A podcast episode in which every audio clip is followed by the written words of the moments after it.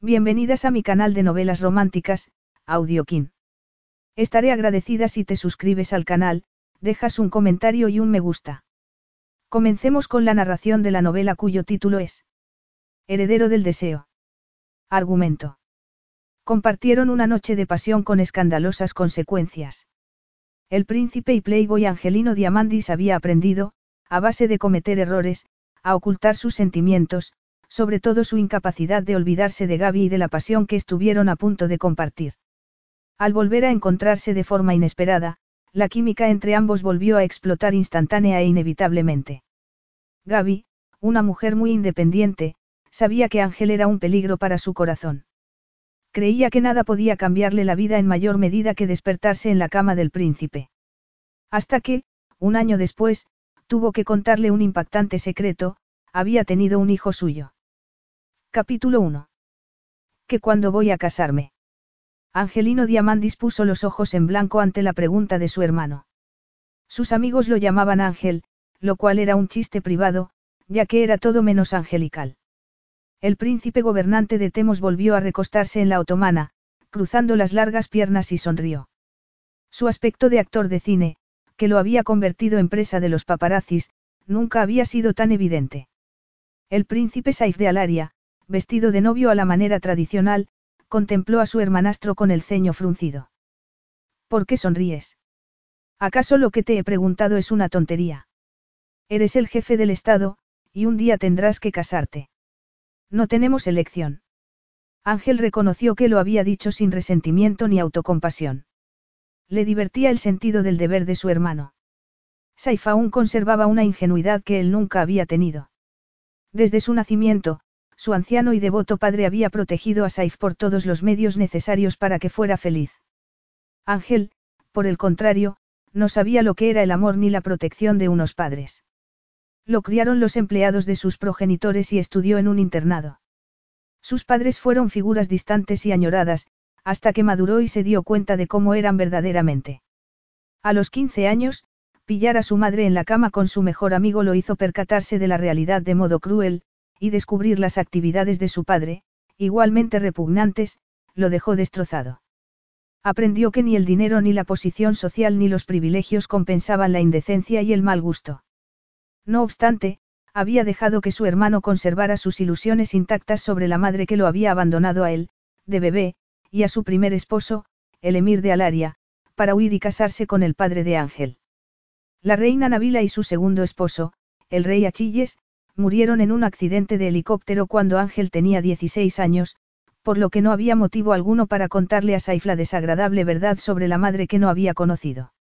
Es cierto que no tenemos muchas opciones a la hora de casarnos, dijo Ángel, pero yo no habría accedido a casarme con una mujer a la que no conozco, como has hecho tú. Sabes que el estado de salud de mi padre es precario. Sí, pero creo que, antes o después, tendrás que dejar de ser tan precavido con respecto a él. Saif se puso a la defensiva. Lo dices porque no he tenido el valor de hablarle de nuestra relación y porque te he escondido en un lugar olvidado del palacio para ocultar tu presencia en Alaria el día de mi boda. Ángela sintió. No somos niños que debamos ocultar nuestras fechorías. Nuestra madre traicionó a tu padre, pero no deberíamos negar nuestro parentesco a causa de su comportamiento. A su debido tiempo le contaré que tengo un hermano. Ángel, molesto por haber pagado su mal humor con su hermano haciéndole reproches, cambió de tema. No accedería a un matrimonio de conveniencia como el tuyo porque ya he elegido a mi futura esposa. Saif le sonrió con sorpresa y aprobación. ¿Estás enamorado? Ni siquiera se me había pasado por la cabeza esa posibilidad. Y has hecho bien. No estoy enamorado, ni Casia tampoco. Simplemente se trata de la mujer más adecuada que conozco para desempeñar el papel de reina, aunque, para serte sincero, todavía no lo he hablado con ella. Sin embargo, conozco su opinión práctica del matrimonio. Lo que más la atrae es la posición social y el dinero. Casia. exclamó Saif sin disimular su consternación. Esa rubia gélida que. Saif no concluyó la frase y se sonrojó ante su falta de tacto. Apretó los labios antes de seguir hablando. Perdóname, eso ha sido. Ángel hizo un gesto con la mano quitándole importancia y rió. No, Casia y el iceberg que hundió el Titanic tienen mucho en común. Pero esa es la clase de esposa que deseo. No quiero una que padezca incontinencia sentimental, que sea exigente ni que me vaya a ser infiel o a desdeñar las apariencias. Casia satisfará mis necesidades como gobernante de Temos. La única complicación será tener un heredero, porque creo que no es una mujer muy dada a las relaciones íntimas, pero ya nos encargaremos de eso, llegado el momento. Ninguno de los dos tiene prisa por casarse. Yo solo tengo 28 años, ella, 25. Según la Constitución, no puedo ser rey hasta que esté casado o tenga un heredero. Saif le lanzó una mirada sombría. Ese acuerdo insensible no te servirá, Ángel. Tienes más corazón de lo que estás dispuesto a reconocer. Aunque Casia te parezca ahora la mejor candidata, llegará un momento en que desearás algo más. Ángel volvió a reírse, sin creerse esa sentimental predicción. Su respeto por su hermano hizo que se tragara la desdeñosa respuesta que había estado a punto de darle. No se había enamorado en su vida ni creía ser capaz de engañarse de ese modo. Pensaba que el amor solía ser la excusa para realizar cosas horribles. Su madre le había dicho que su amor por su padre la había hecho abandonar a su primer esposo. Ni siquiera había mencionado al bebé al que también había abandonado, ni que ya estaba embarazada del príncipe Achilles. Ángel veía que sus amigos se maltrataban mutuamente y recurrían al amor como justificación para engañar, mentir o traicionar a quienes confiaban en ellos. Era realista. Sabía exactamente qué matrimonio tendría si se casaba con Casia, y su gélida distancia le vendría muy bien. Saif suspiró. Debo volver a la celebración. Siento mucho que no puedas acompañarme.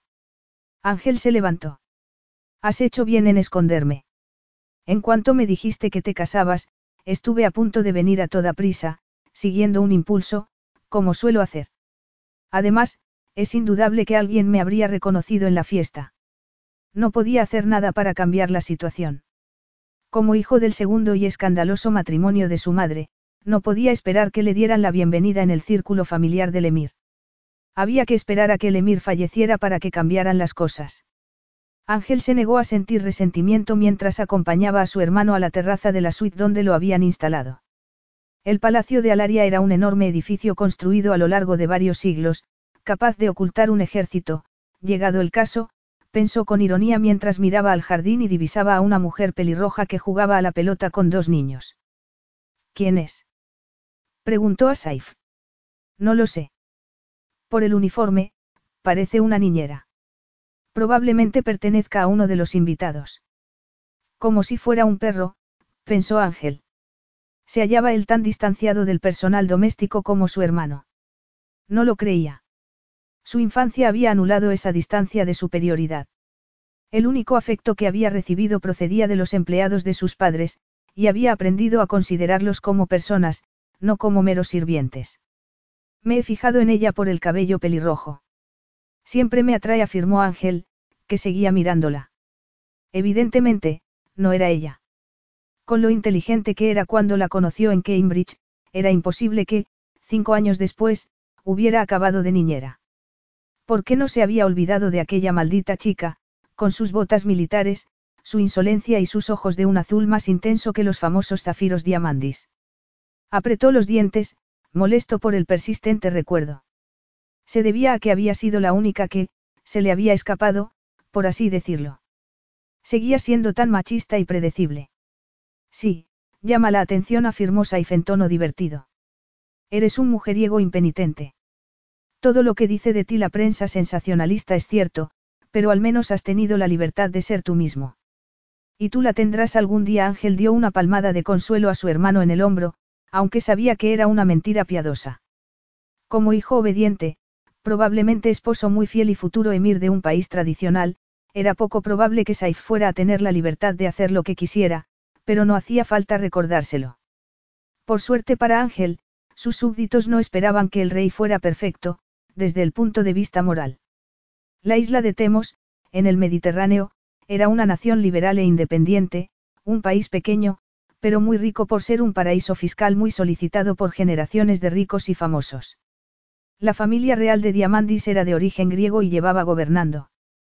Temos desde el siglo XV. A lo largo de la historia, la astuta familia de Ángel había conservado el trono aliándose con naciones más poderosas. A pesar de poseer un ejército pequeño, Sus enormes activos financieros le aseguraban una importante influencia. Ángel examinó lo que veía de la niñera. Bajo un sombrero para protegerse del sol, llevaba el cabello recogido en una larga trenza que brillaba como cobre pulido. Volvió a la suite puesta a su disposición, en la que se hallaba prácticamente detenido hasta que se fuera de Alaria, porque su hermano no quería que lo vieran y lo reconocieran. Por desgracia, Ángel no se había percatado de que eso sería un problema. Supuso que la boda sería un acontecimiento público, no una ceremonia privada a la que solo acudirían el emir y los padres de la novia. Llegó creyendo que habría tanta gente que le sería fácil pasar desapercibido, por lo que se disgustó al no poder acudir ni a la ceremonia ni al banquete. Tenía poca experiencia en sentirse decepcionado y menos aún en lo aburrido que era estar encerrado en un entorno victoriano, sin las comodidades que daba por sentadas. No era de los que se relajaban y se ponían a ver la televisión, aunque solo fuera durante unas horas. En ese momento le sonó el móvil. Era el piloto de su jet privado. Había una avería en el sistema hidráulico del tren de aterrizaje. Los mecánicos trabajarían durante la noche para que pudiera volver a su país lo antes posible. Ángel masculló una maldición y se puso a pasear por la habitación mientras pensaba en qué podía hacer para matar el tiempo. Gabriella fue cambiando de canal televisivo buscando algo entretenido, sin resultado. A pesar de que hablaba el idioma, nada le llamaba la atención. Para aliviar su mal humor, se levantó. Llevaba un vestido de algodón blanco que se había puesto al atardecer, una vez acabada la jornada laboral. Aunque no iba a tener la oportunidad de trabajar en serio durante su breve estancia en Alaria. Se había inscrito en una agencia internacional de niñeras hacía un mes y solo aceptaba empleos a corto plazo, debido a que había tenido alguna mala experiencia en puestos a largo plazo que la había vuelto precavida a la hora de elegir a sus jefes. Cuidar a los hijos de personas invitadas a una boda en el Palacio Real de Alaria le pareció un trabajo emocionante, glamuroso y seguro, pero la experiencia, aunque ciertamente segura, distaba mucho de ser emocionante o glamurosa. Cansada de estar sin hacer nada, contaba las horas que faltaban para marcharse al día siguiente. Salvo cuidar a dos niños de seis años una hora por la tarde, no había tenido nada más que hacer, ya que los invitados habían dejado a sus hijos en casa o habían llevado a empleados para que se ocuparan de ellos. No se había tenido en cuenta esa posibilidad, por lo que ella sobraba. Era de esperar, se dijo con amargura. Estar de más era una sensación dolorosamente familiar para ella. Sus padres y su hermano menor habían muerto en un accidente de tráfico, cuando tenía 14 años. Janine, la hermana pequeña de su madre, se convirtió en su tutora contra su voluntad y empleó todo el dinero que sus padres le habían dejado en pagar el internado al que la envió para perderla de vista. Recibió una educación magnífica a expensas del amor, la seguridad y la necesidad de curarse las heridas, que necesitaba mucho más. Un año después de su pérdida, decidió que se convertiría en niñera, después de acabar los estudios universitarios, porque supuso que vivir con una familia le aliviaría la pena de haber perdido a la suya. Al tomar dicha decisión era muy joven y desconocía el mundo. El trabajo no fue como ella esperaba y ahora se preguntaba si debía dedicarse a otra cosa. Por suerte, estaba cualificada para buscar una alternativa. Hablaba seis idiomas fluidamente y tenía conocimientos de algunos más, además de ser licenciada en lenguas modernas por la Universidad de Cambridge. No la atraía buscar trabajo en otro campo, ya que ganaba un sueldo excelente en el que ahora desempeñaba. Pero sus últimas experiencias habían minado su seguridad en sí misma, y se sentía más sola que nunca. Agarró su refresco y salió al patio al que daba la habitación. Las palmeras lanzaban gigantescas sombras sobre el suelo de mosaico y el agua manaba suavemente de la fuente en un estanque redondo. El aire olía a flores exóticas y el sonido del agua era muy relajante. Era un hermoso lugar. Se sentó en un banco. Al día siguiente volvería a Londres y buscaría de nuevo un sitio para vivir. No quería seguir en casa de su tía. No se llevaban bien. Le convenía un puesto de interna, pero se estremeció ante la perspectiva. Alzó la cabeza y cuadró los hombros para librarse del ataque de ansiedad que experimentaba. Nadie volvería a asustarla de aquel modo, se prometió con decisión. Sin embargo, el miedo a que alguien lo intentara permanecía. Ángel la vio desde arriba, pero se hallaba sentada a la sombra de los árboles. Desde donde él estaba solo le veía las bien torneadas pantorrillas. Bajó las escaleras con una media sonrisa confiada en su sensual boca y la vio a la luz de los faroles. El cabello le brillaba de forma esplendorosa. Se detuvo en seco. Le gustaba el cabello pelirrojo porque una joven estudiante lo tenía exactamente como aquel. Inmediatamente se apoderó de él una sensación de familiaridad. Pero no podía ser Gabriella Knox, se dijo con incredulidad entrecerrando los ojos mientras cruzaba el patio en su dirección. La reconoció al instante. Aquella era la niñera que había visto. Era ella. La examinó con más atención buscando cambios, pero halló pocas señales del paso de los años. Era, sí cabía, más hermosa ahora, ya en la veintena, que a los diecinueve. La piel blanca y sin manchas resaltaba sus delicados rasgos. Era más bien baja, pero eso no impidió a Ángel apreciar sus otros encantos. En lo que primero uno se fijaba era en el cabello y el rostro, pero su femenino cuerpo lleno de curvas merecía la misma atención. Cinco años antes, aquellas curvas poblaron sus fantasías. Por aquel entonces, atribuyó su atracción por ella, en un intento de racionalizarla, al hecho de que, desde el principio, le había causado problemas, y él nunca había querido tenerlos en su vida sexual. No se arriesgaba, tampoco lo necesitaba. Las mujeres estaban más que dispuestas a concederle sus mínimos deseos, pero no Gabriella, que se mantuvo firme y lo desafió hasta el final. En su opinión, lo que él le pidió era razonable. Otras mujeres no se lo habían discutido ni lo habían acusado de querer robarles la libertad y controlarlas. Tenía una comprensible necesidad de que sus amantes fueran discretas. Pero Gabriella era demasiado abierta e independiente para acatar sus normas.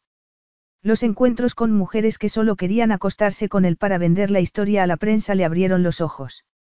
Aunque a los habitantes de Temos les daba igual lo que hiciera el príncipe entre las sábanas, Ángel se sentía responsable de guiarse por unas normas superiores a las de sus padres. Creía que el hecho de que se hablara de su vida sexual en los medios era una indignidad. Gabriella. murmuró. Gaby se asustó al ver la oscura silueta de un hombre al fondo del patio, pero su miedo se transformó en incrédulo reconocimiento. La sorpresa la dejó clavada en el banco. Al principio no pudo creer que fuera Ángel, pero, obligada a hacerlo, se quedó aterrorizada. Volver a verlo la avergonzó y la retrotrajo a la dolorosa inseguridad en sí misma de cuando era más joven. Durante unas semanas estuvo enamorada locamente de Ángel Diamandis, pero él le exigió cosas imposibles y le partió el corazón. Después no se mostró arrepentido. Todo terminó tras una pelea en que ella le gritó y le lanzó cosas. El único consuelo para su orgullo era que fue ella la que lo dejó negándose a hacer caso de sus disculpas.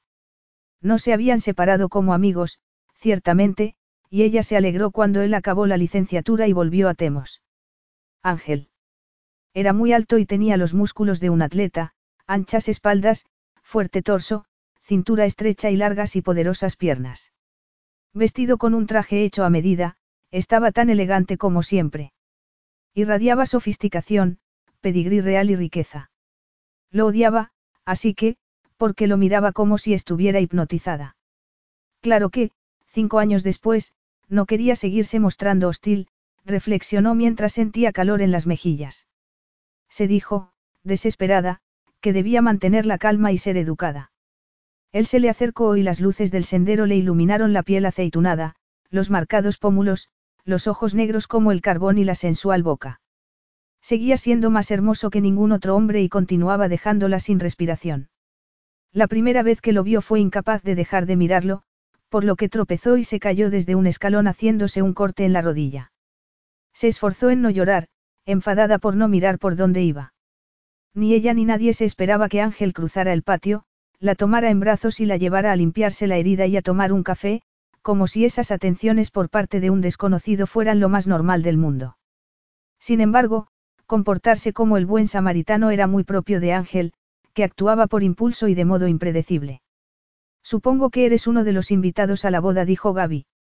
Le gustó el tono tranquilo de su voz, que indicaba que su repentina aparición no la había perturbado. Ángel se encogió de hombros. Más o menos. ¿Y tú, qué haces en el palacio de Alaria? Sería estupendo que nos pusiéramos al día, afirmó Gaby con una sonrisa forzada al tiempo que se levantaba a toda prisa, pero estoy cansada, y estaba a punto de volver a mi habitación a acostarme. No me digas que sigues enfadada conmigo. exclamó Ángel, asombrado. Gaby alzó la barbilla para disimular el calor que notaba en las mejillas. Claro que no. Entonces, Vamos a tomar algo. No creo que sea adecuado. Cuando he hecho yo algo que lo sea. No seas aguafiestas. Es una coincidencia increíble que volvamos a vernos después de tantos años y, puesto que no tenemos nada mejor que hacer, ¿por qué no nos ponemos al día? Gaby apretó los dientes a modo de respuesta, lo que no debió de pasar desapercibido para alguien tan listo como Ángel. Lo sabía todo sobre las mujeres. Era el mayor playboy de Europa, una leyenda viva. Ella tenía su orgullo, desde luego, y no deseaba que él sospechara que seguía enojada por lo sucedido entre ambos cuando eran estudiantes. Sería infantil, se dijo, desesperada por controlar la situación. Ni siquiera habían tenido una verdadera relación. Salieron un par de veces, pero todo acabó antes de haber empezado. ¿Por qué no? Dijo sin mirarlo. Recordó que era un príncipe y que, incluso cuando era estudiante, sus amigos se dirigían a él llamándolo, Alteza, Señor, y que hacían una mueca cuando ella lo omitía. Sin embargo, no era intencionado. Recordar su posición siempre la sorprendía porque él le había dicho que, cuando estuvieran solos, lo llamara Ángel, y ella se olvidaba de quién era verdaderamente. Y lo olvidaba porque necesitaba hacerlo para estar con él. Era un príncipe y ella una chica corriente. Él, un joven muy rico, ella no tenía un céntimo. Él, un experto sexual, ella, aún virgen. Pero había cerrado los ojos porque deseaba desesperadamente estar con él, pero no lo suficiente como para renunciar a sus derechos legales porque él se lo pidiera. Y cuando le dijo que no, una palabra que Ángel no solía escuchar ni aceptar, se había buscado una mujer más accesible y complaciente, dispuesta a hacer lo que fuera para estar con él, aunque la aventura durara un par de semanas. El interés de Ángel por una mujer duraba lo que la nieve duraría en verano. Mientras se esforzaba en recobrar la compostura, Gaby subió las escaleras con él. ¿Dónde me llevas? Mi suite está en el piso de arriba. Me sorprende que estemos en la misma ala. Me parece que esta es una zona alejada de donde se hace la vida en el palacio. Entiendo que me hayan alojado aquí, porque los niños suelen ser ruidosos. Me invitaron tarde y he llegado en el último momento, le explicó él. Mentía. Gaby no sabía por qué mentía sobre algo tan trivial, pero hacía cinco años que se había percatado de que hablaba en tono muy suave y lento cuando no decía toda la verdad. Poseía una fría lógica, era manipulador y muy inteligente. Sin embargo, sus defectos la fascinaban, más que repelerla. Él había intentado impresionarla con su riqueza y ella se había limitado a observarlo, intrigada, sin querer, por su maquiavélico intelecto, mientras él trataba de descubrir sus debilidades para utilizarlas en su contra. ¿Qué tienen que ver los niños con tu presencia en Alaria? Preguntó él empujando una puerta que, por suerte, no conducía al dormitorio, como ella se temía, sino a un espacioso salón. Trabajo de niñera. Me sorprende. Me pagan muy bien, y me gusta viajar. ¿Dónde están tus guardaespaldas? Creí que no viajabas sin ellos. No los necesito en un palacio tan protegido como este ángel los había dejado en un hotel de la ciudad, para no llamar la atención. ¿Qué quieres tomar? Pensaba que el alcohol estaba prohibido aquí. No, el emir lo desaprueba, pero no impide beber a sus invitados. Hay vino frío, dijo él mientras la examinaba con aprobación, consciente de que ella lo abofetearía si supiera que lo hacía porque el vestido se le transparentaba a la luz. No llevaba sujetador y él contempló desde el color de sus braguitas blancas hasta sus hermosos senos, coronados por rosados y prominentes pezones. La vista lo excitó, lo cual hizo que se burlara de sí mismo.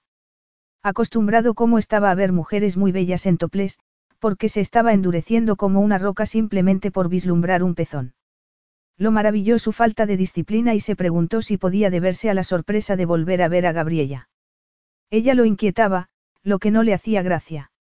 Una copa de vino rosado o blanco, me da igual, dijo ella sentándose en el sofá. Levantó la barbilla tratando de parecer serena e indiferente a la vez. Así que, nos ponemos al día. Ansioso por evitar las dificultades de una conversación excesivamente personal con Gabriella, Ángel retrocedió mentalmente unos años. ¿Qué fue de aquellas amigas tuyas, las gemelas rubias? Se dijo que era una pregunta nada conflictiva mientras veía que una sonrisa de sorpresa borraba la tensión de los labios de ella. La mayoría de las mujeres se volvían competitivas al preguntarles por otra mujer, convencidas de que solo ellas merecían su atención, pero Gabriella era muy generosa en ese sentido. Liz y Laurie. Estudiaron magisterio y están casadas. Casadas. A su edad. Y Liz ya tiene un hijo que es una ricura.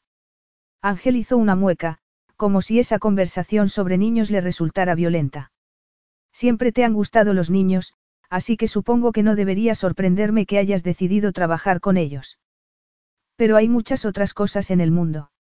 La bebida, los hombres y la diversión no son mi estilo, dijo Gaby con sequedad, sin dejar de mirarlo, a pesar de sus esfuerzos por apartar la vista. Parecía que él había absorbido todo el oxígeno de la habitación, porque le costaba tragar y tenía la boca seca. Seguía sin creerse que un hombre pudiera ser tan increíblemente guapo sin ser vanidoso ni intentar causar impresión. Recordó los esfuerzos de otras mujeres por atraer su atención en la universidad y también recordó que ella no había sido una de ellas. Ángel esbozó una deslumbrante sonrisa mientras descorchaba una botella de vino y servía las copas. ¿Cuánto vas a tardar en hacer un comentario insultante sobre mi reputación? Gaby se sonrojó y alzó la barbilla al tiempo que él le tendía una copa. Has interpretado mi respuesta de forma incorrecta. Ángel sonrió como si ella lo divirtiera enormemente. Estás llena de prejuicios y no te das cuenta. En lugar de reconocer la atracción que hay entre nosotros, buscas una excusa para descartarme, igual que hace años. No me diste ninguna oportunidad. Furiosa, Gaby se levantó de un salto. Yo. Y ahora vas a ponerte a gritarme y a lanzarme cosas para asegurarte de no oír lo que no quieres. Gaby notó que la ira explotaba en su interior, pero se la tragó y apretó los puños para contenerse. Ángel la miró desafiante y ella volvió a sentarse de golpe para no hacer realidad sus expectativas sobre ella. Creo que he madurado un poco, murmuró. Estaba tensa y respiraba con esfuerzo para controlarse. Ningún hombre la enfurecía con la rapidez que lo hacía Ángel. Se le daba de maravilla. Demuéstramelo, dijo él intentando no distraerse con el movimiento de sus senos bajo el vestido. Habla conmigo. Capítulo 2. ¿De qué quieres hablar? Preguntó Gaby, y bebió un sorbo de vino. Dime cómo te va de niñera, contestó Ángel sentándose despatarrado en un sillón, lo que indicaba un grado de relajación que ella le envidió. Gaby suspiró e intentó imitar su despreocupación. Mis dos primeras familias eran estupendas, viajé y pude utilizar mi capacidad para los idiomas. Los padres que quieren que sus hijos sean bilingües son los que me ofrecen los mejores trabajos. Ángel ladeó la cabeza. Sin embargo, te noto un tono de hastío en la voz. Gaby hizo una mueca. Mis dos últimos puestos fueron muy complicados. En el primero querían que fuera una sirvienta las 24 horas del día para justificar mi excelente sueldo. ¿Vivías en la casa? Suelo hacerlo. Eso te convierte en un blanco fácil. Gaby miró su copa. Mis deberes se especifican en el contrato, pero tuve que renunciar al empleo porque me exigían mucho más. Y me apenó dejar a los niños, porque me había encariñado con ellos. Pero el siguiente empleo me supuso un problema aún mayor. Se hizo un silencio. ¿Qué problema? Preguntó él observándola alzar la cabeza y morderse el labio inferior, lo cual lo excitó y le tensó todos los músculos de su atlético cuerpo. El esposo. La mujer y los niños eran encantadores, pero él me daba miedo. Ángel se inclinó hacia adelante con los ojos brillantes. ¿Por qué? Era banquero. Una vez, cuando su esposa estaba en el extranjero, me pidió que me fuera a tomar algo con él. Me negué, y él no le dio importancia, pero empezó a venir cuando yo estaba con los niños, y, claro está, no podía ponerle objeciones. Tuve mucho cuidado en comportarme como una empleada, para que los límites fueran evidentes. Por desgracia, eso no lo detuvo. Hacía comentarios admirativos, me rozaba. Pero no hacía nada que pudiera reprocharle, aunque siempre estaba muy cerca, invadiendo mi espacio. Me intimidaba. Era un tipo grande. Ángel, cada vez más inquieto mientras la escuchaba, se levantó. ¿Y qué pasó? Mi habitación estaba en el sótano y él comenzó a bajar de noche y a recorrer el pasillo. Yo salí una vez y me dijo que estaba reorganizando la bodega. Tal vez fuera cierto, pero lo hizo durante semanas. La cosa llegó a un punto en que cada vez que levantaba la vista me lo encontraba mirándome. Me sentía acosada. Me daba miedo lo que pudiera hacer, Si tenía la oportunidad, reconoció ella, con lágrimas en los ojos. Ángel se sentó en el sofá a su lado. Es normal que tuvieras miedo. Cualquier mujer estaría asustada ante semejante comportamiento. Supongo que a veces estaría sola con él en la casa. Gaby asintió, aliviada y agradecida por su comprensión. No se lo había contado a nadie, ya que temía que imaginaran que ella había flirteado con él. Sí, cuando su mujer estaba fuera. Esas noches procuraba salir, pero él estaba esperándome cuando volvía. Ángel le observó el pálido rostro y la lágrima que le recorría la mejilla. Y algo se rompió en su interior, desatando una oleada de emociones que superó su innata reserva y desconfianza con respecto a las mujeres. Le pasó el brazo por el hombro. ¿Por qué lloras y pareces tan compungida por algo que debió de ser una experiencia horrible?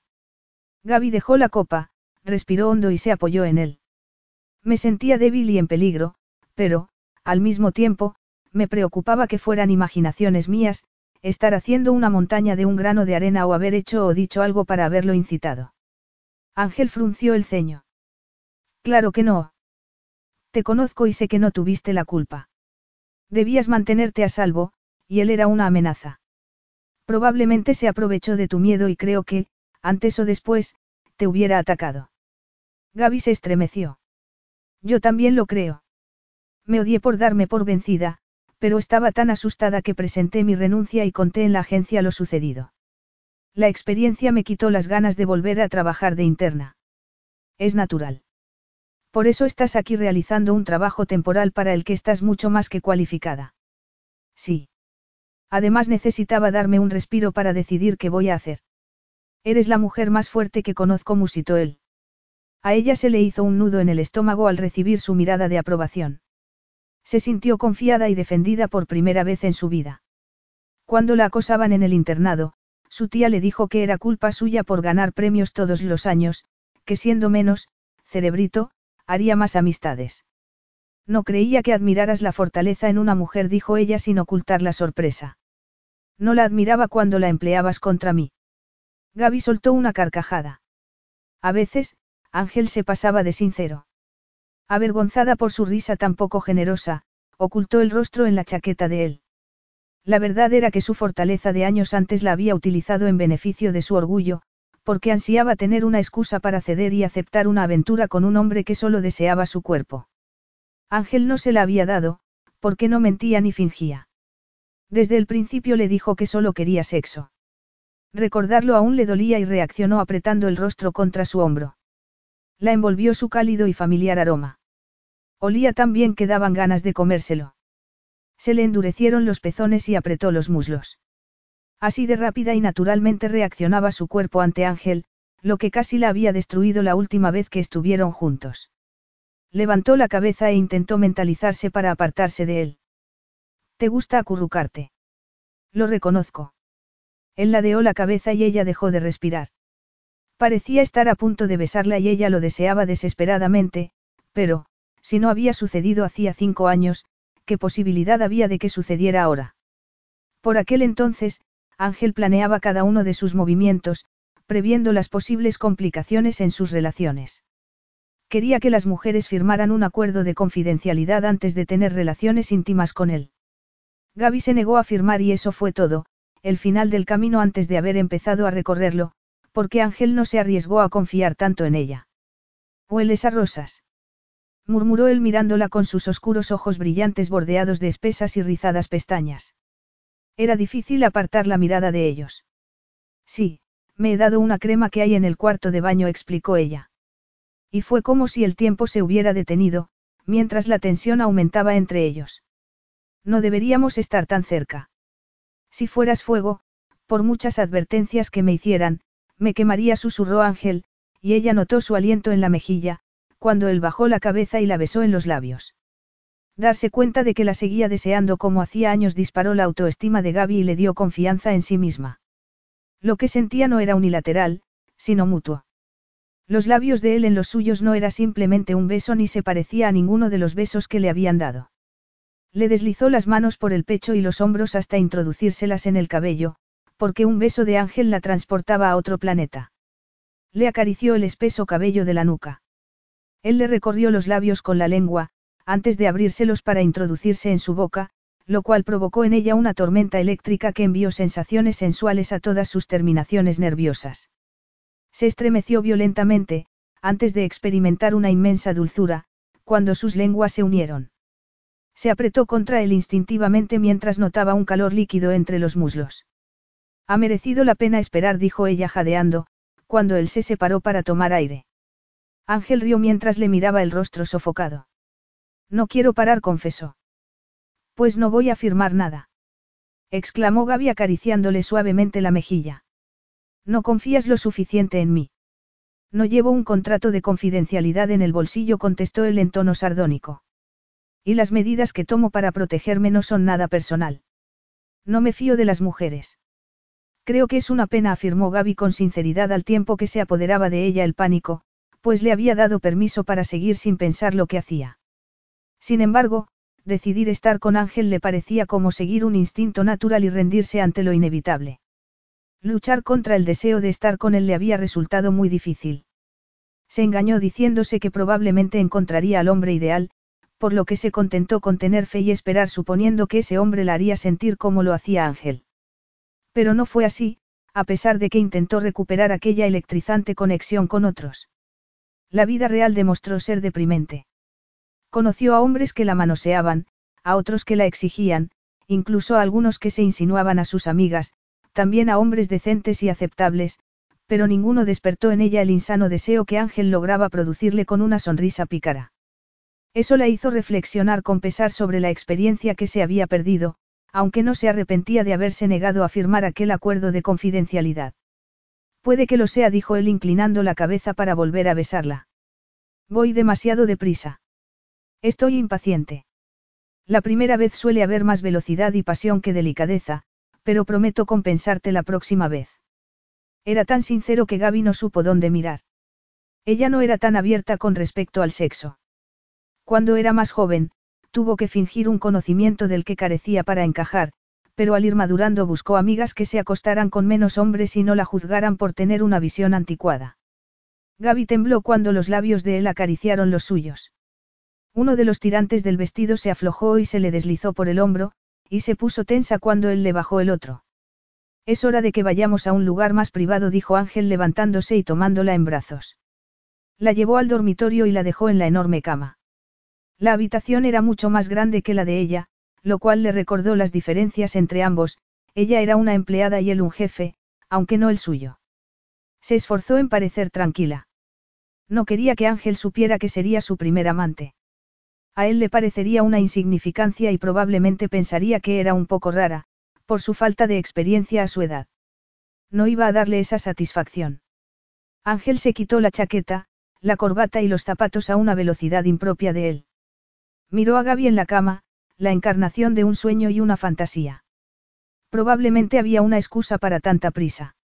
Ella estaba maravillosa con el cabello ondulado sobre la almohada y los azules ojos brillando como piedras preciosas, en contraste con su piel de porcelana.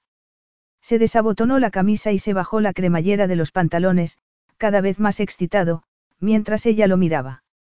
Gaby se quedó fascinada al contemplar su cuerpo, según se iba desprendiendo de la ropa. Era puro músculo y fuerza, desde el abdomen hasta el torso.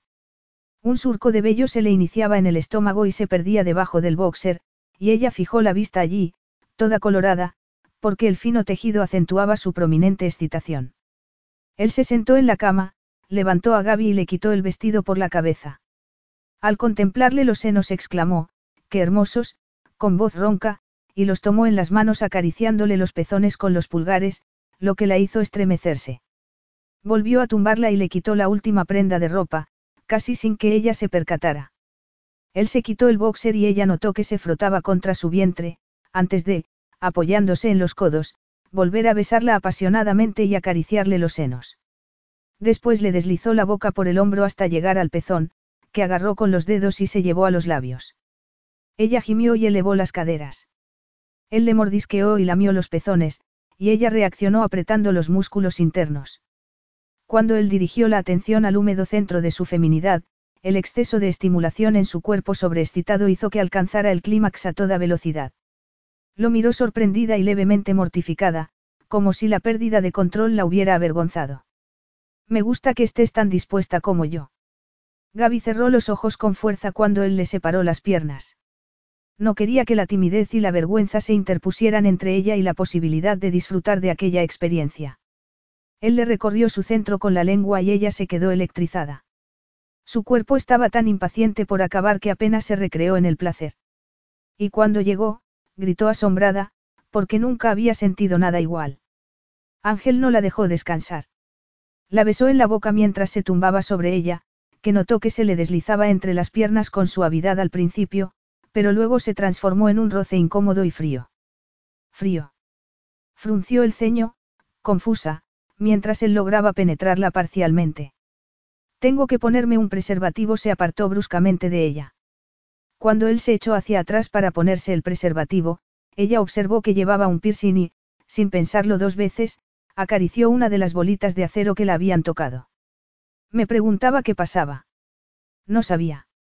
Me lo puse a los 18 años para ser el más guay de mis amigos. Me dolió muchísimo y tardó siglos en cicatrizar, pero a las mujeres les gusta y algunas creen que les produce mayor placer. Gaby se sonrojó. Ángel volvió a colocarse sobre ella. Le brillaban los ojos de deseo. No suelo pasar toda la noche con una mujer, pero creo que voy a hacer una excepción contigo. Prepárate, porque te voy a destrozar. ¿De qué modo? Con todas las posturas sexuales que nos permitan disfrutar nuestras fuerzas, afirmó él con una deslumbrante sonrisa de seguridad en sí mismo. Ella envidió esa seguridad mientras intentaba ocultar su inexperiencia. La aterrorizaba que él se percatara de que era virgen. Hace tiempo, en mi caso. ¿Cuánto? Meses contestó ella sin mirarlo. Llevo todo el año viajando. Ángel le mordisqueó el labio inferior mientras la acariciaba. Supongo que eres muy selectiva. Me alegro de dar la talla, Gaby rió.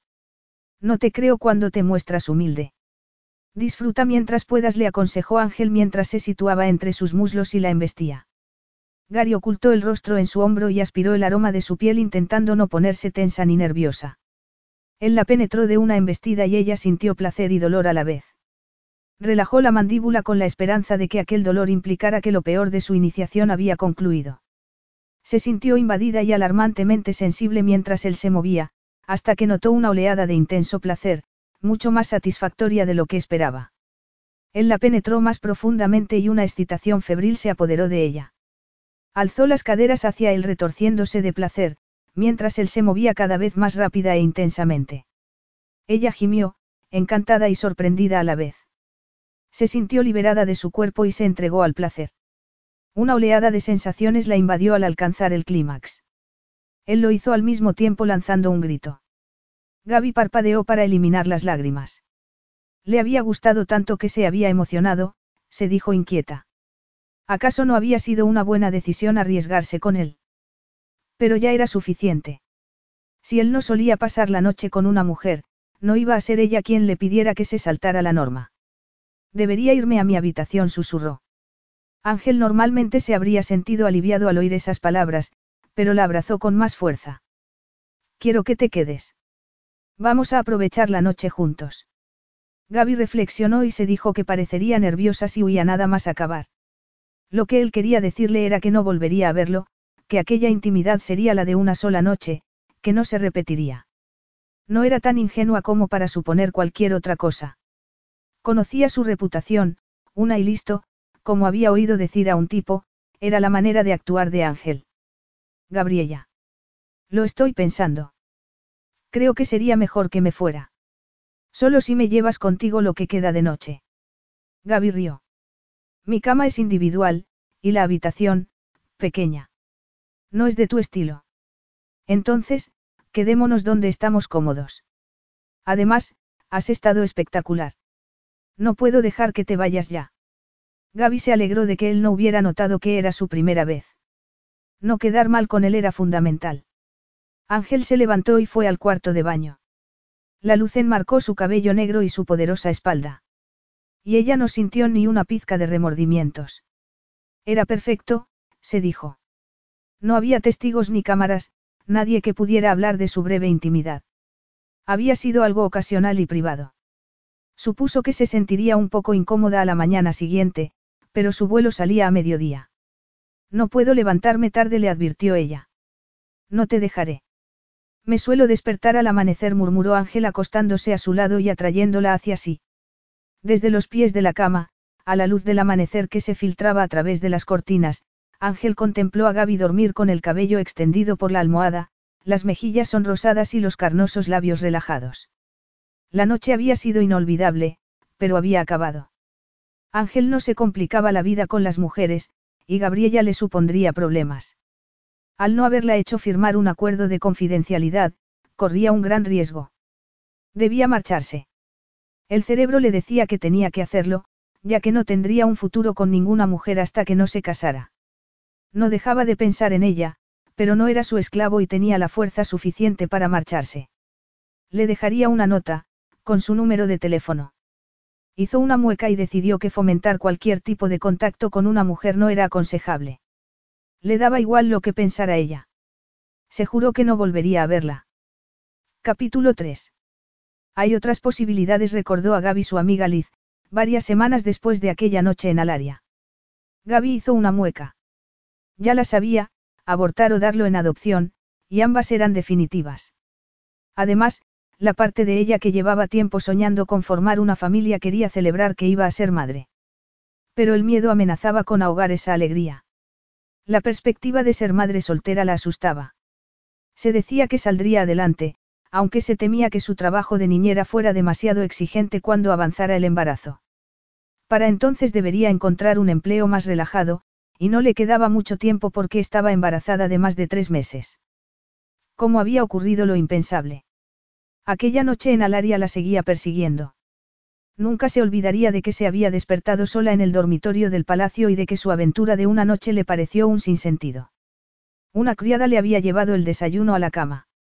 Gaby estaba demasiado avergonzada para comer y se apresuró a ir a su habitación a hacer el equipaje. Ángel ni siquiera le había dejado su número de teléfono. La había tratado con una total falta de respeto, como algo para usar y tirar. Lo mínimo habría sido que la hubiera despertado para despedirse. Si piensas tener el bebé, necesitarás el apoyo económico del padre, apuntó Liz. Criar a un hijo sola es caro y difícil. Gaby apretó los dientes ante la idea de que Ángel la fuera a ayudar. Por un hijo no deseado, haría lo que la ley estableciera, pero estaba segura de que no querría formar parte de su vida. Se enfadaría y se sentiría amargado, pero ella no podía cambiar las cosas. Al ser un hombre que llevaba con orgullo su dignidad real y que no deseaba que la prensa relacionara su nombre con el de una mujer, le disgustaría mucho tener un hijo ilegítimo. Se lo diré dentro de unos meses. No deberías tardar tanto. Dale tiempo a que se haga a la idea antes de que nazca el niño. Gaby se encogió de hombros. Podría abortar espontáneamente, así que prefiero esperar. Y si tardo en contárselo, ya no me podrá pedir que aborte. Liz frunció el ceño. Te lo pediría. No lo sé, pero no quiero darle la oportunidad. Bastará con que sepa que el niño ha nacido. Me parece increíble que tuvieras la desgracia de encontrarte a Ángel Diamandis en el extranjero, se lamentó Liz. ¿Qué posibilidades había de que volvieras a ver a tu primer amor en esas condiciones? Gaby frunció la nariz. No fue mi primer amor. Bueno, no en el sentido al que te refieres. Estabas loca por él. Laurie y yo lo odiábamos porque estaba jugando contigo, y sabía perfectamente lo que hacía al pedirte que firmaras ese estúpido acuerdo. Te hubiera hecho mucho daño intimar con él. Y mira ahora lo que ha pasado. Gaby suspiró. Soy una persona adulta y sucumbí a la tentación. No me esperaba este resultado. Ángel había utilizado preservativos toda la noche, aunque, la primera vez, había sido descuidado al no tomar precauciones inmediatamente. Si yo hubiera estado usando algún anticonceptivo, supongo que no habría sucedido. Pero te juro que Ángel es el único hombre que puede hacer que me comporte como lo hice. ¿Tú y cuántas mujeres más? Sí, es guapísimo, pero es peligroso. Liz gimió al oír el llanto de un niño en el piso de arriba. Voy a por Robbie. No te olvides de que el niño llegó, a pesar de que George y yo tuvimos cuidado. El único método anticonceptivo infalible es la abstinencia. Gaby pensó en el bebé que había concebido. Lo había visto cuando le hicieron una ecografía, y el corazón le dejó de latir. Sin embargo, le sorprendió haberse quedado embarazada. El ciclo menstrual no le desapareció por completo hasta el segundo mes, y tenía tanto trabajo, además de estar buscando piso, que no se dio cuenta. Los senos le habían crecido, pero pensó que estaba engordando. Solo cuando dejó de tener la regla se percató de que algo no iba bien. Liz y su hermana Laurie se quedaron asombradas, cuando les contó lo sucedido con Ángel en Alaria. Sus amigas la convencieron de que se hiciera una prueba de embarazo, y el resultado la sorprendió. De todos modos, no se dejó dominar por el pánico. A su debido tiempo, hablaría con Ángel. No tenía prisa. Al fin y al cabo, él le había dejado clara su falta de interés en contactar con ella. Podía haber descubierto fácilmente dónde trabajaba, pero era evidente que no quería volver a verla. Y le parecía bien. La aventura de una noche no derivaba en una relación, pero era descorazonador que un hombre que una vez le había llenado el piso de flores para impresionarla se hubiera marchada con tanta facilidad y entregado su breve intimidad al olvido. Recordó que la había llevado a su elegante casa de Cambridge tras haberse caído en los escalones delante de él. Le puso tiritas en los cortes de la rodilla. Los amigos de él los miraban, claramente incapaces de entender su interés por ella. Ángel formaba parte de la élite estudiantil, los jóvenes ricos y bien vestidos, algunos de los cuales tenían un título o unos padres famosos. A pesar de acudir a la misma universidad, llevaban una vida totalmente diferente del resto de los estudiantes. Sus ojos negros y sus largas pestañas la dejaron fascinada. Respirar tan cerca de él le resultó difícil, y cuando le pidió que salieran a cenar, ella soltó una risa tonta y le dijo que tenía mucho que estudiar. Que fuera un príncipe la había desanimado, en vez de estimularla, y la sorpresa de él ante su negativa la avergonzó. Te haré cambiar de opinión, le había dicho él. Y esa tarde llegaron las flores en preciosas cestas que invadieron su escaso espacio vital, por lo que regaló la mayor parte a sus vecinas y amigas. Ella asoció, ingenuamente, las flores con un idilio. Volvió a verlo en la biblioteca, se tomaron un café y ella le dio las gracias por las flores. Estaba dispuesta a aceptar una nueva invitación a cenar, pero él le dijo que volvía a su país, donde se quedaría tres semanas. Por desgracia, su ausencia aumentó su atracción por él. Ángel juega con chicas como tú. No te hagas ilusiones porque, de momento, le intereses.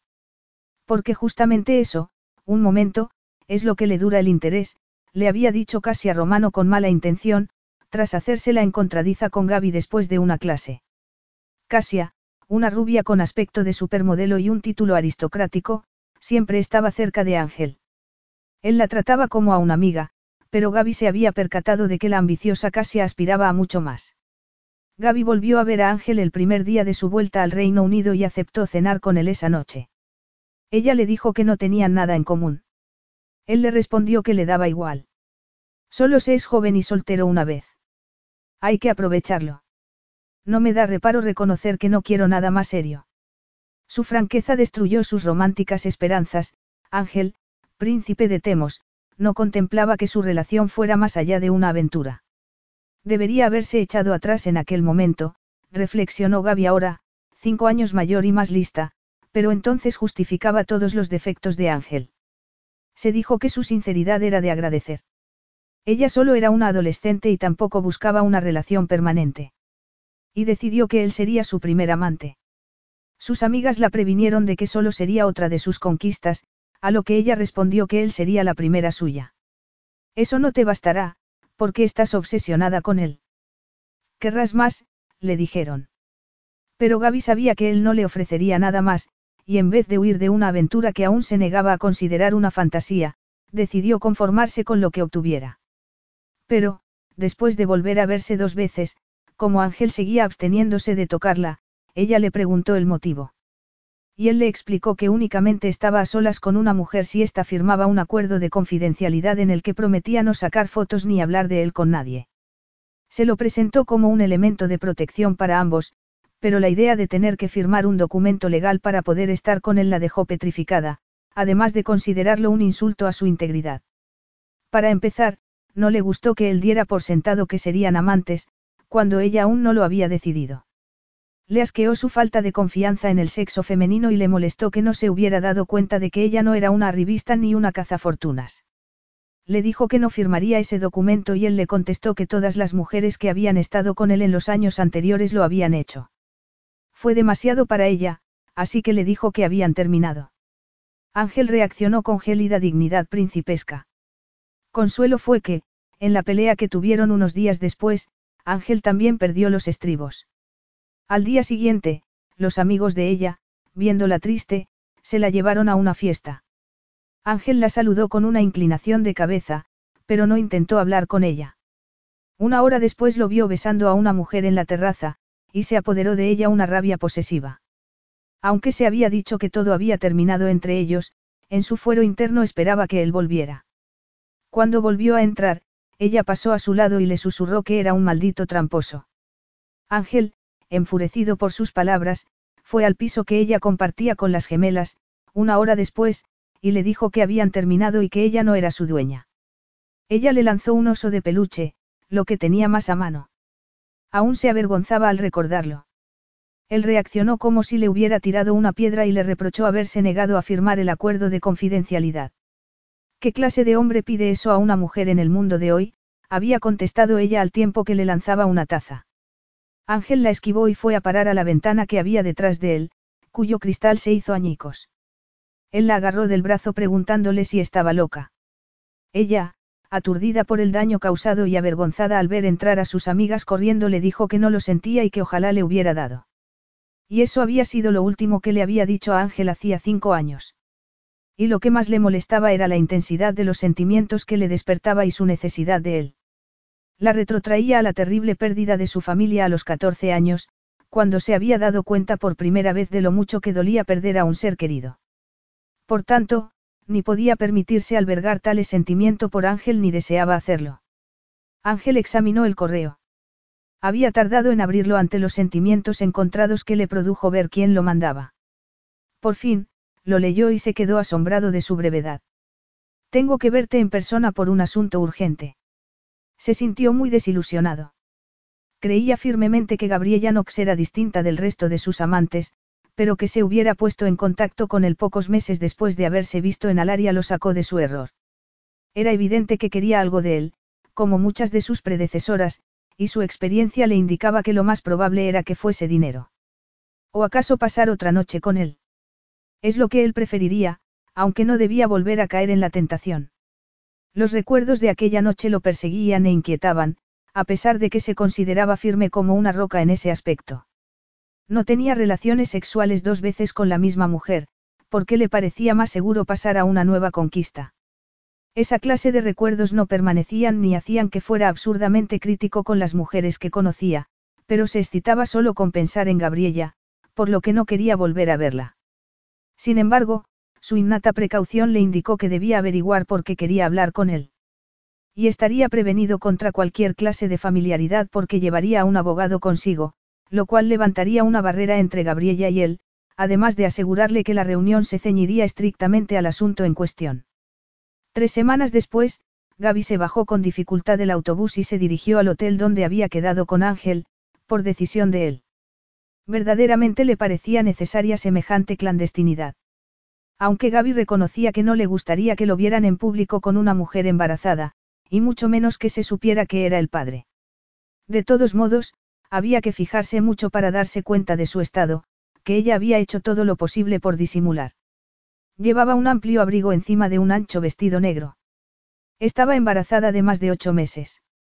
No pretendía comunicárselo tan tarde a Ángel, pero había tardado un mes en recibir respuesta al correo electrónico que le había mandado, y él había concertado la cita tres semanas después. Era justo que le dijera que iba a tener un bebé, un niño. Ángel tenía derecho a saber que pronto sería padre, lo cual no implicaba que esperara nada de él. ¿Es usted la señorita Knox? Un encargado de la seguridad se le acercó en cuanto entró en el vestíbulo del hotel. Sí. Sígame, por favor. La condujo rápidamente al ascensor, como si fuera una espía, pensó ella sonriendo. Era lo único por lo que podía sonreír ese día, se dijo con tristeza, porque no estaba deseando darle una noticia a Ángel que no se esperaba. No le gustaría verse en una situación que escapaba completamente a su control. A Ángel le gustaba controlar todo lo que sucedía a su alrededor. Se protegía firmemente de lo inesperado. Y que podía ser lo más que un embarazo no planeado ni deseado.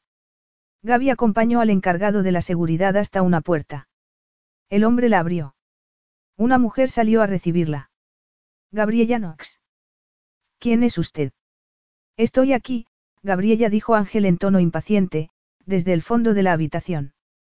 Gaby cruzó el umbral y la mujer cerró la puerta y se quedó con ellos. No sabía que tendría que haberte pedido que nos viéramos a solas. Es mi abogada, Petronella Casey. No voy a hablar contigo en presencia de otra persona, dijo ella examinando su traje de diseño, la camisa impoluta y los gemelos de oro. Alto, moreno e increíblemente guapo y elegante, pero imperfecto, ya que recibía un breve correo electrónico con aquella desconfianza y desagrado. Se maravilló de que le siguiera pareciendo tan guapo, pero tan distante a la vez, como si la noche en Alaria no hubiera sucedido, como si fuera un completo desconocido. Le dolió, desde luego, pero no se dejó dominar por el dolor ni quiso pensar que cualquier relación con Ángel siempre le hacía daño. Ya era tarde. La abogada se le acercó. Le aseguro que lo que se diga en esta habitación será confidencial, afirmó con una fría sonrisa. Gaby no estaba dispuesta a que la presencia de otra mujer la humillara. Me temo que se va usted o me voy yo, declaró con dignidad. Gabriella, sé razonable, dijo Ángel en tono intimidatorio. La observó preguntándose si venía de un funeral, porque el vestido negro era una exageración, además de que la hacía parecer aún más baja al cubrirla de los pies a la cabeza. Pero, a la vez, el negro le resaltaba el brillante cabello, los ojos azules y la piel de porcelana, y le confería la luminosidad de una estrella en un cielo nocturno, una idea poética tan impropia de él que casi hizo una mueca. ¿Por qué voy a ser razonable cuando tú eres justamente lo contrario? Preguntó ella retrocediendo un poco porque el bebé le estaba dando patadas. Era grande y muy activo. El parto sería por cesárea. Ya tenía fecha. He venido a hablarte en privado, pero, si no puede ser, me voy. La abogada se dirigió a Ángel. Si le parece bien, esperaré fuera. Puede llamarme, si me necesita. Gaby y ella se miraron a los ojos. Gaby se sonrojó al comprender que la abogada se había percatado del motivo de su visita. Una mujer se daba cuenta antes que un hombre de por qué se había vestido para ocultar su cuerpo. Ángel hizo un gesto con la mano en señal de asentimiento, pero miró a Gaby enojado. Cuando la puerta se hubo cerrado, él habló. Muy bien, ve al grano y acabemos de una vez, dijo con dureza. ¿Qué te he hecho para que me trates de forma tan maleducada? Él se sonrojó levemente, lo cual indicó a Gaby que había dado en el blanco. Disculpa mi brusquedad, pero han pasado muchos meses desde que nos vimos en Alaria y, como es natural, me intriga el motivo de que me hayas exigido que nos viéramos. No te lo he exigido, sino que te lo pedí con educación, protestó ella. Pero puesto que quieres que vaya al grano, lo haré y nos libraremos de este desagradable enfrentamiento. No es un enfrentamiento, musitó él. Claro que sí, puesto que me has recibido en presencia de una abogada. Pero tranquilízate. Esta es una visita de cortesía. No pretendo hablar con los medios de comunicación. Pero tienes derecho a saber que estoy embarazada. La palabra cayó como una roca en un estanque. Más tarde, Gaby pensó que no olvidaría mientras viviera la mirada de pura antipatía y desprecio que le lanzó Ángel, mientras le decía en tono seco. Pues, si lo estás, no puede ser mío. Capítulo 4. El tajante rechazo de Ángel fue desalentador. Pareces muy seguro, contestó ella, tensa y pálida. La expresión gélida de él y la rigidez de su cuerpo le resultaban desconocidas. Lo estoy. ¿Tienes idea de la frecuencia con que me han planteado lo mismo otras mujeres? Me sé lo que viene después. Me amenazarás con emprender acciones legales para conseguir una prueba de ADN, y entonces se demostrará que mientes. Y estoy seguro de que sabes que puedes ganar mucho dinero por la publicidad que un juicio por paternidad contra mí te proporcionaría. Ya te he dicho que no quiero publicidad y que lo único que te pido es un apoyo económico para nuestro hijo. No digas, nuestro. Me ofendes. Si estás embarazada, no es mío. Gaby respiró hondo para dominar la ira que la invadía, aunque si a Ángel lo habían acusado falsamente de ser el padre de otros niños, entendía su desconfianza, aunque le desagradara. No soy igual que esas mujeres. Y.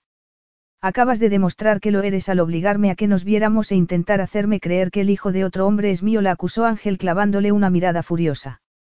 ¿Por qué estás tan convencido de que no es tuyo? Además, explícame por qué te indigna que me atreva a plantearte la situación. ¿Acaso no eres fértil? No hay ningún método anticonceptivo que sea 100% infalible. Pero es notable la cantidad de veces que presuntamente me fallan. A ver si lo entiendo, crees tener el derecho a insultarme por tus experiencias con otras mujeres, que te han mentido y han tratado de tenderte una trampa o ganar dinero por su relación contigo. Le preguntó Gaby, airada. ¿Es eso justo? Me has obligado a verte. ¿Qué otra cosa quieres que piense? Gaby agachó la cabeza. No te he obligado a nada, sino que te lo he pedido amablemente. Es tu hijo.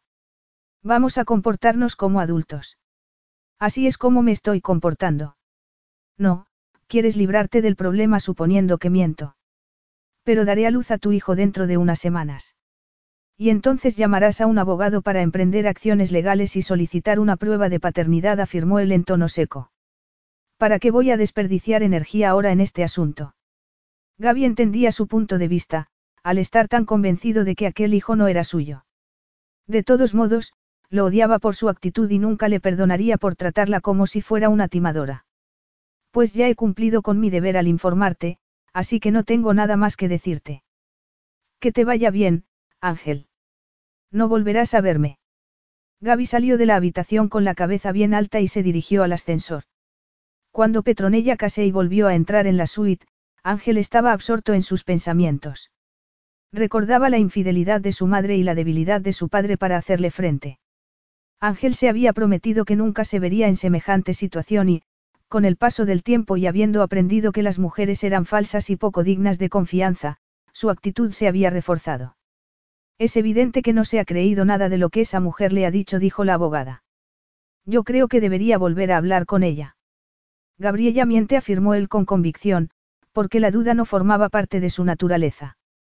Pero a la vez se percató de que, si no mentía, él había quemado todas las naves. Tiene que estar mintiendo, como sus predecesoras. Contraté una agencia de detectives para que la investiguen. Debo tomar toda clase de precauciones. Tenga en cuenta que, a pesar de la cantidad de reclamaciones de paternidad que ha recibido, murmuró Petronella en tono diplomático antes o después, probablemente habrá una mujer que diga la verdad. Espero que se equivoque. Mi primer hijo varón será automáticamente el heredero del trono. Está en la Constitución, y no es algo que yo pueda cambiar. Pero el problema se había planteado, ¿y si fuera a ser padre? ¿Cómo iba a enfrentarse a ello? Él había sufrido la falta de cuidados de sus padres, por lo que solo sabía lo que un progenitor debía evitar, no lo que debía hacer. Gaby volvió a casa de Liz con lágrimas en los ojos. Por suerte, su amiga estaba de baja por maternidad, por lo que no se hallaba trabajando. Liz observó su tenso y pálido rostro y la abrazó. ¿Tan mal han ido las cosas? Sí. El plan A ha sido un absoluto fracaso, así que voy a poner en marcha el plan B, contestó Gaby con voz ahogada. Ángel no va a ayudarme, no quiere saber nada. Incluso se niega a reconocer que podría ser su hijo. Pues tendrá que pagarle la manutención, le guste o no. Siempre que no pueda sobrevivir sin su ayuda. Pero si puedo, no volverá a verme ni verá a su hijo en toda su vida. Mientras Gabriella pasaba unas semanas complicadas intentando planear el futuro con un bebé, Ángel, por primera vez en su vida, se vio sometido a meses de tensión y decepción. Gabriella había desaparecido y, con ella, el niño que él se temía que era suyo. Cuando la agencia de detectives lo informó de lo que había descubierto, decidió pasar a la acción. Ahora, lo único que debía hacer era cerrar el trato. Que ella se negara le parecía prácticamente imposible. Gaby sonrió mientras le daba el sol veraniego en el jardín. Metió las pinzas y las sábanas en una cesta para llevarlas dentro. El largo invierno y la granja aislada en la que vivía le habían supuesto un descanso terapéutico que la había calmado y le había indicado el camino a seguir. Y ese camino era su hijo, Alexios. Dejó la cesta en el vestíbulo. La planta baja de la casa constaba de cocina, salón y comedor. Una anciana se hallaba sentada en el salón. Era Clara Patterson, la madrina de Liz, una viuda de más de 70 años que se recuperaba de una operación poco importante. Gaby estaba viviendo temporalmente con ella, como ama de llaves, mientras se adaptaba a su nuevo papel de madre. Alexios, que le sonreía desde la alfombra, no le suponía mucho trabajo. No se parecía a ella ni tampoco a Ángel. Nadie de su familia tenía los ojos verdes y el cabello negro, tampoco Ángel. Así que no sabía de dónde procedían tales genes. Se dijo que le daba igual. Lo que importaba era que Alexios era un bebé de ocho meses sano y feliz, que ya andaba a gatas e intentaba hablar. Y ella se había percatado de que, desde la muerte de su familia, no había querido a nadie tanto como a su hijo. El sonido de un helicóptero sobrevolando la casa no la inmutó, porque el edificio se hallaba a pocos kilómetros de una base militar. Pero frunció el ceño cuando el ruido aumentó, y fue a mirar por la ventana. Desconcertada, vio que aterrizaba en el descampado que estaba al otro lado de la valla del jardín. Clara se acercó a mirar. No es un helicóptero militar. Y lleva una bandera que no reconozco. Pero Gaby sí la conocía, era la de Temos. Se quedó petrificada. Es el padre de Alexios. Nos ha encontrado. Ya era hora, afirmó Clara con calma. No puedes esconderte eternamente. Pero si no quería saber nada de Alexios. Es un joven muy obstinado, pero ha visto la luz. Un macho alfa a veces reacciona mal cuando lo ponen en una situación que no controla. ¿Qué sabes tú de machos alfa? Preguntó Gaby, sorprendida. Más que tú, Clara sonrió. Estuve casada con uno casi medio siglo, y no hay día que no eche de menos su comportamiento autoritario y obstinado. Gaby le palmeó la mano. Lo sé. Pues ve a tratar con el tuyo con sensatez. Yo vigilaré a Alexios hasta que estés lista para presentárselo a su padre. Gaby no le dijo que no tenía intención de hacerlo. Se limitó a sentir mientras veía a Ángel, vestido con traje y abrigo, saltar la valla del jardín y dirigirse hacia la puerta de la casa. Sintió una furia incontrolable. ¿Cómo se había atrevido Ángel a localizar su paradero, después de cómo la había tratado? No iba a tolerar semejante invasión de su intimidad, que tanto valoraba. Cuando sonó el timbre, Gaby se miró al espejo. Llevaba el cabello recogido en la nuca de cualquier manera y el rostro sin maquillar, así que no presentaba su mejor aspecto. Pero ¿por qué pensaba en algo tan trivial en aquel momento? El descaro de Ángel la llenó de ira. Pensó en la cantidad de veces que le hubiera venido bien la ayuda del padre de su hijo en los meses anteriores, como cuando, poco después de hacerle la cesárea, tuvo que atender a un recién nacido, o durante las noches sin dormir hasta que Alexios adoptó una rutina. Aunque sus amigas la ayudaban, estaba sola. Ser madre soltera era muy estresante y al principio tuvo pesadillas sobre qué sería del niño si algo le pasaba a ella. Abrió la puerta sin quitar la cadena de seguridad. Antes, una mirada al hermoso rostro de Ángel le bastaba para excitarse, pero verlo en aquel momento la tensó y la dejó fría, al recordar la humillación que había sufrido en el Hotel de Londres. Supongo que te sorprenderá mi llegada. Estoy atónita. ¿Puedo entrar? Preguntó con la certeza de que ella no se negaría. Su osadía la enfureció aún más. No. Le espetó ella cerrando la puerta. Dio media vuelta, cruzó los brazos y comenzó a recorrer el vestíbulo. Ángel volvió a llamar. No voy a marcharme, dijo él desde fuera. Gaby apretó los dientes y se contuvo para no volver a abrir la puerta y ponerse a gritarle. Nadie la sacaba de quicio con tanta facilidad como él. A esto lo llamas comportamiento adulto. Gaby cerró los puños. Si hubiera tenido una piedra se la habría lanzado, pero siguió recorriendo el pasillo tratando de controlarse. Él estaba tan tranquilo, lo cual la enardecía al recordar lo que había tenido que soportar. Sin embargo, sabía que no todo lo que sentía era culpa de él. El tiempo la había hecho más sincera consigo misma. Había estado enamorada locamente de Ángel en la universidad, y él le había hecho mucho daño. No fue un encaprichamiento juvenil, sino un amor de verdad que bordeaba la obsesión. Por desgracia, los restos de aquel amor la hicieron sucumbir y tener una aventura de una noche en Alaria, porque la atracción que sentía por él seguía siendo igual de intensa. No podía reprocharle el haberse marchado después, ya que conocía su fama de mujeriego.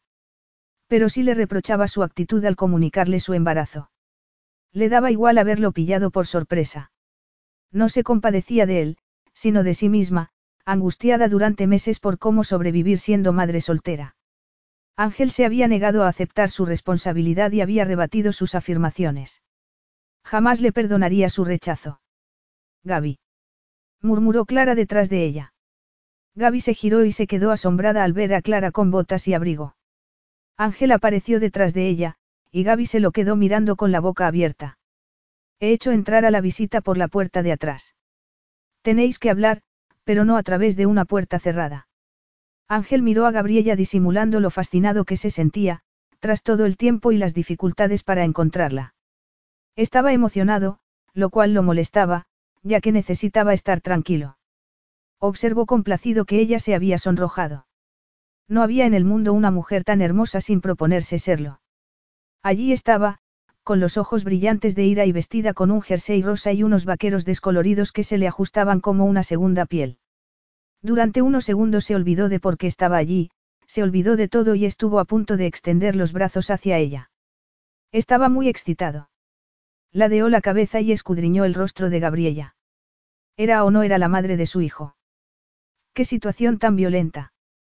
Musitó Gaby mientras se dirigía al salón, seguida por él. Puesto que esa señora parece saber quién soy, será discreta. Por supuesto.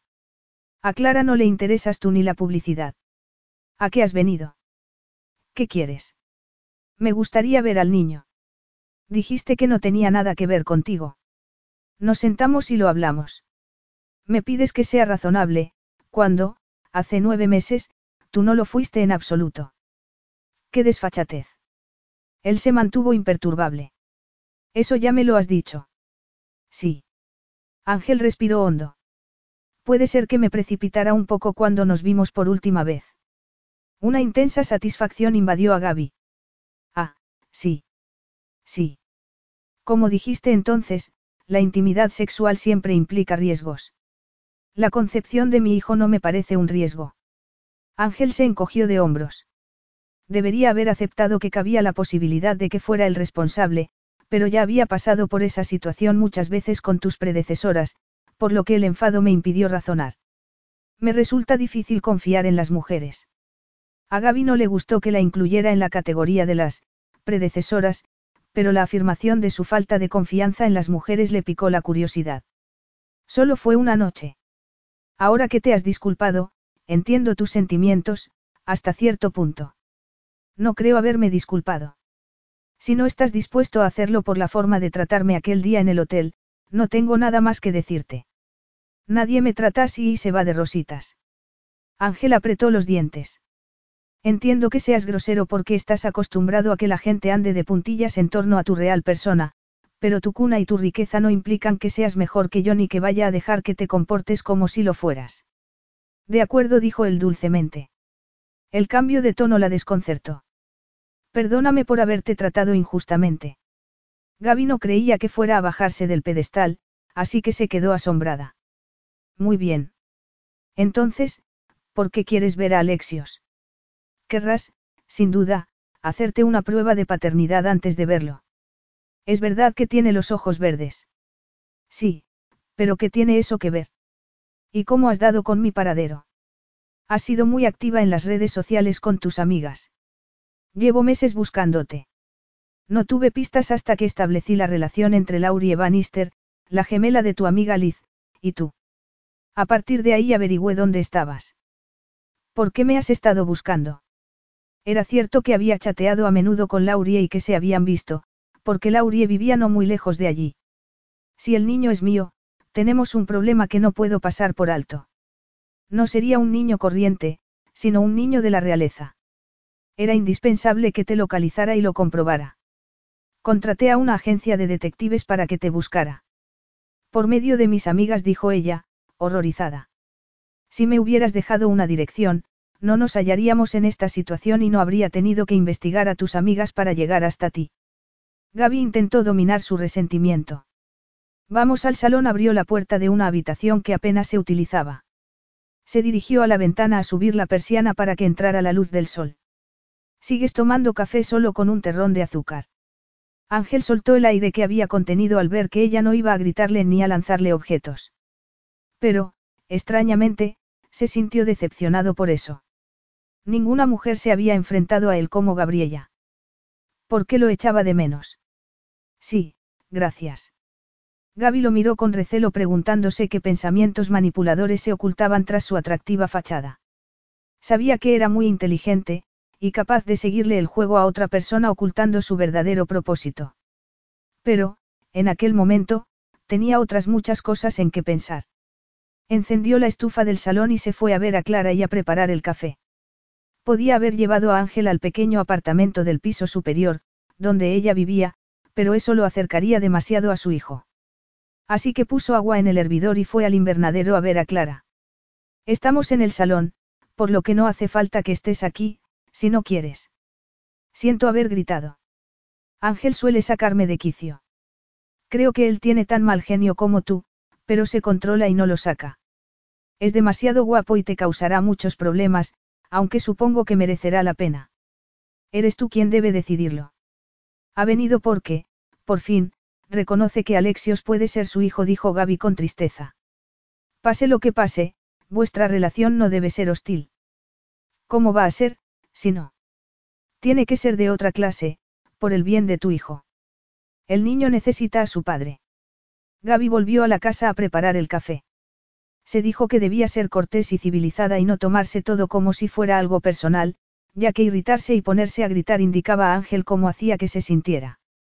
Le revelaba que la afectaba emocionalmente y que se sentía herida por lo sucedido en Alaria. Se estremeció al pensarlo, pero se dijo que era una persona adulta, que había dado su consentimiento y que creía saber lo que estaba haciendo. Solo después se dio cuenta de que, en su interior, deseaba algo más que un breve encuentro sexual. Ángel tenía frío y se acercó a la estufa. Miró el reloj. Tenía que estar de vuelta en Temos por la mañana. Necesitaba tiempo para hablar con Gabriella, y no tenía mucho. Gabriella volvió con una bandeja y él agarró la taza. Hace meses bromeaste en las redes sociales por tener un hijo de ojos verdes y cabello rizado, afirmó él con la voz tensa. Gaby enarcó una ceja. ¿Qué importancia tiene eso? Mi madre tenía los ojos verdes y el cabello rizado. La reina Nabila era una belleza legendaria, dijo él en tono severo, como si el tema le desagradara. Y, desde luego, desde su punto de vista tenía que ser desagradable la posibilidad de que su primer hijo hubiera nacido accidentalmente de una mujer corriente, no de una de su elección. Sus padres eran de linaje real, y él no conocía otra cosa. Puede que sea una coincidencia, afirmó Gaby, que comenzaba a percatarse de que no quería compartir al niño con Ángel, aunque fuera egoísta por su parte. Ahora, Alexios era su familia y, al haber perdido a la suya a los 14 años, estaba empeñada en estar cerca de él. ¿Tienes algún motivo para creer que el padre de tu hijo pueda ser otro? Estuviste con otro hombre poco antes de estar conmigo o poco después. No ha habido otro hombre. Fuiste mi primer. Se calló porque no se lo quería haber dicho. Ángel frunció el ceño. El primero. En serio. Ojalá no fuera así, pero sí declaró ella con amargura. No te habría llevado a la cama de haberlo sabido, dijo él apartándose de ella. Fue a mirar por la ventana. No me relaciono con vírgenes. No hay igualdad en la relación, y puede conducir a equívocos. No es mi caso. Sabía lo que quería y lo conseguí. Él se volvió y la miró con ojos brillantes. ¿A qué te refieres? preguntó. Le pareció que lo había insultado. A un hombre que ni siquiera me despertó para despedirse. Ángel apretó los dientes. Así no vamos a ningún sitio. No vas a desviarme del motivo por el que he venido y a conseguir que vuelva a enfadarme. He venido a preguntarte si estarías de acuerdo en que me hiciera una prueba de paternidad privada. Gaby recordó que él le había echado en cara que lo llevaría a juicio para exigirle una prueba de ADN. No. Ángel entrecerró los ojos. Entonces lo haremos en los tribunales. Gaby palideció. No hay motivos para llegar tan lejos. Claro que los hay. Si el niño es mío, tendré que casarme contigo. Gaby lo miró con los ojos como platos. Ahora me toca a mí preguntarte si hablas en serio. Totalmente. Capítulo 5. La taza que Gaby tenía en la mano comenzó a temblar mientras se sentaba en un sillón. Tendrás que casarte conmigo. Ángel tragó saliva. Tendría que casarse para asegurarse de que el niño estuviera protegido de influencias perniciosas. Después de las experiencias de su infancia, tendría que formar parte directa de la crianza de su hijo, porque no hacerlo sería imperdonable. Aceptaba que criar a su hijo era su deber, pero sabía que, debido a su disfuncional familia, no tenía ni idea de cómo ser un buen padre y esposo, lo cual lo asustaba. Miró a Gabriela esforzándose en entender su reacción, pero sus ojos no le revelaron nada. Parecía en estado de shock. Estamos adelantándonos a los acontecimientos. En primer lugar, accedes a que me haga una prueba de paternidad y vas a dejarme ver al niño. Gaby tragó saliva con dificultad. Explícame por qué me has dicho que tendrías que casarte conmigo. Mi primer hijo varón heredará el trono. Pero no estamos casados. Protestó ella. No tenemos que estarlo, según la constitución de Temos, el primer hijo varón es el heredero. En el siglo XVII, uno de mis antepasados no pudo tener hijos con su esposa, pero ya tenía un hijo varón con su amante, y este heredó el trono. Su padre cambió las normas para que la familia Diamandi siguiera en el poder. Estemos o no casados, si es mi hijo, será mi heredero. Y si me caso contigo, te convertirás en reina de Temos y gobernarás conmigo. Por favor. Gaby dejó la taza y respiró hondo. No tenía ni idea. Ni siquiera me imaginaba que Alexios pudiera heredar nada que te perteneciera. Si me has dicho la verdad y yo he sido tu único amante, el niño no seguirá siendo ilegítimo, ya que nuestra boda legitimará su nacimiento. Así que, la prueba de paternidad. Supongo que no tengo elección, porque negarme sería injusto para el niño y para ti. Por tanto, estoy de acuerdo. Yo me encargo de todo, dijo él sacando el móvil. Habló en italiano con alguien. Ella creyó que era un empleado porque le estaba dando instrucciones. Se guardó el móvil en el bolsillo del abrigo y se mesó el negro cabello. La miró con ojos ardientes como el fuego de una hoguera, y ella se quedó sin respiración. Su cuerpo revivió como si él hubiera dado a un interruptor, los senos se le endurecieron y sintió una opresión en el pecho. Se removió en el sillón, incómoda. Tendré que casarme contigo. No esperaba oírle decir esas palabras, no se le había ocurrido ni en la más loca de sus fantasías. Ni siquiera de adolescente había soñado con casarse con un príncipe. Pero ¿por qué iba a tener que casarse con ella? ¿Por qué Alexios era su heredero? No se imaginaba casada con Ángel, cuyo estilo de vida era tan distinto del suyo. Temos era un lugar lleno de gente rica, famosa y poderosa. Había yates, hoteles de lujo y casinos, desfiles de moda y acontecimientos benéficos. Nadie relacionaría a alguien tan corriente como ella con Ángel, el gobernante del pequeño país. ¿Puedo verlo? insistió él. Gaby estuvo a punto de negarse, pero lo pensó mejor. ¿Qué razón había para que no le dejara ver al niño, ya que pronto sabría que era suyo? De acuerdo, pero no hagas ruido. Se enfada mucho si lo despiertas cuando está echando la siesta. Gaby lo condujo a la cocina, donde estaba la escalera para subir al apartamento. ¿Por qué vivís aquí? A Clara la habían operado y necesitaba a alguien que la ayudara. Alexios acababa de nacer. Este arreglo nos conviene a las dos porque seguimos teniendo intimidad.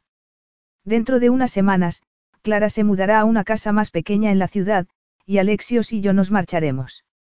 ¿Dónde?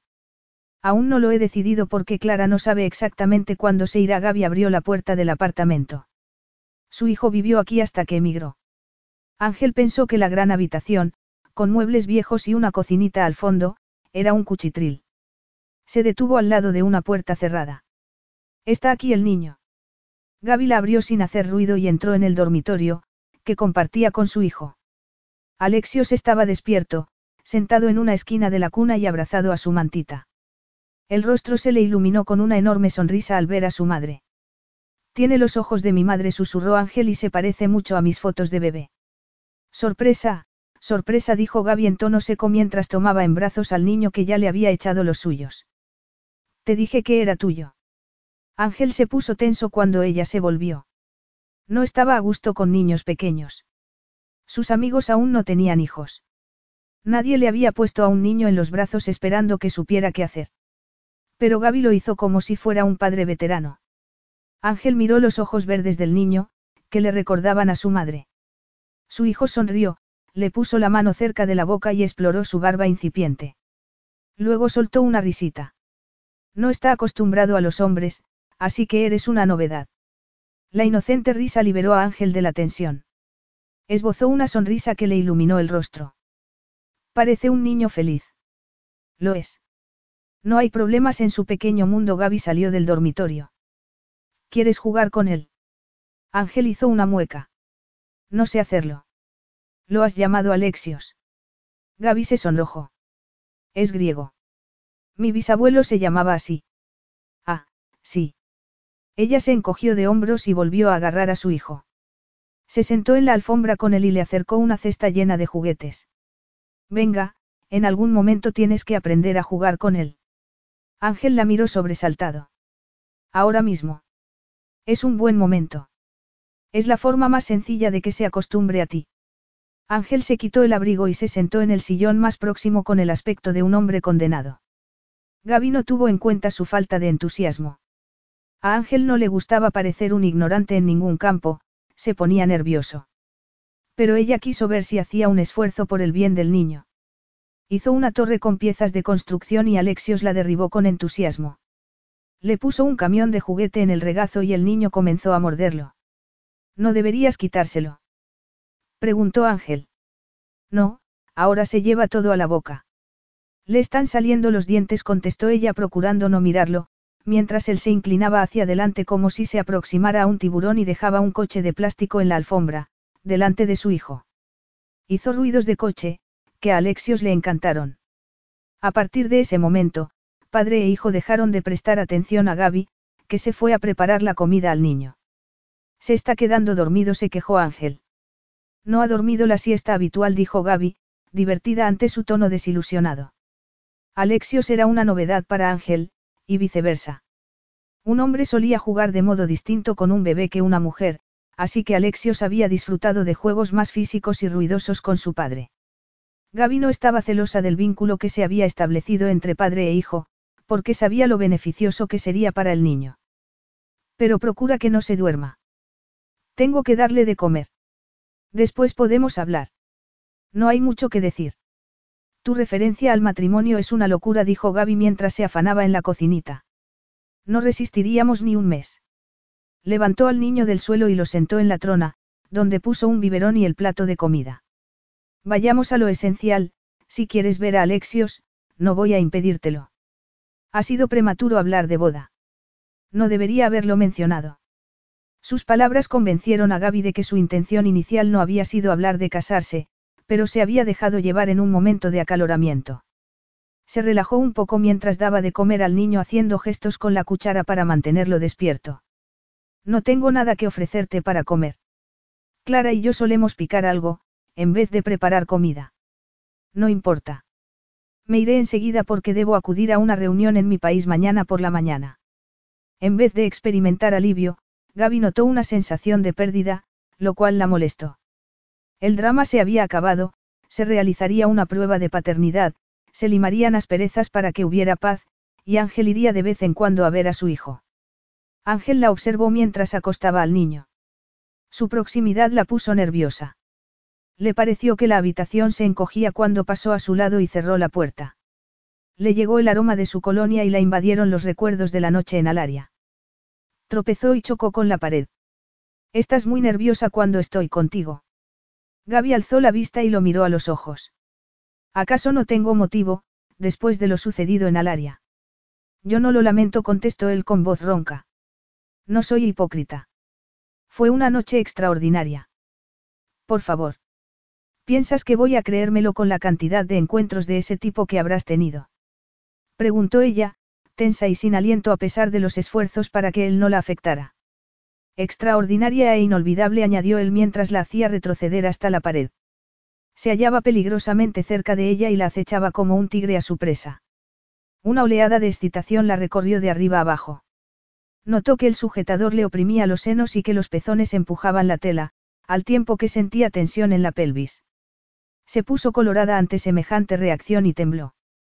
Ángel le acarició la mejilla con la punta del dedo, con los ojos brillantes de deseo, y fue demasiado para el estado en que se hallaba Gaby, en el que se fundían el trastorno emocional que su llegada le había provocado y el deseo que no podía reprimir. Se puso de puntillas para besarlo en la boca. Sabía a menta, a aire fresco y a sol, y a un deseo que reverberó en el interior de ella como un relámpago. Él apretó la boca contra la de ella, que estuvo a punto de caerse, y buscó apoyo en la pared. Él le introdujo la lengua y fue como sentir el cuerpo atravesado por fuego líquido. Se agarró a sus hombros, le acarició el cabello. La tela de los pantalones no ocultaba la excitación de su masculinidad, que ella notaba en el vientre. Deslizó la mano por su torso para tomarla. Él gimió y se apretó contra ella mientras le bajaba la cremallera de los vaqueros. El deseo mutuo era frenético, incontrolable. El atractivo de lo prohibido se la tragó viva. Él le rozó el estómago con la mano y se la introdujo por debajo de las braguitas para acariciarla donde más lo deseaba ella, que se excitó de modo insoportable. Se apretó contra él estremeciéndose. Cada vez que él le lanzaba la lengua contra la suya, cada vez que la acariciaba con la mano, sus defensas se debilitaban. Su cuerpo hambriento de sensaciones se elevó hasta una cima febril. Al alcanzar el clímax gritó, mientras la invadían oleadas de placer.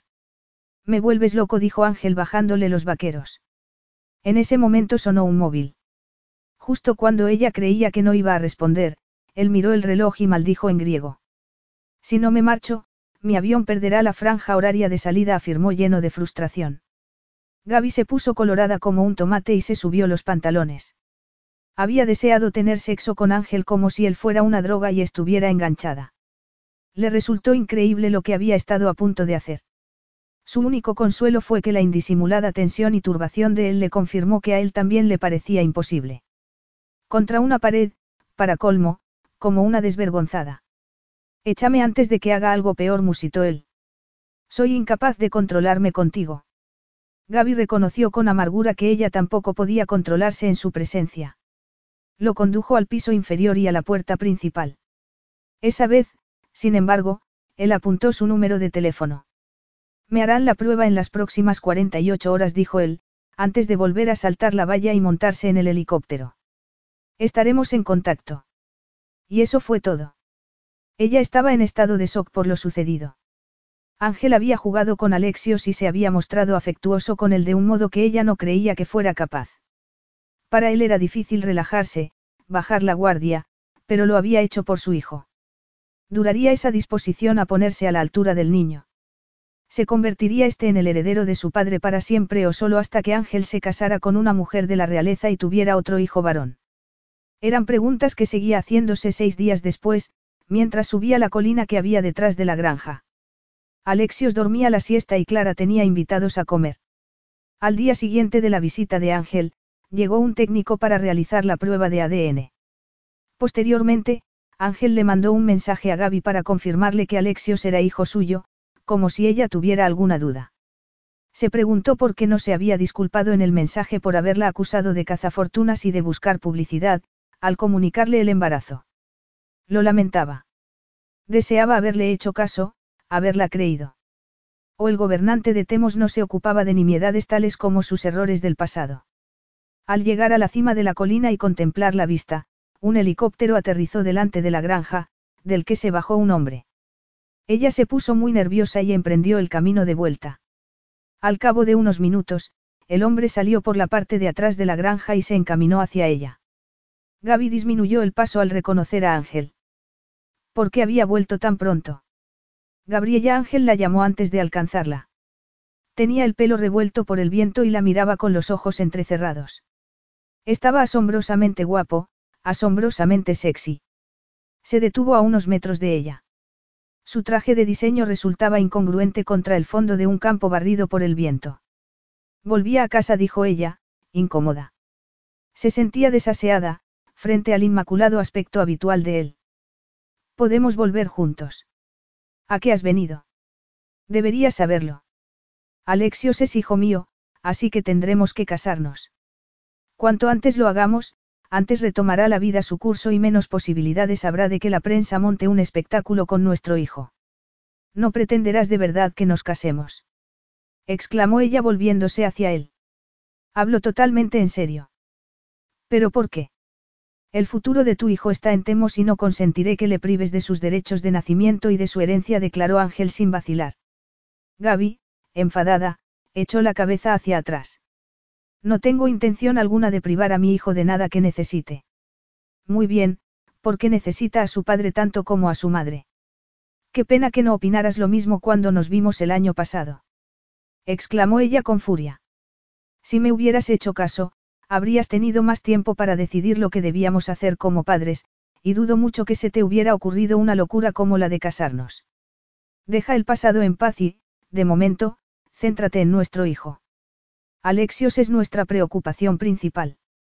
Estoy resuelto a que la vida de mi hijo comience mejor y más felizmente que la mía.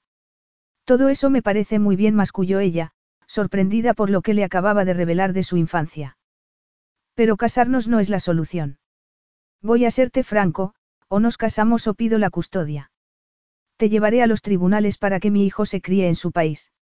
Gaby se quedó petrificada, mientras él se dirigía a la casa a grandes zancadas. Llena de miedo, reaccionó y fue tras él. No lo dirás en serio. ¿De verdad que intentarías quitarme a Alexios? Tan cruel eres. Lo haría con pesar porque una madre cariñosa es un regalo enorme, y no deseo separaros. Pero Alexios también debe estar con su padre, y si no llegamos a un compromiso, no me quedará más remedio que enfrentarme a ti. Y la boda es el único compromiso posible. Susurró ella, pálida como una muerta. Sí. Así nos tendrá a los dos, y nosotros a él, y se criará en el país que un día gobernará. Te prometo que será lo más importante de mi vida. Intentaré ser un padre como es debido. No le faltará de nada. Desconcertada por la apasionada declaración de intenciones paternales de un hombre al que ella le suponía un interés nulo por tales temas, Gaby tragó saliva y no dijo nada. Tal vez lo mejor fuera que renunciaras a él y siguieras con tu vida, sin verte limitada por la posición de nuestro hijo, afirmó él, lo que la dejó anonadada. La vida en palacio está llena de restricciones, y creo que tienes menos interés en esa clase de vida que la mayoría de las mujeres que conozco. Gaby parpadeó mientras reflexionaba con rapidez sobre las terribles opciones que le planteaba. Después de tantos años, es el primer cumplido que me haces que no tenga que ver con mi aspecto. Ángel frunció el ceño. No soy tan superficial. Ella se encogió de hombros. Lo fuiste conmigo, pero puede que lo seas con todas las mujeres. No estoy dispuesta a separarme de Alexios, aunque supongo que es la opción que preferirías. A pesar de que separarte de él le parta el corazón. Le espetó él, incrédulo. No tienes una gran opinión de mí, ¿verdad? No deseo que mi hijo sufra por el abandono de su madre. Ya sucedió en mi familia, y el dolor continúa incluso en la edad adulta. Gaby se sintió como si la estuviera regañando. La palidez de su rostro fue sustituida por un sonrojo culpable, mientras se preguntaba a quién de la familia de él habían abandonado. ¿A quién le sucedió en tu familia? Ángel se puso tenso. Es un asunto del que no voy a hablar. Gaby apartó la mirada. Voy a resumir lo que me has dicho. En tu opinión, tengo dos opciones, el matrimonio o una batalla judicial. Digamos que no hay muchas posibilidades de negociar. Así es. No hay alternativa. Gaby se mordió el labio inferior para contenerse y no manifestar su desacuerdo con irritación. En un mundo en que abundaban los progenitores solteros, por supuesto que había alternativas, pero él no estaba dispuesto a tenerlas en cuenta. Y ella creía que no se hallaba en una posición lo bastante fuerte o segura para enfrentarse a él. Ángel sería un enemigo terrible, no solo por su carácter arrogante, obstinado e implacable, sino por su posición social. Era muy rico y tenía estatus diplomático, además de amigos influyentes. En un juicio sobre un niño con derecho de nacimiento a heredar un trono, ¿qué se decidiría? Una madre podía perder a su hijo si se consideraba que el padre era más adecuado para tener la custodia. Ángel podría entrar en esa categoría, teniendo en cuenta que Alexio se convertiría en rey. Si tengo que elegir entre el matrimonio y una batalla legal por la custodia, me inclino por que nos casemos, murmuró ella. Se contuvo para no decirle que no le había dado una opción real sobre la que poder reflexionar.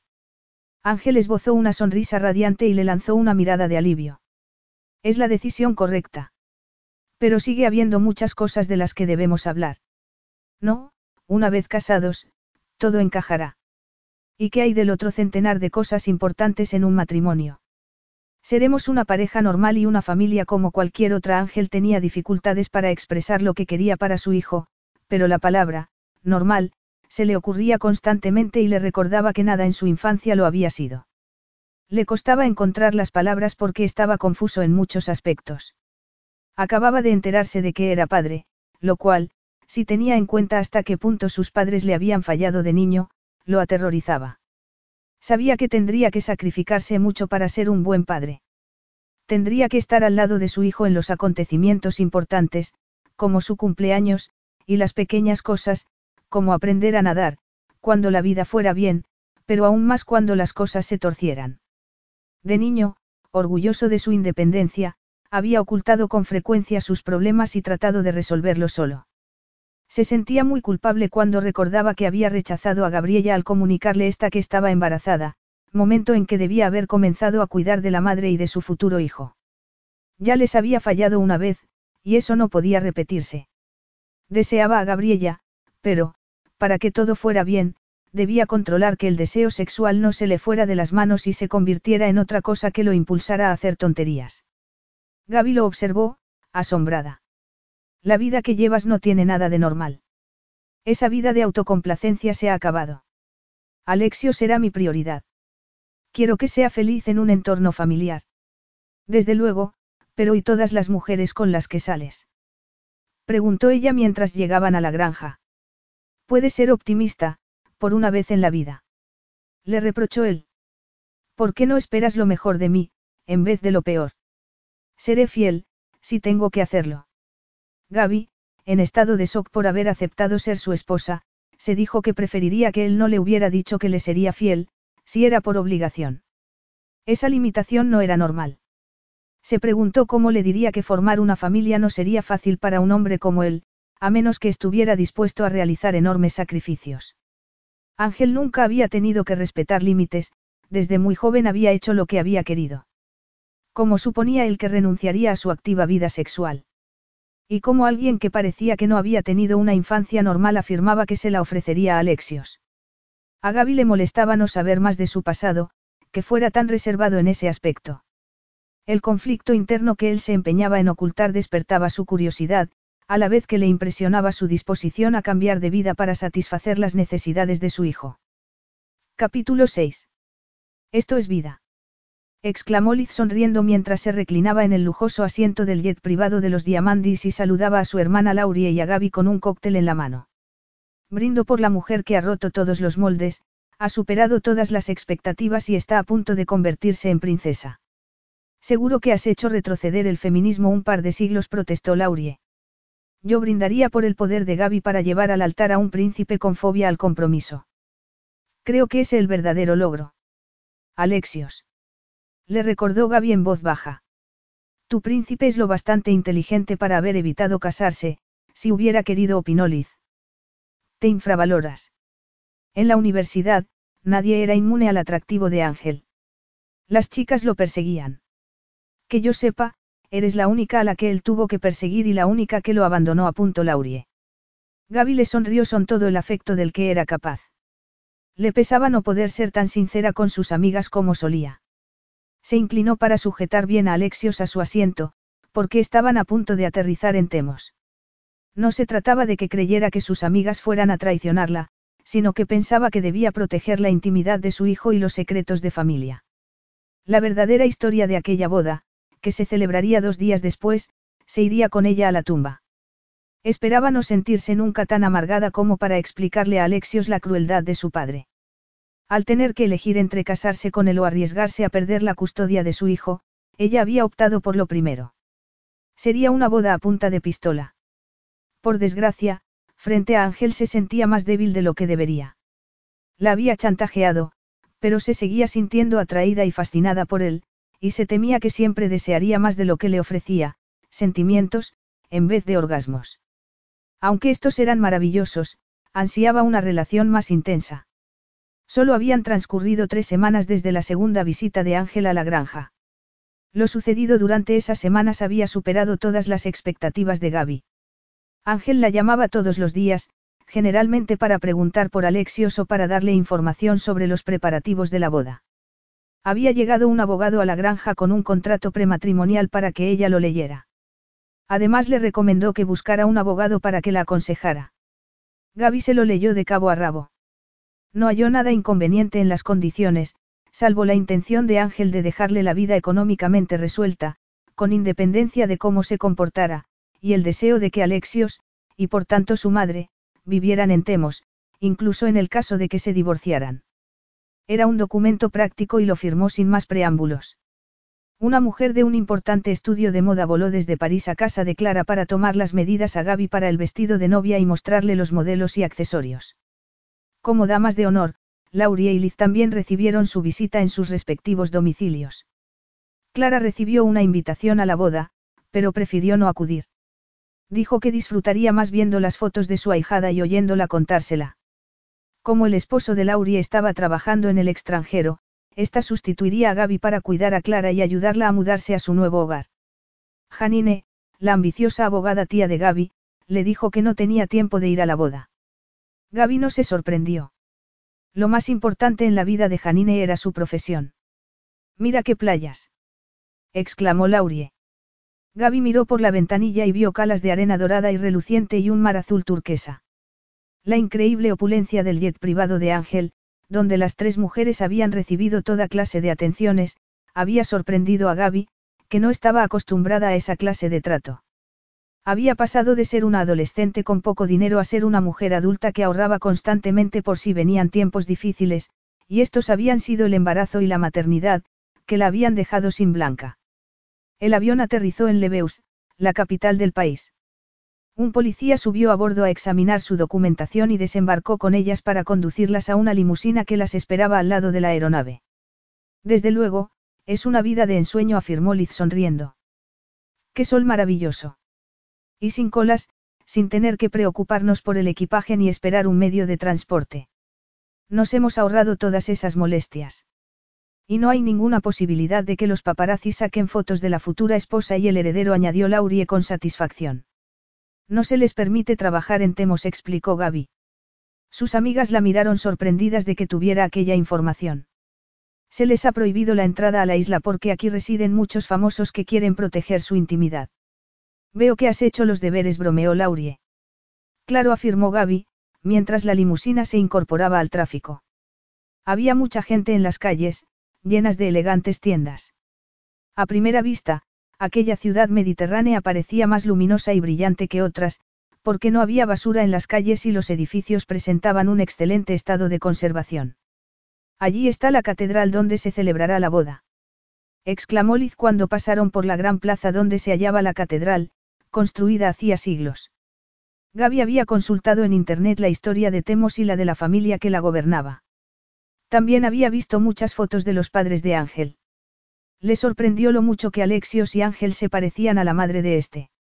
Ángel procedía de una familia increíblemente rica, privilegiada y antigua, de la que habían formado parte, a lo largo de los siglos, guerreros, aventureros y mujeriegos.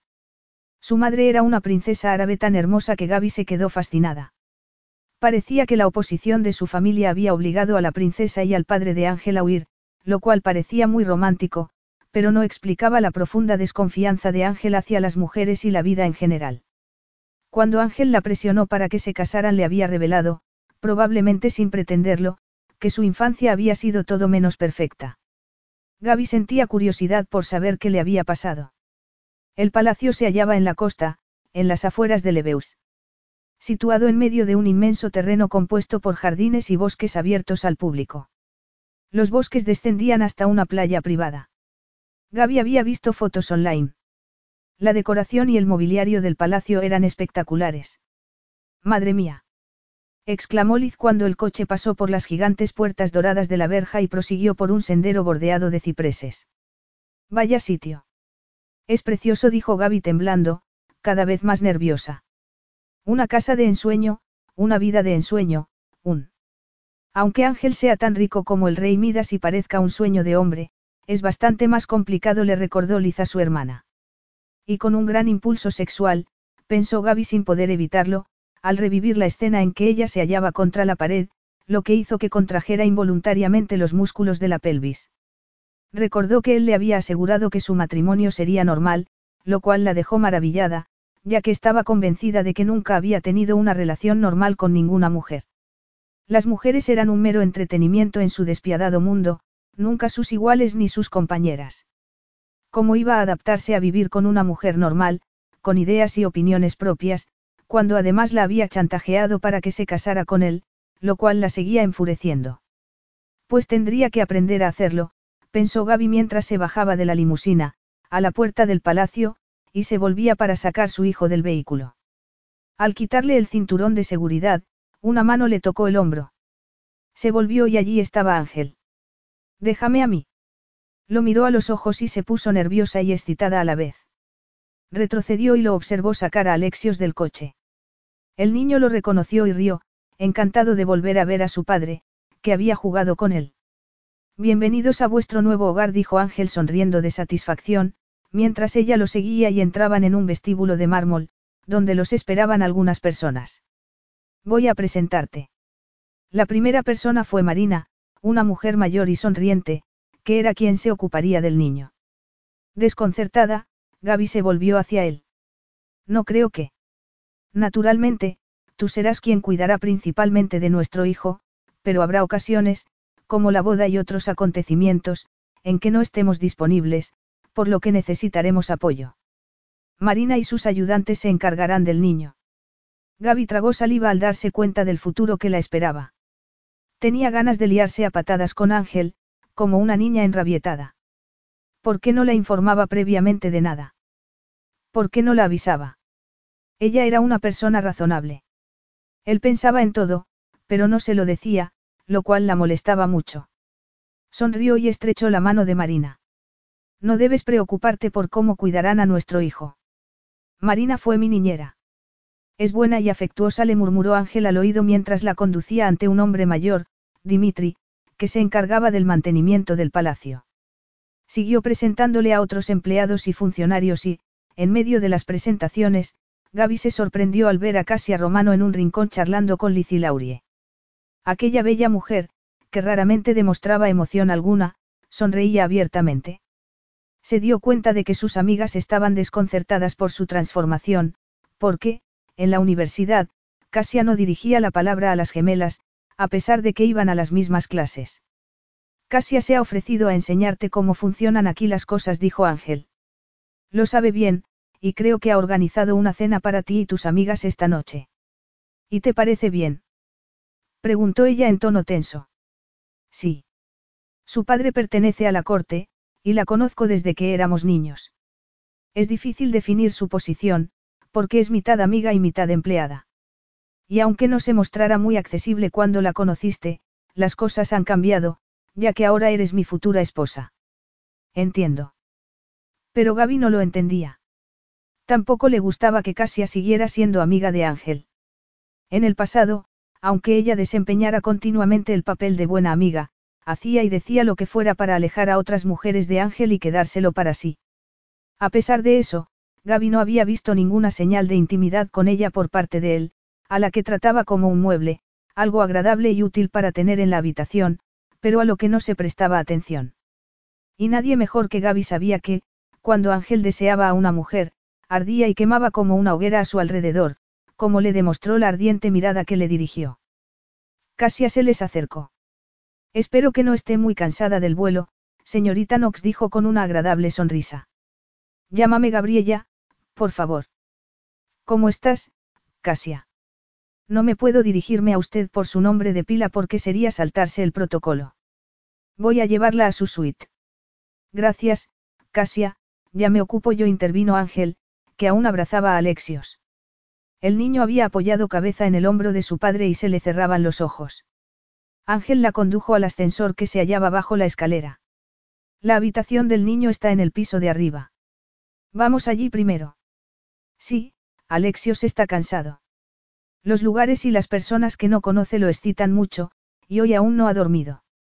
Gaby miró a Ángel y se quedó sin respiración, atrapada por sus ojos de largas pestañas. Te deseo, musitó él. Ella se quedó petrificada al tiempo que se derretía de excitación. Ángel se le acercó y la apoyó contra la pared del ascensor mientras la besaba en la boca ávidamente. Le introdujo la lengua por los labios entreabiertos, y una oleada de deseo se apoderó del tembloroso cuerpo de ella. La agarró de la cabeza para que no la moviera y la besó con pasión febril. Ella se perdió en la excitación y las sensaciones del momento, hasta que un leve gemido de protesta la alertó de que estaban aplastando a Alexios entre los cuerpos de ambos. Se echó a un lado bruscamente. Ángel la miró consternado. No tenía intención de haberla tocado, pero ninguna mujer lo hacía sentir lo que Gabriella, la angustiosa necesidad de relacionarse físicamente. No deseaba ese incendiario vínculo con ninguna mujer, porque conocía bien sus complicaciones.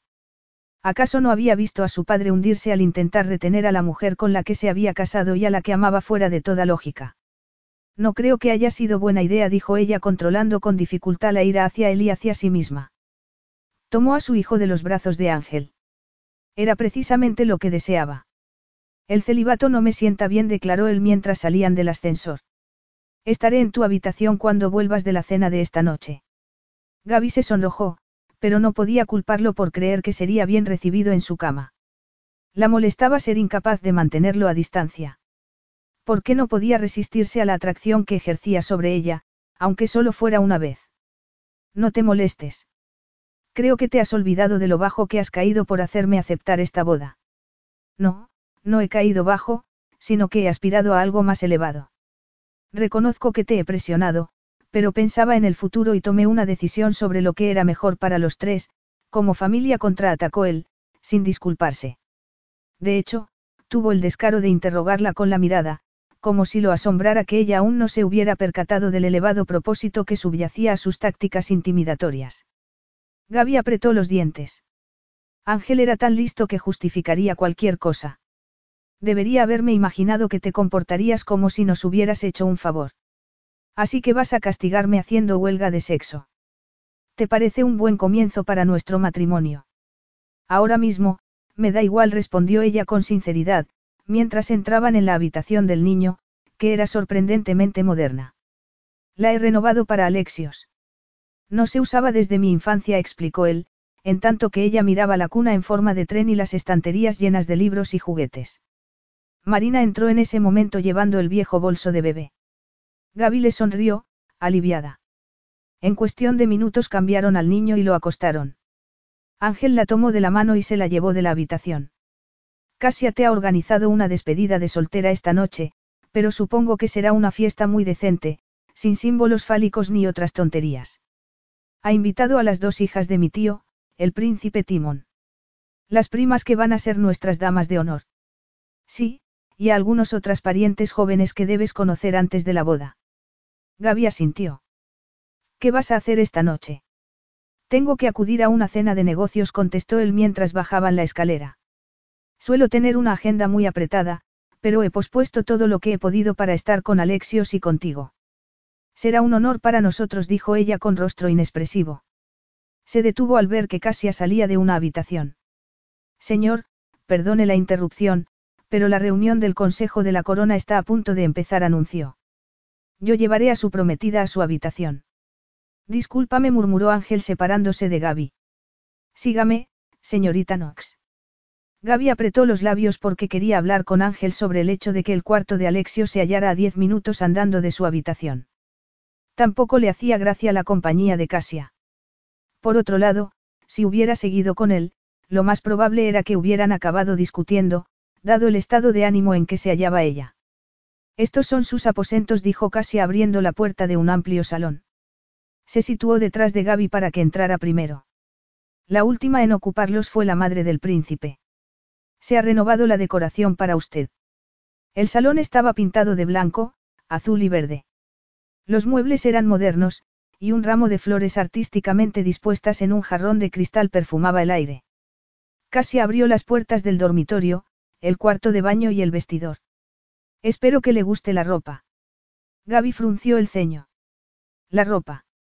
Casia empujó unas puertas correderas para enseñarle una multitud de prendas colgadas en perchas o dobladas en los estantes. El príncipe ha ordenado proveerla de un nuevo guardarropa. Es muy generoso por su parte, pero no voy a necesitar todo eso. Si vive aquí, lo necesitará. Llevar ropa de diseño forma parte de su imagen pública. Le sugiero que elija un vestido de cóctel para la cena de esta noche. He contratado a una doncella con experiencia para peinarla y aconsejarla sobre la forma de vestir. Gaby sonrió educadamente. Qué atenta. Dadas las circunstancias, soy muy generosa.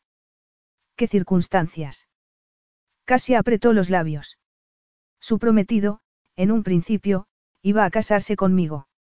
No me lo dijo, pero yo sabía que me consideraba el partido ideal. Pues no tenía ni idea. Claro que no.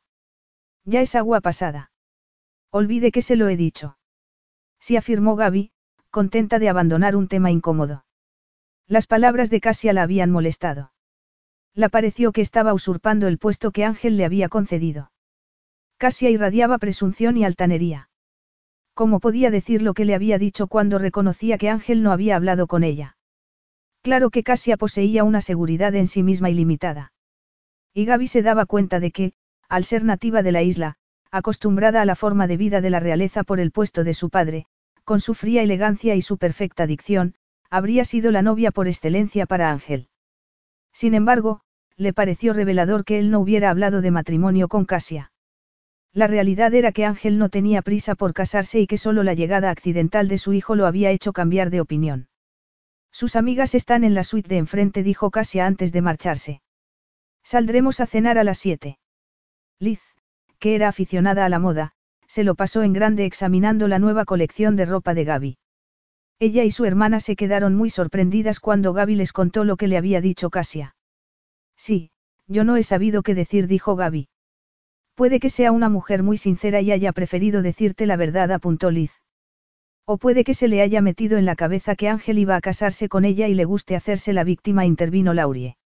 No veo motivo alguno para contarle a nadie su opinión, sobre todo a la mujer con la que él está a punto de casarse. Creo que es un poco rara, Gaby suspiró mientras acariciaba un vestido de seda azul y sacaba unas sandalias de tiras. No iba a quejarse de que Ángel le hubiera proporcionado un nuevo guardarropa, porque el suyo no contenía prendas de diseño. Me parece que me voy a poner este. Es elegante, sin excesos. ¿Crees que iremos a una discoteca después de cenar? Preguntó Laurie. Gaby hizo una mueca. Lo dudo. No me parece que a Casia le gusten, pero seamos positivas, cenar fuera es preferible a una recepción formal destinada a que la gente conozca a la novia. Una hora después, ya vestida y dispuesta a reunirse con sus amigas, Gaby salió del dormitorio, pero se detuvo al ver que Ángel la esperaba en el salón, al lado de la ventana. El sol le hacía brillar el negro cabello y le acentuaba los rasgos que lo hacían tan sorprendentemente guapo. Se me había olvidado darte esto, murmuró avanzando hacia ella y tomándole la mano para ponerle un anillo de zafiros y diamantes en el dedo anular. Todos esperan que lleves un anillo, así que no vamos a decepcionarlos, añadió mientras pensaba que tenía un aspecto fantástico con aquel vestido que le resaltaba las curvas y las bonitas piernas. Pues no sé. Gaby estiró la mano para contemplar la preciosa joya brillar a la luz del sol. Era un anillo magnífico y llamativo, y se esforzó en aparentar que estaba acostumbrada a semejante magnificencia. Es necesario que finjamos un compromiso matrimonial. Ángel frunció el ceño. Había momentos en que Gabriela lo frustraba de forma increíble, y ese era uno de ellos. No la entendía, a diferencia de lo que le había sucedido con otras mujeres. No se quedaba estasiada ante una cara joya, y ni siquiera le había mencionado el nuevo guardarropa. Los gestos que solían complacer el orgullo femenino no le valían en su caso. Lo he hecho con buena intención, musitó él. No vamos a fingir nada, ya que nos vamos a casar pasado mañana. Pero nos hemos saltado los pasos convencionales. Nos hemos saltado muchas cosas, contestó ella con voz tensa. Él la miró a los ojos. Pero estamos empezando de cero. No, es otro capítulo. No tuvimos un comienzo, en sentido literal, así que no podemos volver a empezar, protestó ella. Su tensión disminuyó al ver que sus amigas entraban. Perdona, pero tengo que irme. Mientras bajaban al vestíbulo, donde las esperaba Casia, Gaby se reprochó su comportamiento con Ángel. Sacó el móvil y le mandó un mensaje diciéndole que le había encantado el anillo y agradeciéndole la ropa que le había regalado. A veces, al esforzarse en mantener el tipo con Ángel, interpretaba mal su conducta y se volvía ingrata, pensó con inquietud, mientras sus amigas no dejaban de hacer comentarios sobre el anillo. Casi apretó los labios al felicitarla. El restaurante era grande y estaba atestado. Gaby pensó que era un lugar poco adecuado para celebrar una cena supuestamente discreta. Las recibieron en la puerta y las condujeron a una mesa circular en el centro del local, a la que ya había sentadas otras jóvenes. Mientras se llevaban a cabo las presentaciones y le servían las bebidas, la tensión comenzó a apoderarse de Gaby. Fue la primera a la que sirvieron una copa de champán y le dio un sorbo mientras observaba que casi parecía intimidar a las otras mujeres. Le dio la impresión de que no les caía bien. Poco después de que les hubieran comenzado a servir la cena, empezó a tener mucho calor. ¿Tienes calor? preguntó Alice. No, estoy bien. La comida tiene una pinta estupenda. Pero me sorprende que casi haya decidido celebrar la cena en un sitio con tanta gente. Todos los presentes intentan adivinar quién de nosotras es la prometida de Ángel, y hay algunos que han sacado fotos a escondidas con el móvil. Gaby intentó concentrarse en el rostro risueño de Liz. Tenía la boca seca y le costaba respirar. Comenzó a sentir náuseas, por lo que se levantó bruscamente. Voy al servicio. ¿Quieres que te acompañe? No, gracias. Gaby no quería testigos, si iba a vomitar, ni tampoco aguarles la fiesta. Al levantarse se mareó, y se preguntó si habría atrapado algún virus durante el viaje. Pues, si era así, tendría que reponerse con rapidez, pensó con preocupación mientras se dirigía al servicio. Le temblaban las piernas, le costaba respirar, y comenzó a sentir pánico. Sacó el móvil y, sin pensarlo dos veces, llamó a Ángel. No me encuentro bien, susurró. Estoy enferma, Ángel, pero no quiero aguarles la fiesta. ¿Dónde estás? No sé el nombre del restaurante. Estoy en el servicio, dijo arrastrando las palabras mientras se dejaba caer en una silla. La habitación le daba vueltas y el móvil se le cayó de la mano. Echó la cabeza hacia atrás y unos segundos después se desmayó. Capítulo 7. Gaby se despertó atontada en una habitación poco iluminada. Parpadeó confusa mientras respiraba lentamente, aliviada al notar que volvía a hacerlo con facilidad. Movió el brazo y sintió que algo le tiraba dolorosamente de la piel, por lo que emitió un quejido. Una mano se puso sobre la de ella. Tranquila. Te han puesto un gotero. Te habías deshidratado, le explicó Ángel. Al oír su voz, el dolor remitió y se calmó. Recordó la opresión en el pecho, la dificultad para respirar y que se había desmayado en el servicio. Lo siento, masculló. ¿Qué hora es? Es medianoche. No estabas totalmente inconsciente, cuando te encontré, pero esta es la primera vez que has recuperado la conciencia lo suficiente para hablar. Estoy en el hospital. Sí, pero te sacaré de aquí en cuanto me deje el médico. Tenía el cabello alborotado, la corbata aflojada y una barba incipiente.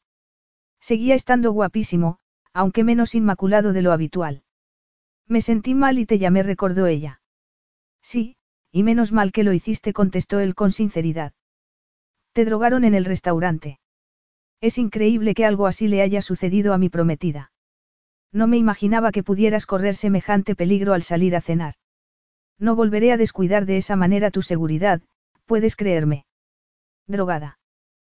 Preguntó Gaby, incrédula. ¿Cómo es posible? Lo averiguaremos, le aseguró Ángel en tono airado.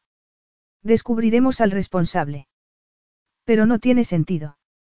No podía haber otro lugar con más gente, que pareciera más seguro. La policía quiere tomarte declaración. Gaby le daba vueltas a lo que le acababa de decir. Por supuesto. Como yo, la policía está desconcertada y dispuesta a hallar al culpable. Si te hubiera ocurrido algo, no me lo perdonaría. ¿Por qué te levantaste de la mesa? Porque no me encontraba bien y no quería aguarles la fiesta a las demás. Creí que si me marchaba y me daba el aire me sentiría mejor, pero fue una tontería.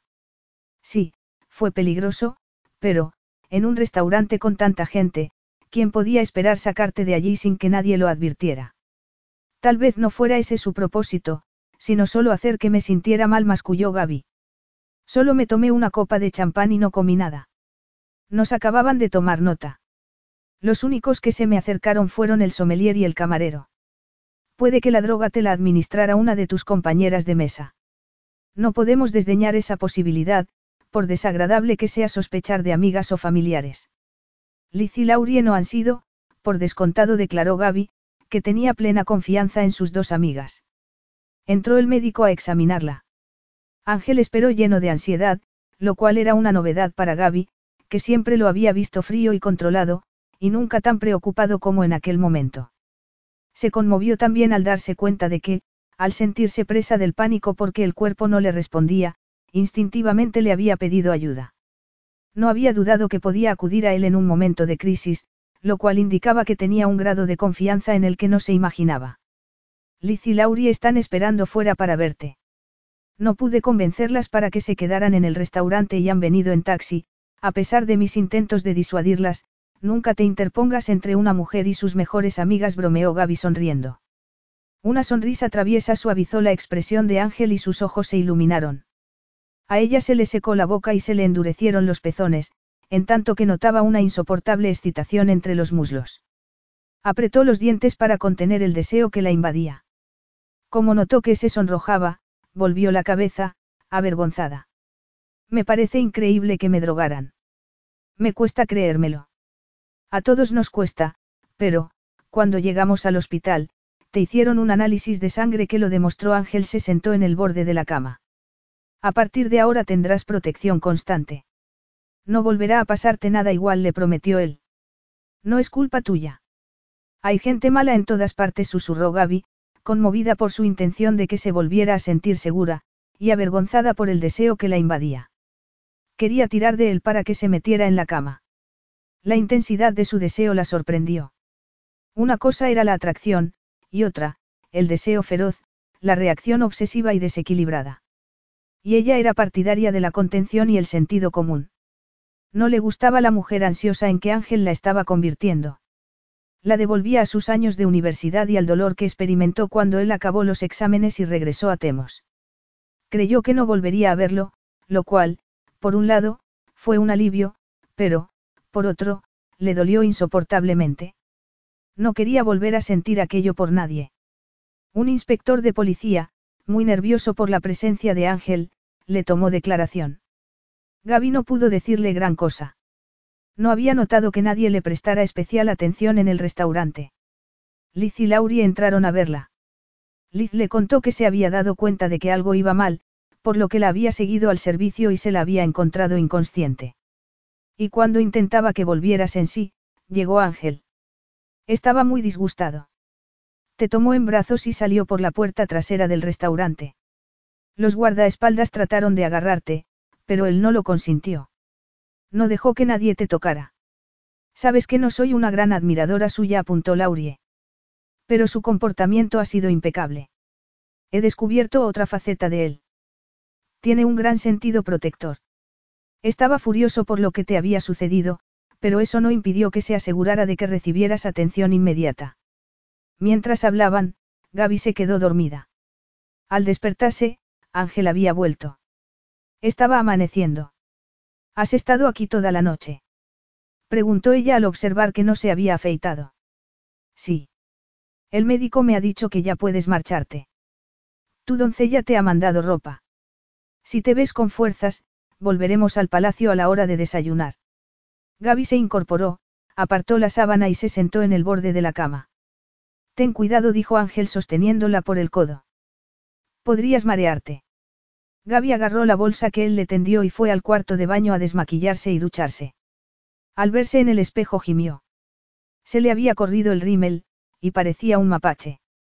La ducha la refrescó, pero seguía sintiéndose débil, no como debería sentirse una mujer el día anterior a su boda. Se preguntó quién le habría puesto la droga en el champán y si no iría destinada a otra persona. Se puso los pantalones y la blusa que le habían enviado, se cepilló el cabello y se lo recogió en un moño. Voy a tener que volver a acostarme, le dijo a Ángel, mientras la limusina los llevaba al palacio. Alexio se preguntará dónde estoy. Yo me ocuparé de él, cuando lleguemos. Debes descansar. La boda te fatigará. Y hay unas joyas que quiero que veas. Una vez en el palacio, Gaby durmió un rato. Al levantarse, Ángel le llevó las joyas a la habitación y le pidió que las examinara. Me gustaría que te las pusieras mañana. Son una herencia familiar. Gaby las observó asombrada, una magnífica tiara de zafiros y diamantes y un colgante y unos pendientes de zafiros. Vaya. exclamó, incapaz de hallar las palabras que describieran su impresión. Eran de tu madre. No, ella prefería joyas modernas. Eran de la abuela de mi padre. Son de origen y diseño rusos. Ella se las trajo consigo al casarse con mi abuelo. Debe ser tú quien decida si quieres llevarlas mañana. La doncella me ha recordado que tienes que probarte el vestido de novia ahora. Gaby hizo una mueca. Se me había olvidado. Te esperan en la habitación de enfrente.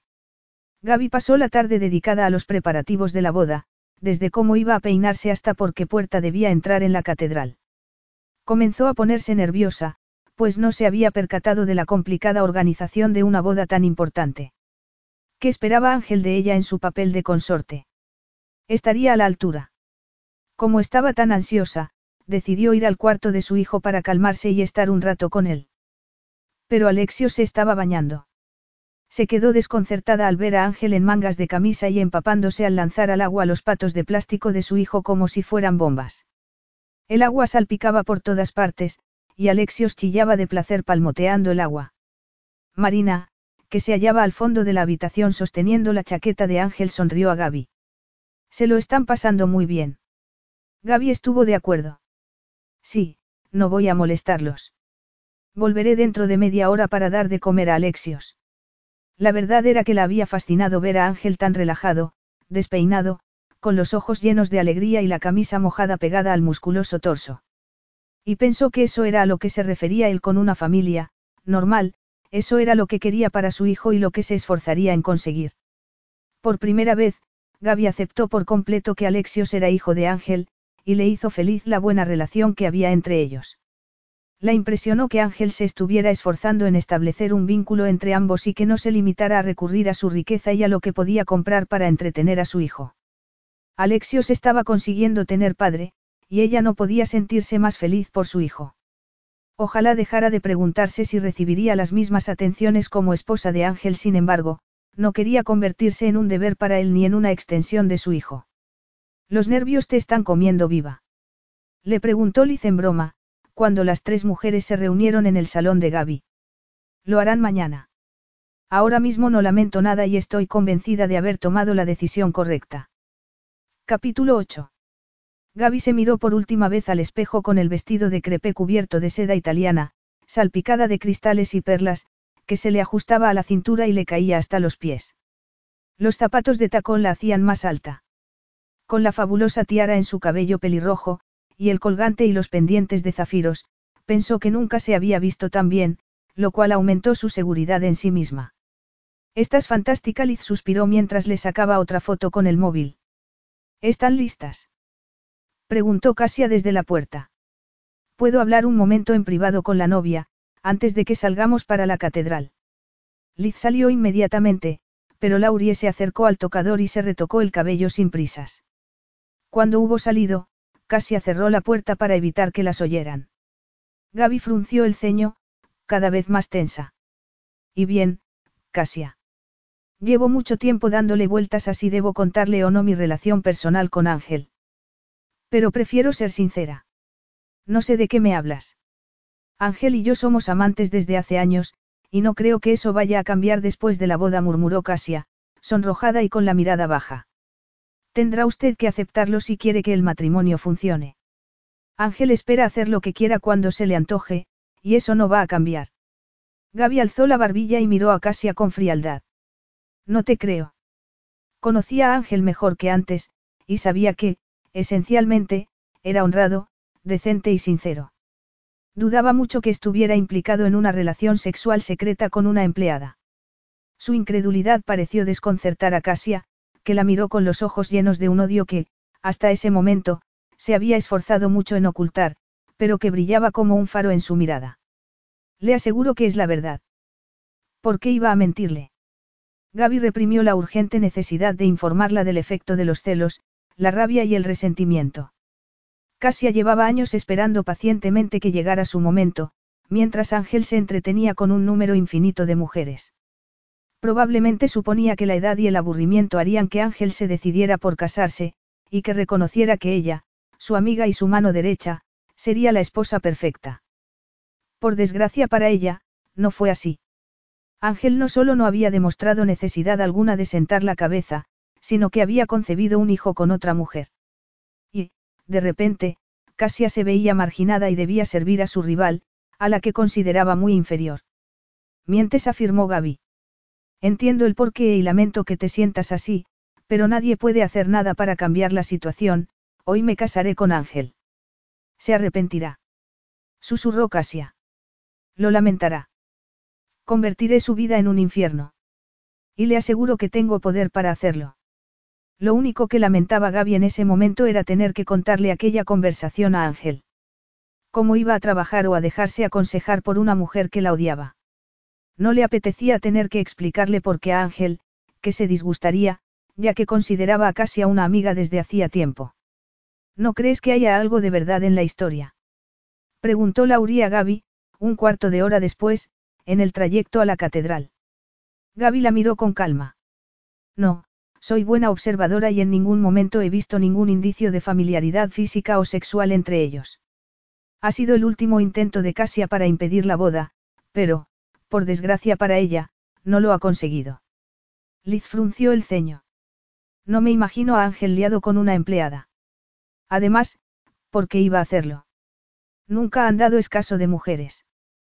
Tienes que contarle lo que Casia te ha dicho. Gaby hizo una mueca. Lo haré a su debido tiempo, pero hoy no. No voy a consentir que Casia me intimide. Laurie sonrió. Es lo que tienes que hacer. De todos modos, te mandaré la grabación. Gaby la miró con los ojos como platos. ¿Qué grabación? No me fiaba de Casia, así que, antes de que te quedaras a solas con ella, dejé el móvil en el tocador del dormitorio para grabar la conversación. Mi hermana es una espía consumada. Exclamó Liz con alegría. ¿Nos has grabado? Preguntó Gaby, asombrada. Su amiga asintió e hizo una mueca. Lo siento, pero no me fiaba de ella. Para recorrer la nave de la imponente catedral, con los bancos llenos de invitados, Gaby tuvo que reunir todo su valor. Se esforzó en llevar la cabeza alta, sin mirar a los lados, mientras oía los comentarios de la gente, que volvía la cabeza para observarla. Ángel quería que fuera su esposa. Eso la animó, aunque la atestada catedral y su nueva posición la intimidaban un poco. Vio a Ángel en el altar, con otro hombre alto y de cabello negro a su lado. Y vio que Ángel se volvía y la miraba, lo que hizo que se ruborizara. Al mirarla, Ángel se quedó clavado en el sitio. El vestido de Gabriella se le ajustaba a sus preciosas curvas y le dejaba al descubierto los hombros. Llevaba el cabello recogido en un moño, y la soberbia tiara resplandecía en su cabeza. Los zafiros le resaltaban el azul de los ojos y la luminosidad de la piel. Estoy impresionado, hermanito, afirmó Saif, rey de Alaria. Has elegido muy bien. La calma de Ángel tranquilizó a Gaby. Le pareció que allí no había nadie más que ellos dos, ya que él no prestaba atención a nada, salvo a ella. Durante la ceremonia, él le puso la alianza de platino y ella lo miró a los ojos y volvió a quedar atrapada por ellos. El corazón comenzó a latirle a toda velocidad, a pesar de las ácidas frases que se decía a sí misma. Aquel era el hombre que la había chantajeado para llevarla al altar utilizando a su hijo como un arma en su contra. Y aunque hubiera pretendido quedar bien al afirmar que solo pensaba en lo mejor para los tres, en realidad se había limitado a utilizar su poder para conseguir lo que deseaba rápidamente y sin esforzarse mucho. Y no le había concedido tiempo a ella para adaptarse a la nueva situación. Su exigencia de que hubiera normalidad en aquel matrimonio anormal era inaceptable. Escuchó las palabras inmemoriales del cura sobre sus cabezas inclinadas. Se miró la alianza en el dedo y aceptó una verdad a la que se resistía desde hacía tiempo, se había enamorado de Ángel en la universidad, pero no lo había reconocido. Por aquel entonces, infravaloró lo obstinado que era y creyó que aceptaría que ella no firmara el contrato de confidencialidad. No se dio cuenta de lo cruel que podía ser ni de la rapidez con que se alejaría de ella.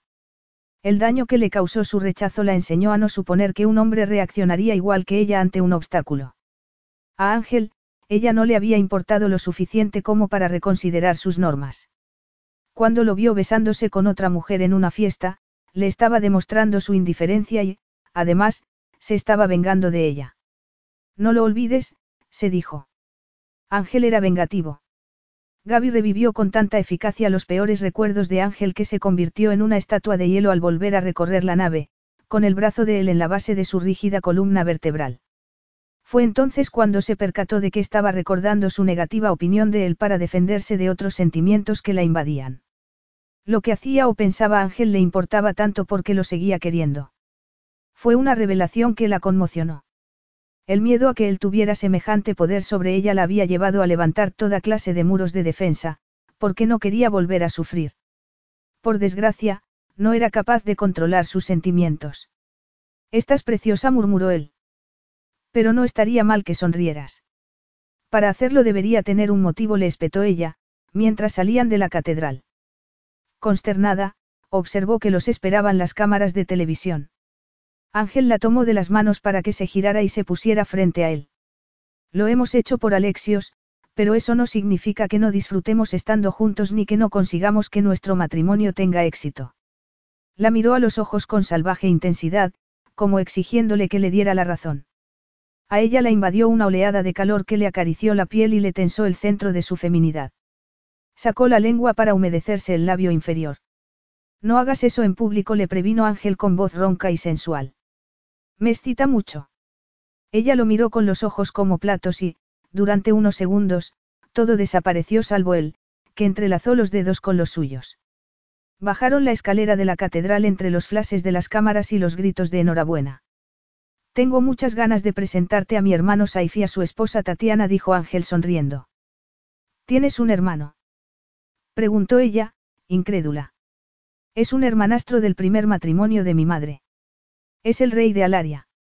Nuestra madre se casó con su padre, el emir. Después abandonó a este y al bebé que habían tenido para escaparse con mi padre. El divorcio fue muy discreto. Yo nací unas semanas después de que mis padres se casaran. ¿Por qué se ha mantenido en secreto la relación con tu hermano? El padre de Saif es anciano y está enfermo, y aún le duele el antiguo escándalo. Saif sabía que el emir se disgustaría si se enteraba de que había querido conocerme. Al final, se lo acabó confesando. Hoy se ha presentado aquí diciéndome que quería ser el padrino. Me ha sorprendido, pero me he alegrado mucho de tenerlo a mi lado. Ya me he dado cuenta. Ahora ya sé qué hacías en Alaria cuando volvimos a encontrarnos. Supongo que eras un invitado a la boda, pero... Sí, fui a la boda de Saif, pero me dijo que no podía dejarme ver, por si me reconocían. Aún no le había hablado a su padre de nuestra amistad. Fue una experiencia aleccionadora. Gaby se preguntó hasta qué punto la decepción de Ángel ese día, por la renuencia de su hermano a dar a conocer el vínculo que los unía, había influido en su actitud hacia ella, la noche en que concibieron a Alexios. Me lo imagino, y supongo que también para Saif. Seguro que creyó que te había fallado. Por eso se ha decidido a venir a tu boda y a demostrar al mundo que es tu hermano y que está orgulloso de serlo. Ángel la miró con aprobación, impresionado por su comprensión. Es una persona sensible, más que yo. Yo entendí la situación en que se encontraba, con su padre enfermo del corazón. Por eso ha venido hoy con su esposa e hijo, lo que significa mucho para mí. Su hijo, Amir, tiene casi la misma edad que Alexios. Aún son muy pequeños para ser compañeros de juegos, dijo Gaby riéndose. Buena parte de la tensión que había experimentado en la catedral había desaparecido. Así que tu madre dejó en Alaria a su hijo al conocer a tu padre. Debió de ser una decisión muy difícil para ella. Ángel le lanzó una mirada irónica. Lo dudo. No le gustaban los niños. No volvió a ver a Saif ni intentó hacerlo. Saif jura que su padre la hubiera dejado verlo, pero ella no se lo pidió, sino que se comportó como si no hubiera nacido. Gaby se quedó atónita y entreabrió los labios para lanzar una silenciosa exclamación. Decir de una madre que, no le gustaban los niños, era una confesión muy reveladora. Sentía mucha curiosidad, pero, como la limusina se acercaba al palacio, se mordió la lengua y no dijo nada más. Se había organizado una sesión de fotos en uno de los salones de la planta baja. Ángel le presentó a Saif, que le sonrió y señaló a una mujer rubia, a su lado, con un bebé en brazos. Tatiana, mi esposa. Se moría de ganas de conocerte. Lo mismo digo, respondió Gaby. En ese momento llegó Marina con Alexios. ¿Te importa que Alexios salga con nosotros en las fotos? murmuró Ángela Gaby. Creo que sería una forma agradable y fácil de presentarlo al país. Me parece buena idea.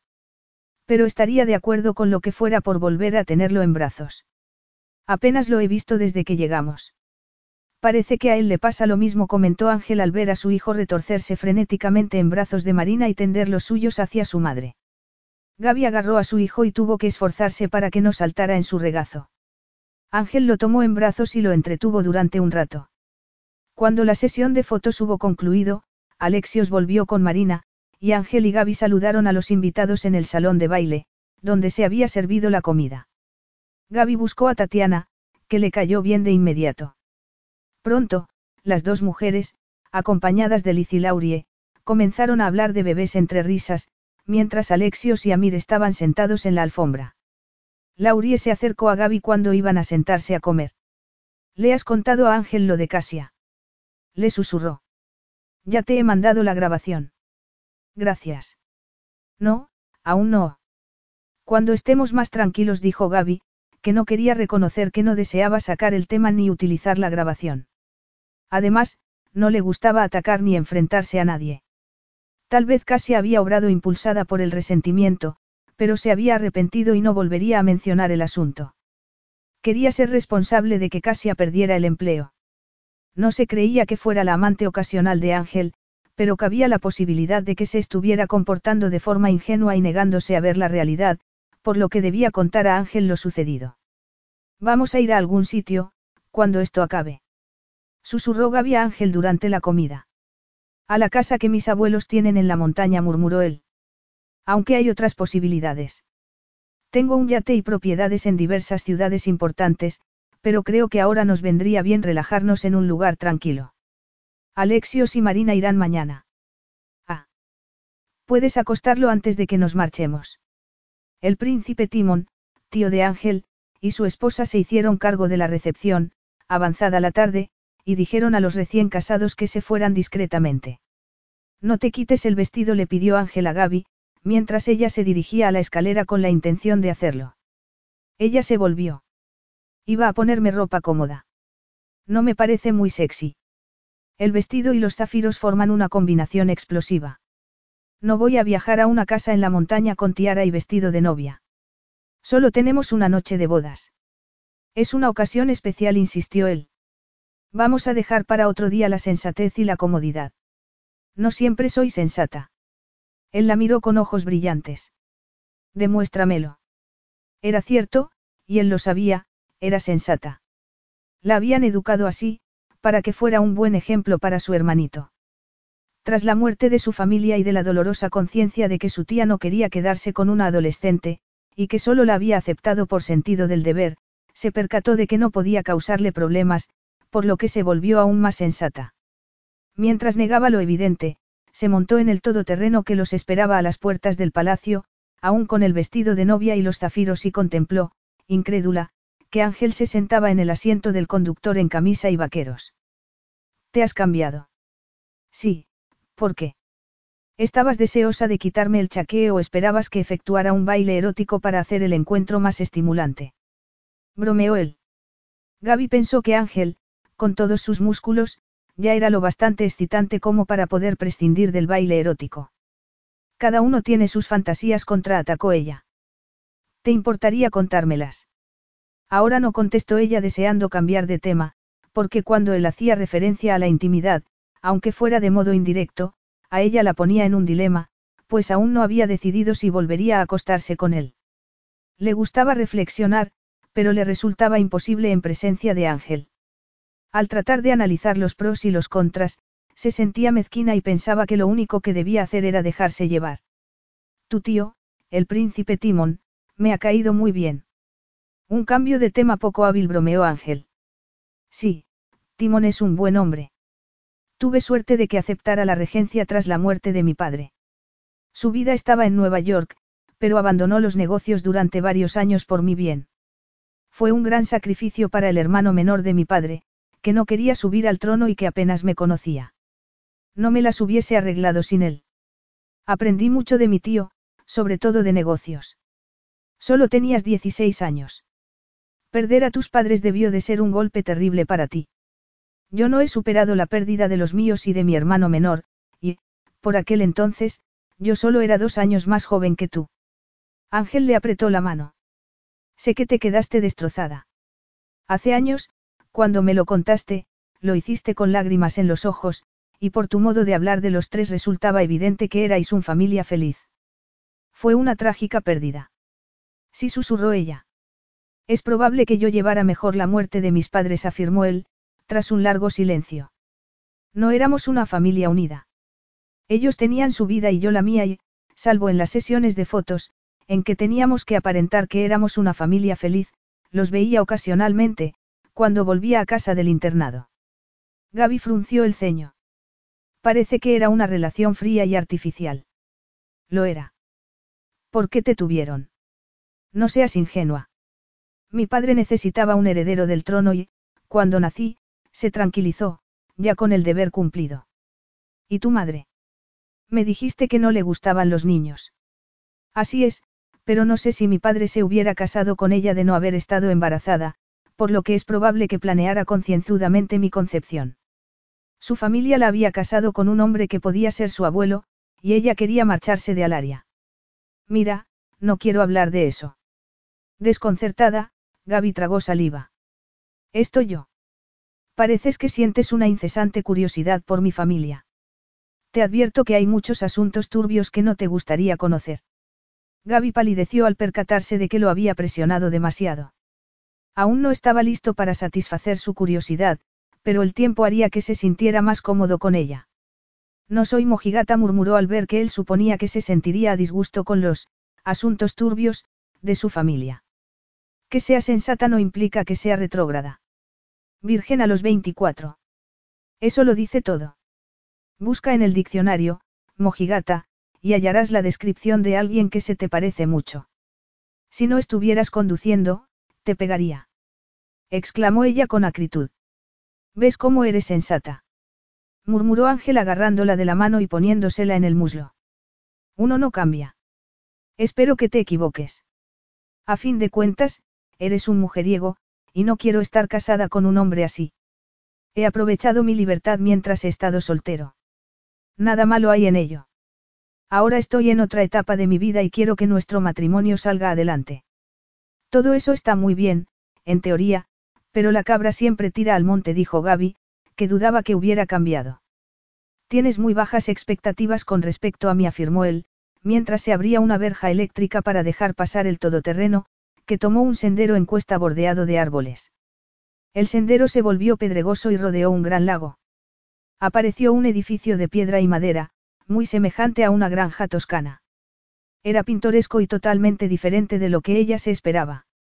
No se ha usado mucho desde que mi abuelo murió, hace 50 años. A mis padres no les gustaba la vida en el campo. He pensado en demolerla y construir algo más moderno. No. Mira qué rosas exclamó Gaby mientras se bajaba del coche y se acercaba a ver los capullos blancos que se enlazaban a la barandilla del porche. Sería imperdonable deshacerse de ellas. Le gustaban las rosas, pensó él, observándola fascinado mientras acariciaba los pétalos.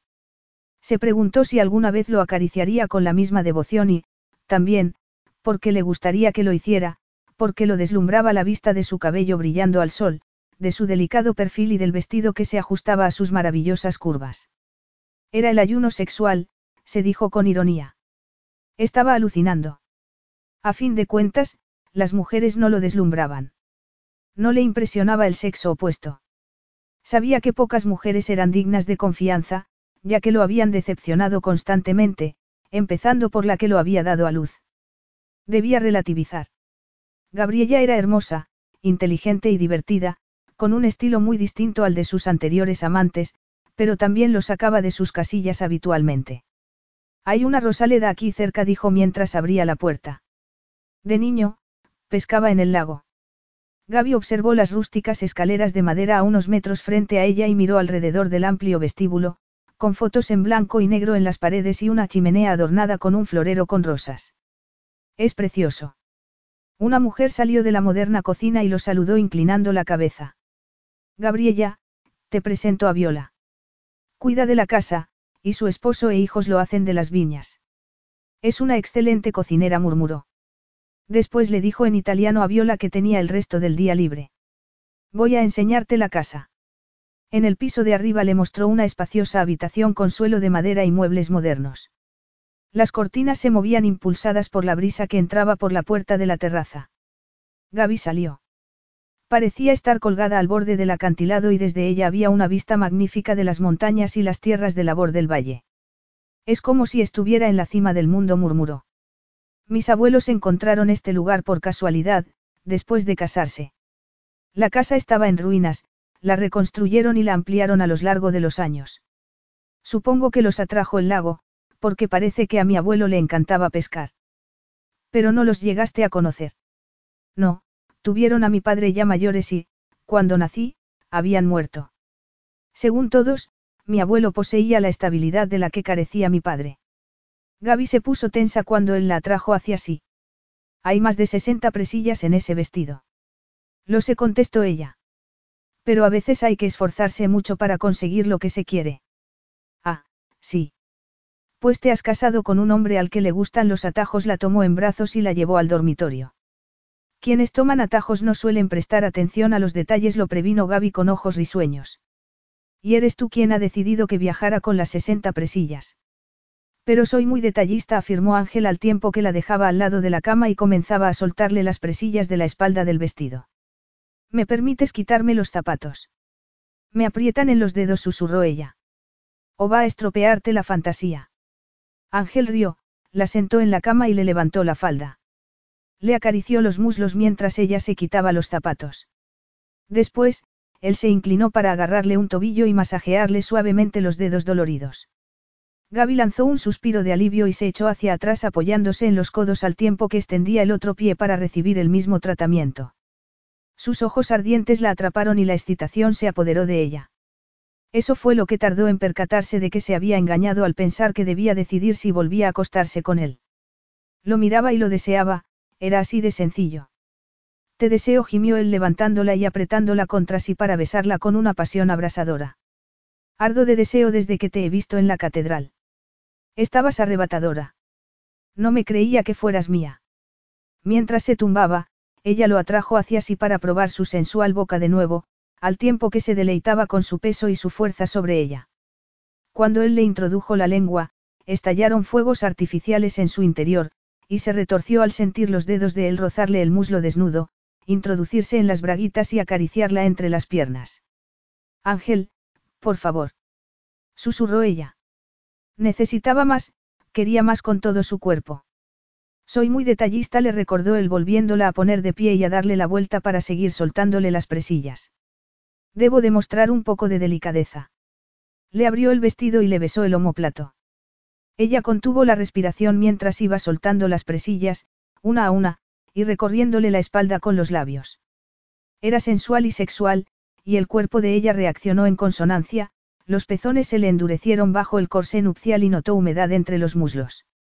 Una vez Ángel le hubo soltado la última presilla, tiró de las mangas del vestido, que cayó a los pies de ella. El aire que entraba por las ventanas le refrescó la ardiente piel. Ángel le puso la mano en el hombro y la volvió hacia él. ¿Cómo voy a controlarme cuando eres la fantasía de cualquier hombre? Le preguntó mientras contemplaba el pequeño corsé, las braguitas transparentes y las ligas que le sostenían las medias de seda. Que no disimulara lo impresionado que estaba le produjo a Gaby una descarga de adrenalina que aumentó su seguridad en sí misma. Se sintió la mujer más seductora y hermosa del mundo. No tienes que controlarte, murmuró. No lo hice la última vez. El recuerdo de aquella noche la asaltó, un recuerdo que llevaba año y medio reprimiendo. Pero en ese momento recordó la pasión salvaje que se apoderó de ellos una y otra vez de manera incomprensible, a pesar de que a ella le dolían todos los miembros, y mientras se maravillaba de lo compulsivo que era el sexo con él, en vez de una actividad que, en su ignorancia, se imaginaba menos comprometida y más despreocupada. Sí, pero fue maravilloso, susurró ella sonrojándose. Los ojos de él brillaron. También para mí. Ángel se arrodilló para bajarle las braguitas. Ella, cohibida, se las acabó de quitar. La noche en Alaria no tuvo que avergonzarse por estar desnuda, pero ahora lo estaba a plena luz del día, y su cuerpo ya no era el de hace año y medio. Se le habían ensanchado las caderas y agrandado los senos y ya no tenía el vientre completamente plano y firme, donde, además, se le veía la cicatriz de la cesárea. Él la sujetó con las manos en las caderas y le acarició su centro con la boca. La excitación recorrió el cuerpo de ella como una droga. Se dijo que debía detenerlo, ya que estar de pie allí, a la luz del día, mientras él le hacía eso era vergonzoso. Sin embargo, en lugar de detenerlo, le introdujo los dedos en el negro cabello mientras gemía de placer. Y cuando estaba a punto de obtener una completa satisfacción, Ángel se incorporó y la sentó en el borde de la cama. Ángel. No quiero que alcances el clímax hasta que esté en tu interior, dijo él con voz ronca al tiempo que se quitaba los pantalones y abría el envoltorio de un preservativo con los dientes. Ahora tomo la píldora, dijo ella, como si fuera importante, aunque inmediatamente se dio cuenta de que ya no era lo mismo, porque estaban casados. Ángel se detuvo durante unos segundos y sonrió. Bueno es saberlo. Se quedó de pie durante unos instantes, completamente excitado y dispuesto a entrar en acción, y a ella el corazón comenzó a latirle con tanta fuerza que temió que él lo oyera. La penetró con fuerza y a toda velocidad, y ella gritó por la intensidad de la sensación, apretando los músculos, mientras el piercing de él incrementaba su sensibilidad. Él se quedó inmóvil. ¿Te he hecho daño? No. No pares. Ángel esbozó una sonrisa traviesa y comenzó a moverse con experta precisión y a provocarle de nuevos deliciosas sensaciones. La excitación se entrelazó con el placer. El corazón le latía desbocado y le temblaba el cuerpo. El deseo era un nudo en su pelvis que la impulsaba hacia la satisfacción final. Él aceleró el ritmo. La energía que tenía era increíble y, al cabo de unos minutos, ella alcanzó un clímax explosivo. Gritó y cayó sin fuerza sobre la cama. Ángel la sentó y le quitó el corsé y las medias. Después hizo lo mismo con la tiara y el resto de las joyas. ¿Tienes hambre? No murmuró ella reprimiendo un bostezo. Él apartó la ropa de cama y la acostó. Duerme un poco. Es nuestra noche de bodas, le recordó ella sintiéndose culpable. Y ya has superado mis expectativas, murmuró él mientras le apartaba el cabello de la frente. Voy a ducharme y luego volveré a la cama. Ha sido una semana muy larga. Sí afirmó ella, soñolienta. Tengo que hablarte de Casia. Ángel hizo una mueca, aunque no podía decirse que no se lo esperaba. Casia se había mostrado hostil con Gabriella incluso en la universidad, por lo que no había sido sensato creer que su esposa agradecería su ayuda. Por desgracia, era la persona más eficiente e informada del personal, pero así estaban las cosas. A diferencia de él, había personas que se guiaban por sus sentimientos, lo que siempre causaba problemas. Sin embargo, no lamentaba haberse casado con Gaby, en lugar de con Casia, que en algún momento le había parecido perfecta como futura esposa. Ahora se percataba de que lo atraía el afecto de Gaby, tanto en el plano personal como en el maternal, y reconocía la fantástica conexión que había entre ellos y lo intrigante que le resultaba su abierta independencia. Capítulo 9. Gaby se despertó con una sensación de bienestar que no era habitual. Tardó unos segundos en reconocer el dormitorio y en orientarse, tras las emociones de la boda y de la noche que acababa de terminar. Con una sonrisa soñadora, negó con la cabeza al recordar la apasionada relación nocturna y suspiró. Solo era sexo, y Ángel sobresalía en ese terreno. No significaba nada. Debía recordar que la había chantajeado para que se casaran. Daba igual que sus intenciones fueran buenas al recurrir a semejante presión. Se sentó en la cama, ya menos relajada e indulgente, y muy molesta porque Ángel la hiciera olvidar tan fácilmente lo que verdaderamente importaba. Vaya, estás despierta, dijo Ángel desde la puerta. Ella se sobresaltó. ¿Qué hora es? Las diez y media. Has dormido doce horas, salvo algunos minutos que has estado despierta, contestó él con una sonrisa cautivadora. Gaby, tras contemplar su hermoso rostro más tiempo del debido, apartó la vista. Allí estaba su esposo, un hombre espectacular, apoyado en el quicio de la puerta sin ninguna clase de preocupación. Ha llegado ya Alexios. Marina lo traerá esta tarde. Ahora, lo único que debes hacer es bajar y comer algo. Como anoche nos saltamos la cena, Viola nos ha preparado un banquete para desayunar. Lo servirá en la terraza de la parte trasera. Gaby se levantó y fue al cuarto de baño. Al salir, aún desnuda, agarró una maleta para sacar ropa. Ángel se la quitó de las manos. Viola deshará el equipaje. Aunque aquí no tengamos muchos empleados, no hace falta que lo hagas todo. Estoy acostumbrada, masculló ella, repentinamente alarmada porque se había olvidado de que estaba desnuda. Rebuscó en la maleta, sacó un vestido y volvió al cuarto de baño, donde respiró hondo. Hizo una mueca ante el espejo. Con el tiempo se habituaría a esa clase de intimidad. Cuando salió, la habitación estaba vacía. Bajó las escaleras. Viola la esperaba con una sonrisa, que se acentuó cuando Gaby le habló en italiano. La mujer la condujo por una puerta a lo que Ángel había denominado una terraza. Maravillada, contempló las columnas de piedra alineadas a lo largo de la parte trasera de la casa, el suelo de mármol y los frescos que adornaban la pared. Era una vista teatral e inesperada. Gaby sonrió. Ya veo que, a pesar del aspecto de la fachada, tus abuelos se trajeron el palacio consigo, afirmó mientras Ángel se levantaba para saludarla. Viola me ha contado que, mientras mi abuelo estaba en la biblioteca, mi abuela pasaba el tiempo aquí fuera pintando y haciendo proyectos de jardinería. Entonces, Viola lleva mucho tiempo trabajando aquí. Venías de niño. Marina me traía para que fuera a pescar y disfrutara de una libertad impensable en el palacio. Incluso de niño se esperaba que allí me comportara como un adulto. Ángel separó una silla para ella. La mesa se estaba llenando rápidamente de todo lo que Viola les había preparado. ¿No venían también tus padres? No, pero solía traer a mis amigos de la escuela. ¿Y cómo os lo pasabais? Generalmente muy bien. Los adultos nos dejaban en paz. Pero eso cambió cuando me hice mayor. Ángel se calló y miró el jardín, como si lo hubiera asaltado un desagradable recuerdo. Ella se preguntó qué sería y qué lo había desencadenado, si explicaría su desconfianza de las mujeres y si una de sus compañeras de clase había sido su novia. Tenía la intención de averiguarlo, pero lo haría paso a paso. Al igual que la terraza, el jardín era mucho más elegante de lo que cabía esperar en una casa de campo. Había una fuente central rodeada de rosales y en los parterres crecían arbustos y plantas perennes. En uno de los lados, protegida por un seto, se hallaba la piscina. Esto es precioso, afirmó ella para dejar de hablar de la familia de él. Era evidente que no había tenido vida familiar con sus padres ni disfrutado de una infancia feliz. Sus padres debían de ser poco afectuosos o estar muy ocupados para dedicarle atención. Ángel volvió a sonreír. Cambiar de tema había sido una buena táctica, a pesar de que a ella le picaba la curiosidad cada vez más. No sabía que él pudiera sonreír tanto, y le gustó. Siempre le había parecido muy reservado, en vez de abierto y sonriente. Desayunó con apetito probando varios platos y comentando cuáles les gustaban más, en tanto que él solo comía fruta porque, según le explicó, había desayunado al amanecer. Era un madrugador empedernido. Gaby se sentó a tomarse el café a la sombra, en una mecedora. Se sentía agradablemente llena por el desayuno.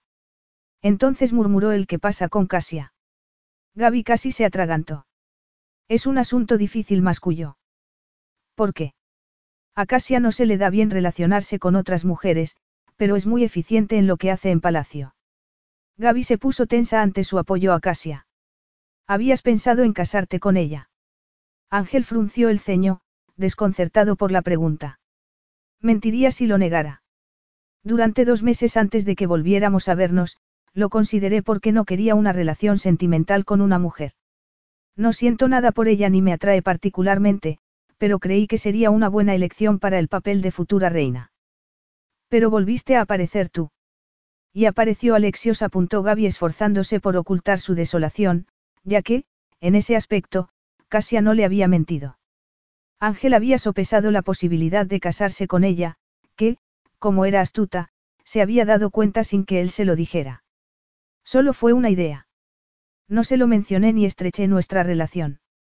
Cuando traspasas los límites con un miembro del personal, no hay vuelta atrás. Gaby consiguió sonreírle.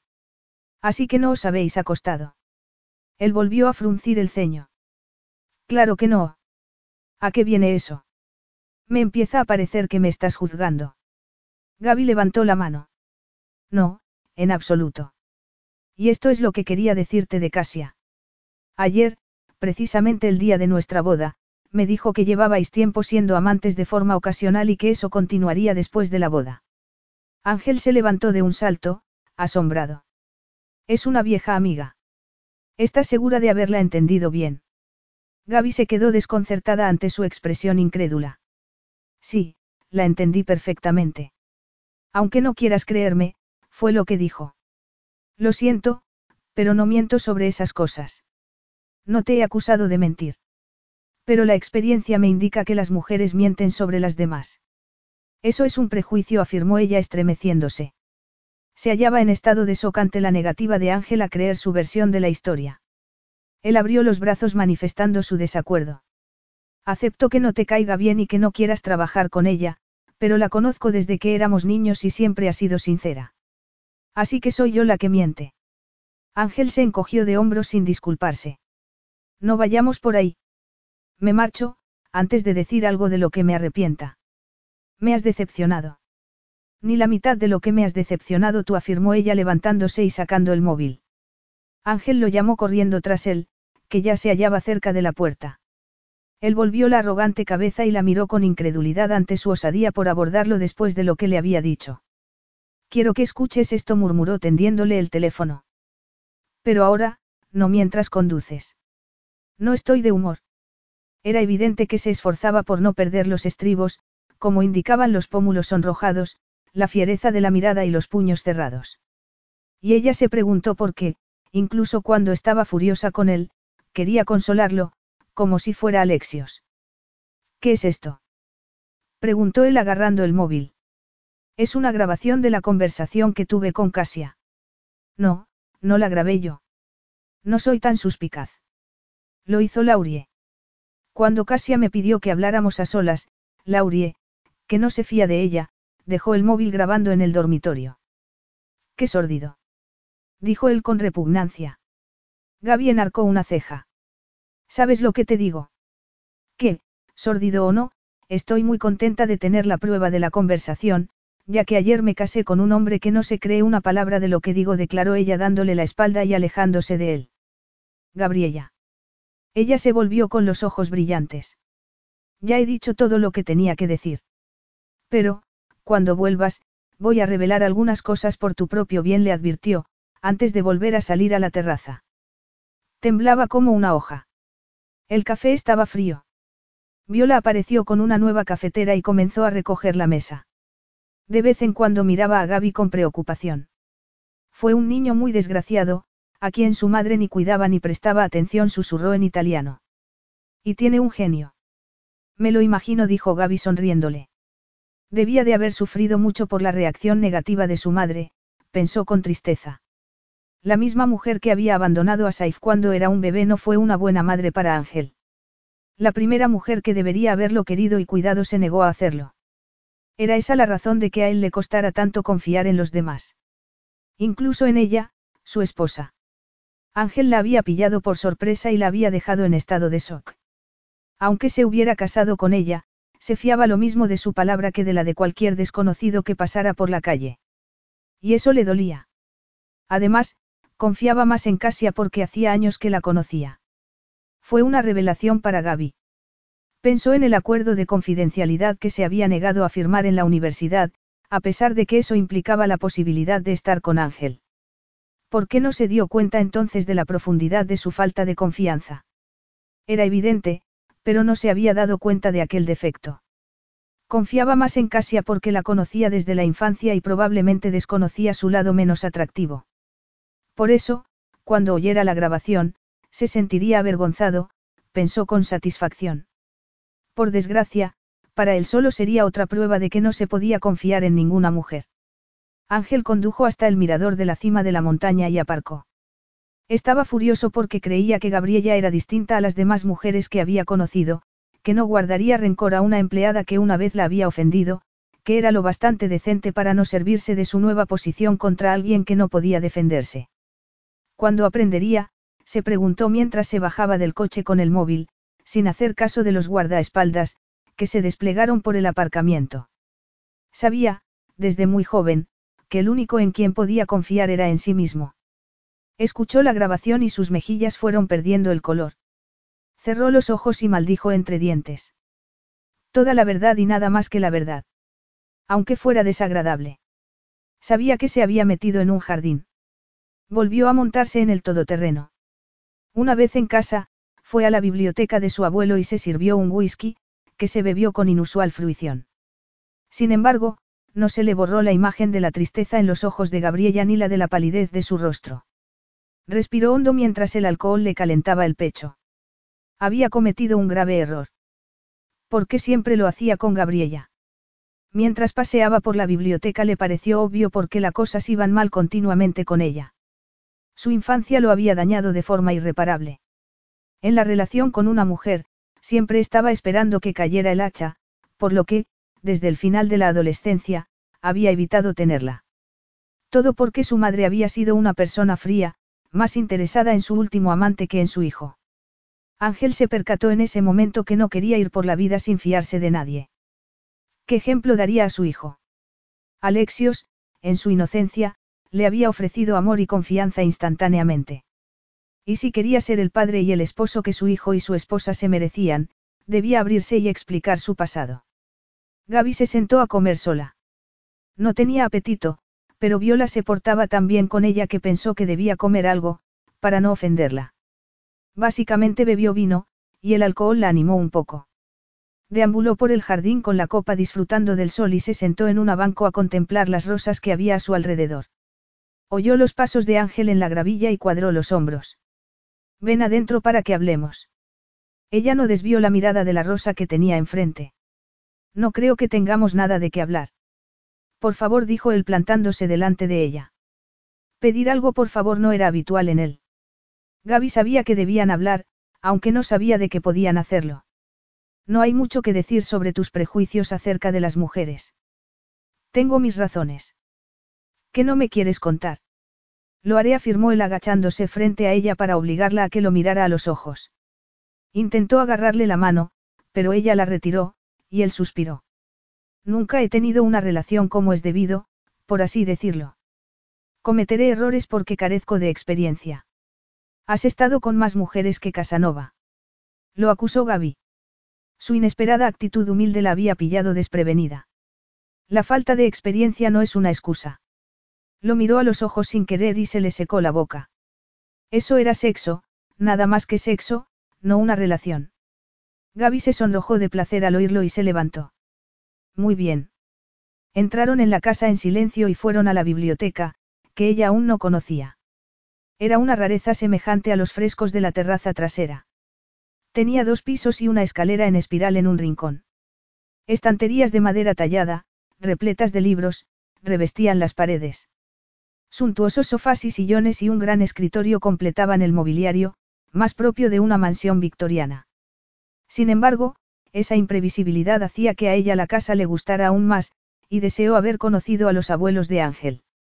Comenzaba a entender que la casa había sido un refugio donde podían ser ellos mismos y dedicarse a lo que les interesaba como ciudadanos, no como miembros de la realeza. Se está muy bien aquí, dijo al sentarse en un sofá tapizado de terciopelo. Ángel se apoyó en el escritorio tratando de parecer tranquilo, aunque estaba muy tenso. Me resulta muy difícil fiarme de los demás. Probablemente comenzó en mi infancia. Mi madre no tenía tiempo para mí ni yo le interesaba. Carecía de instinto maternal.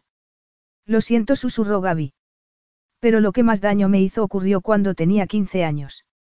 Me resulta difícil contarte algo de lo que nunca he hablado con nadie. Gaby soportó el agobiante silencio, mientras Ángel se preparaba como si fuera a escalar una escarpada montaña. Llevé a mi mejor amigo al palacio, durante las vacaciones de verano, y ella ella lo sedujo. Gaby lo interrumpió, atónita. ¿Cómo? ¿Cuántos años tenía tu amigo? También quince. Los pillé juntos en la cama y, después, cuando me enfrenté a ella me dijo, que esperaba si me traes a casa a un chico tan guapo. No tenía remordimientos ni le daba vergüenza. Gaby había palidecido.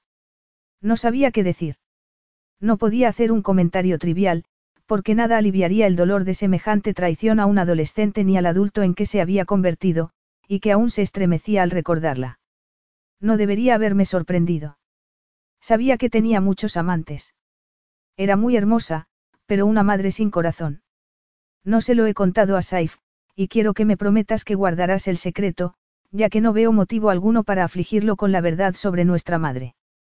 Gaby asintió con firmeza. Por supuesto, no se lo contaré a nadie.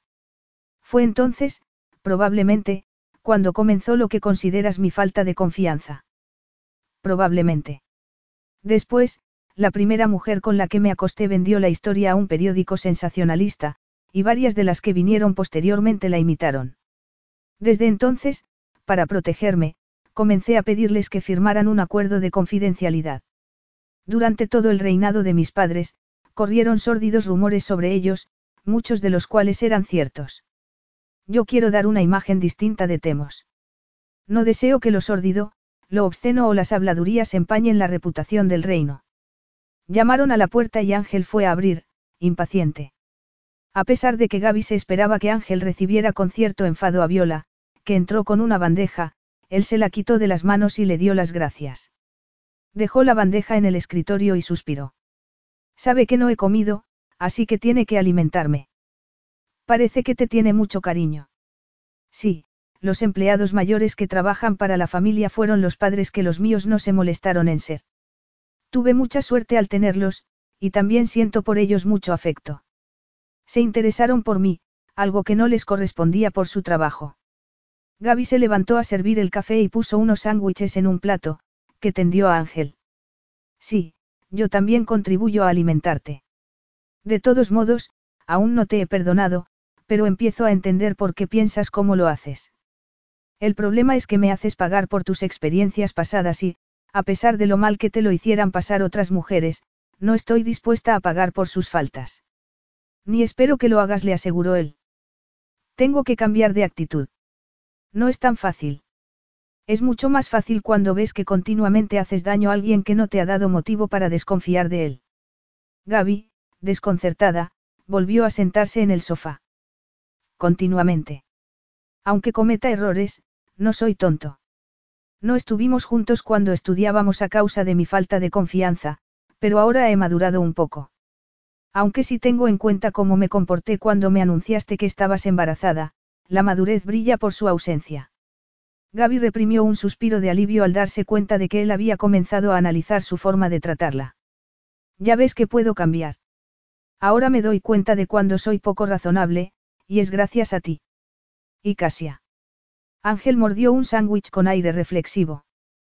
Tendrá que dejar el empleo. Vuestra conversación me dejó atónito.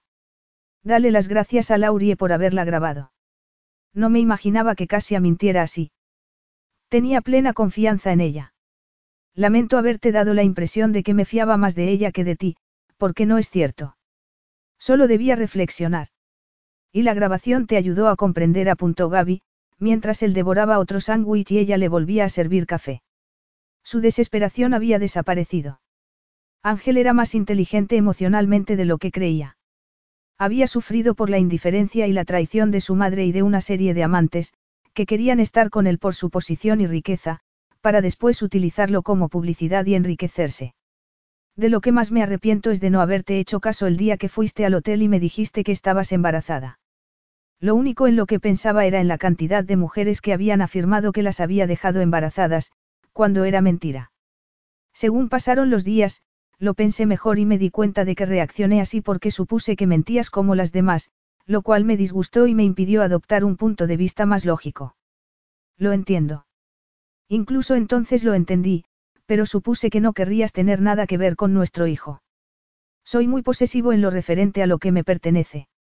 Me pasé días buscándote después de aquella maldita reunión en el hotel. Estaba muy enfadado contigo, aunque continúo sin saber por qué. ¿Por qué no te gustan las sorpresas? Me gustan. Podemos pasar página y volver a empezar. Preguntó él entrelazando los dedos con los de ella. No veo por qué no contestó ella, emocionada. Lo seguía queriendo y, cuantos más hablaba él, mejor entendía por qué lo amaba. Tenía defectos, igual que ella, pero intentaban superarlos. Ambos habían madurado, y Ángel se había visto obligado a contarle más cosas de sí mismo, pero ella no iba a decirle que lo quería, ya que él había afirmado que no deseaba tener una relación sentimental. Ansiaba preguntarle por qué, pero supuso que ya le había contado lo suficiente ese día. No le haría más preguntas. Quiero besarte, dijo Ángel. Le parecía que se había quitado un gran peso de encima. Se sentía aliviado y tranquilo, y lo asaltaban una serie de sentimientos que era incapaz de describir. Pero no sé si. Gaby le quitó la taza de café y la dejó a un lado. Obras milagros. Hace un par de horas quería marcharme o tirarte por un acantilado, y ahora quiero besarte. Para serte sincero, quiero mucho más que un beso, dijo él con los ojos brillantes de un deseo que a ella la traspasó. Gaby se echó a reír. Me lo imaginaba. Se dio cuenta de que habían superado un gran obstáculo en su relación y que podían seguir adelante. Y también se percató de que renovar la intimidad física con Ángel, tras toda aquella intensidad emocional, era una liberación necesaria. La huelga de sexo me ha afectado mucho, confesó él. Ella frunció la nariz. También me lo imaginaba. Ángel se levantó y la tomó en brazos mientras se dirigía a la escalera de la esquina. Vamos arriba, le dijo con un sonrisa traviesa y sexy. Capítulo 10. Casi dos semanas después, Gaby acariciaba el pecho de Ángel. Así que, ¿qué es eso de no buscar una relación sentimental con una mujer? Parece una especie de declaración de intenciones. Gaby quería saber si podía ser sincera con él sobre sus sentimientos. O tendría que mantenerlos siempre en secreto. Lo era. Se debía a cómo afectó a mi padre el comportamiento de mi madre. Lo destrozó. Creo que él la quería, pero no era una mujer que mejorara o fortaleciera al hombre que la amaba. Y él era un hombre débil. Ángel apoyó la cabeza en el regazo de ella.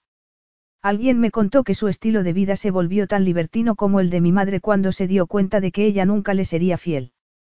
Habría sido un hombre mejor de haber dado con otra mujer. Sí, pero dices que era débil. Nadie podría decir de ti lo mismo, le aseguró Gaby en tono seductor, mientras le acariciaba el abdomen y jugueteaba con la cintura de sus pantalones cortos. Entonces, ¿por qué no puedes tener una relación sentimental? Tal vez porque estoy muy ocupado dedicándome a la relación sexual. Bromeó él con una sonrisa traviesa. Rodó sobre la espalda para tumbar la boca arriba en la manta, bajo los árboles, en el extremo del bosque. Era uno de los escasos sitios del terreno de la casa donde nadie podía verlos, aunque Gaby había oído discutir a Ángel con su jefe de seguridad sobre la posibilidad de que los espiaran con drones. Pensó que la probabilidad de que la fotografiaran en bikini o medio desnuda con su esposo era prácticamente nula. Los días que habían pasado juntos desde la boda transcurrieron a una increíble velocidad, dedicados a hacer excursiones, a estar con Alexios y a disfrutar de noches de pasión. Gaby nunca había sido tan feliz. Ángel los llevó a conocer la isla. Fueron a una playa bellísima, donde Ángel le construyó a Alexios su primer castillo de arena, que después derribó de un manotazo para que su hijo se riera. Cenaron en un bar al lado de la playa. Todos los miraban a hurtadillas, pero no se acercó ningún fotógrafo. Gaby se dio cuenta de que Ángel no podía ir a ningún sitio en Temos sin ser reconocido. El fin de semana anterior lo habían pasado navegando en su yate, acompañados de Marina para que pudieran ir a una discoteca del sur de la isla, donde había un lujoso complejo vacacional. Gaby buceó, bailó y durmió durante el día y la noche, tras ceder al insaciable deseo de Ángel por ella. Los días se sucedían de forma tan imperceptible que ahora no se imaginaba la vida sin él. Tienes que dejarte de jueguecitos conmigo, dijo Ángel besándola en los labios con deseo. Levantó la cabeza, la miró y volvió a sonreír. Soy un maestro en el juego, y siempre te ganaré. Por supuesto que me siento unido a ti sentimentalmente. Con el rostro ardiendo y desconcertada, Gaby fue capaz de preguntarle. Ah, sí. Ángel sonrió mientras se apartaba de ella y comenzaba a recoger las cosas del picnic. Naturalmente. Eres mi esposa y la madre de mi hijo. Formas parte de una categoría completamente distinta. Gaby apretó los dientes. Era una de esas ocasiones habituales en que le tiraría algo a la cabeza por ser el sabelotodo impertinente que era. No quería formar parte de ninguna categoría, sino saber lo que sentía por ella. Recorrieron el sendero que bordeaba el lago hacia la casa. Me dio mucha rabia que, hace años, me acusaras de haberte engañado, dijo Ángel sin venir a cuento. Gaby suspiró. Sé que habíamos roto y que era libre de hacer lo que quisieras, pero estaba disgustada. ¿Quién era ella? Una antigua amante. No fue más allá de lo que viste. Quería que te enfadaras. Un desagradable deseo, me temo. Éramos muy jóvenes, Gabriela. Tú, con 19 años, eras muy joven para mí. Aunque solo te sacaba unos años, era mucho mayor en términos de experiencia sexual. En comparación, eras un bebé, y tenías derecho a negarte. Supongo que tenías más experiencia emocional que yo. A veces me sorprendes. ¿En qué sentido? En el buen sentido le aseguró ella, admirada de su sinceridad. Marina estaba delante de la casa, sentada en el césped con Alexios. El niño alzó los brazos y lanzó un grito al ver a sus padres. Me encanta que me quiera, reconoció él pasándole la mano por la cintura. ¿Te gustaría tener otro hijo ya? Gaby se detuvo, atónita. ¿Por qué? Por todo lo que me perdí la primera vez. Por tu culpa apuntó ella con dulzura. Y no, es demasiado pronto para volver a quedarme embarazada. Tal vez el año que viene. Se quedó alucinada pensándolo. Tan segura estaba para considerar la posibilidad de tener otro hijo. No podía exigirle amor a Ángel, como si fuera un derecho contenido en los votos matrimoniales. Era evidente que él quería que el matrimonio funcionara y durara. Se había esforzado al explicarle su mayor secreto, el porqué de su falta de confianza en los demás. Y con eso había diezmado las defensas de ella. Gaby creía que se habían portado mal con Ángel. La madre que debería haberlo querido, no lo había hecho y había sucumbido a la lujuria, en vez de considerar o respetar las necesidades de su hijo. Ángel se avergonzaba de sus padres y le repugnaban relaciones que otros adultos habían tenido con ellos. Ella, en cambio, tenía buenos recuerdos de sus padres. Hasta que Ángel no le habló de su infancia, no se percató por completo de lo afortunada que había sido al haber tenido durante 14 años una familia que la quería. Acababan de entrar en la casa, cuando el móvil de él sonó. Mientras ella llevaba a Alexios al piso de arriba para bañarlo oyó que la voz de él adquiría un tono frío que desconocía, y se preguntó si habría pasado algo en el palacio. Ángel había vuelto varias veces allí para cumplir obligaciones que no podían posponerse, y aunque ella se había ofrecido a acompañarlo, él se había negado diciéndole que, muy pronto, ella tendría sus propios deberes. El Consejo de la Corona quiere que se celebre la coronación dentro de tres meses, lo cual nos mantendrá ocupados a los dos durante semanas, recordó que él le había dicho. Si tenemos tiempo libre, debemos disfrutarlo, y no quiero que creas que debes pasar menos tiempo con nuestro hijo. Ahora entendía exactamente por qué Ángel había insistido en casarse con ella. Por desgracia, la verdad le dolía. La infancia de él había sido desgraciada. Tuvo de todo desde el punto de vista material, pero su vida fue un desierto emocional, donde solo los empleados de sus padres le proporcionaron afecto. En consecuencia, estaba resuelto a que Alexios tuviera una experiencia más positiva, para lo que necesitaba dos padres que lo quisieran y estabilidad.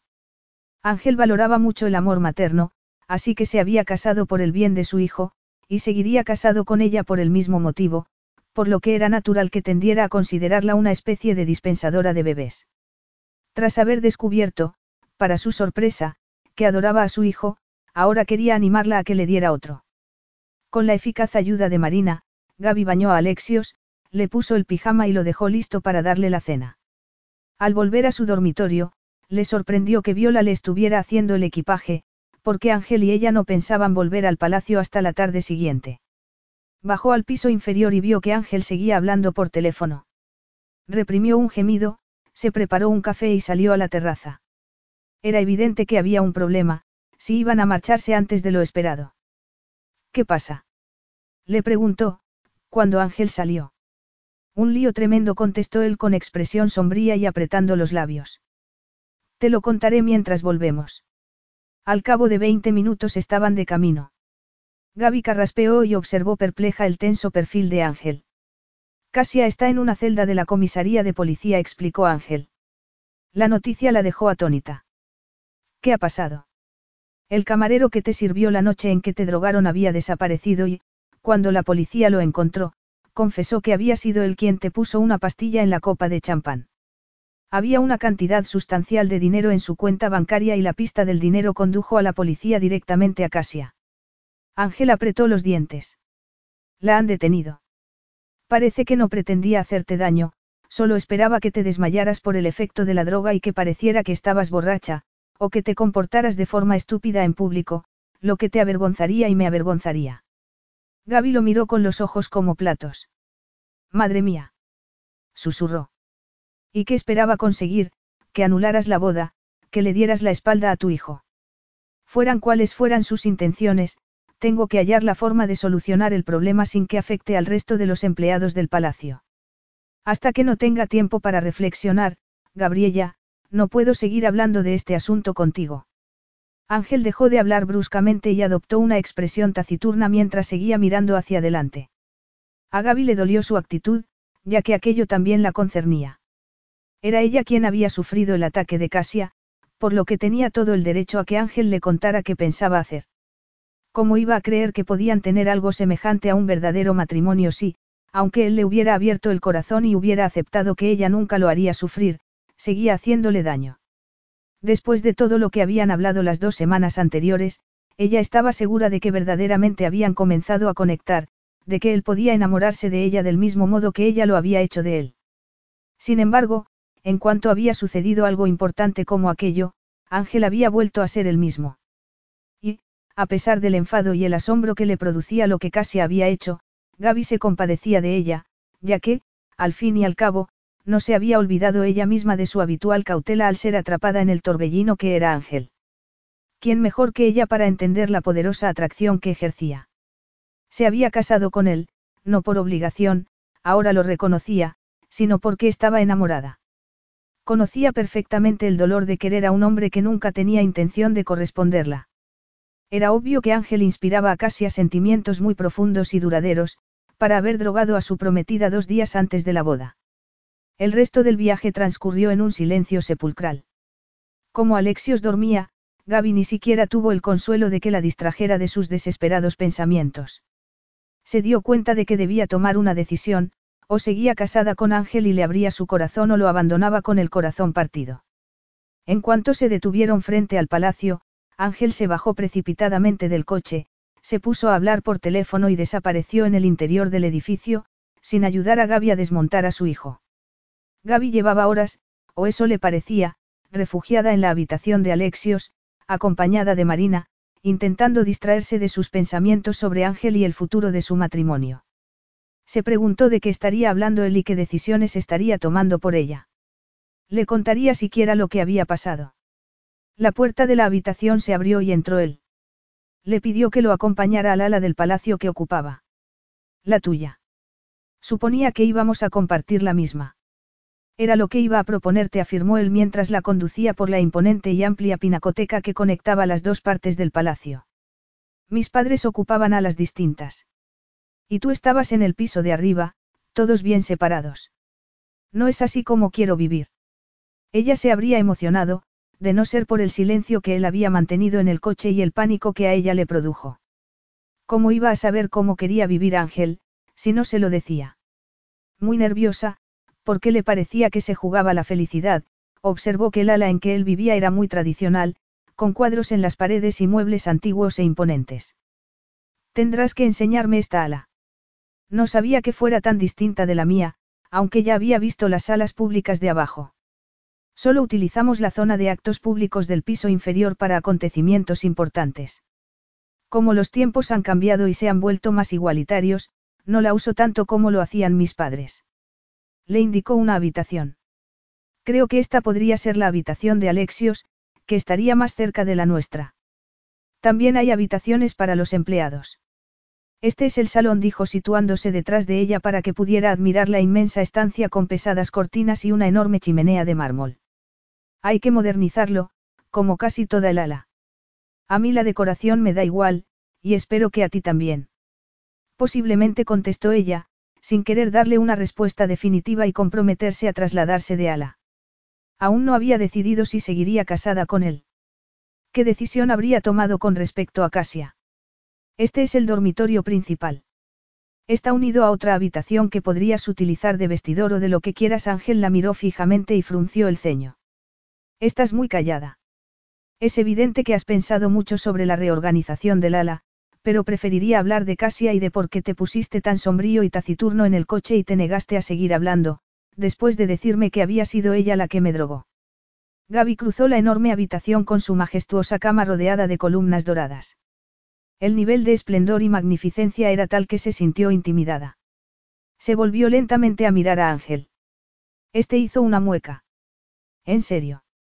Llevo la mitad del día hablando de Casia con sus padres, sus amigos, sus compañeros de trabajo.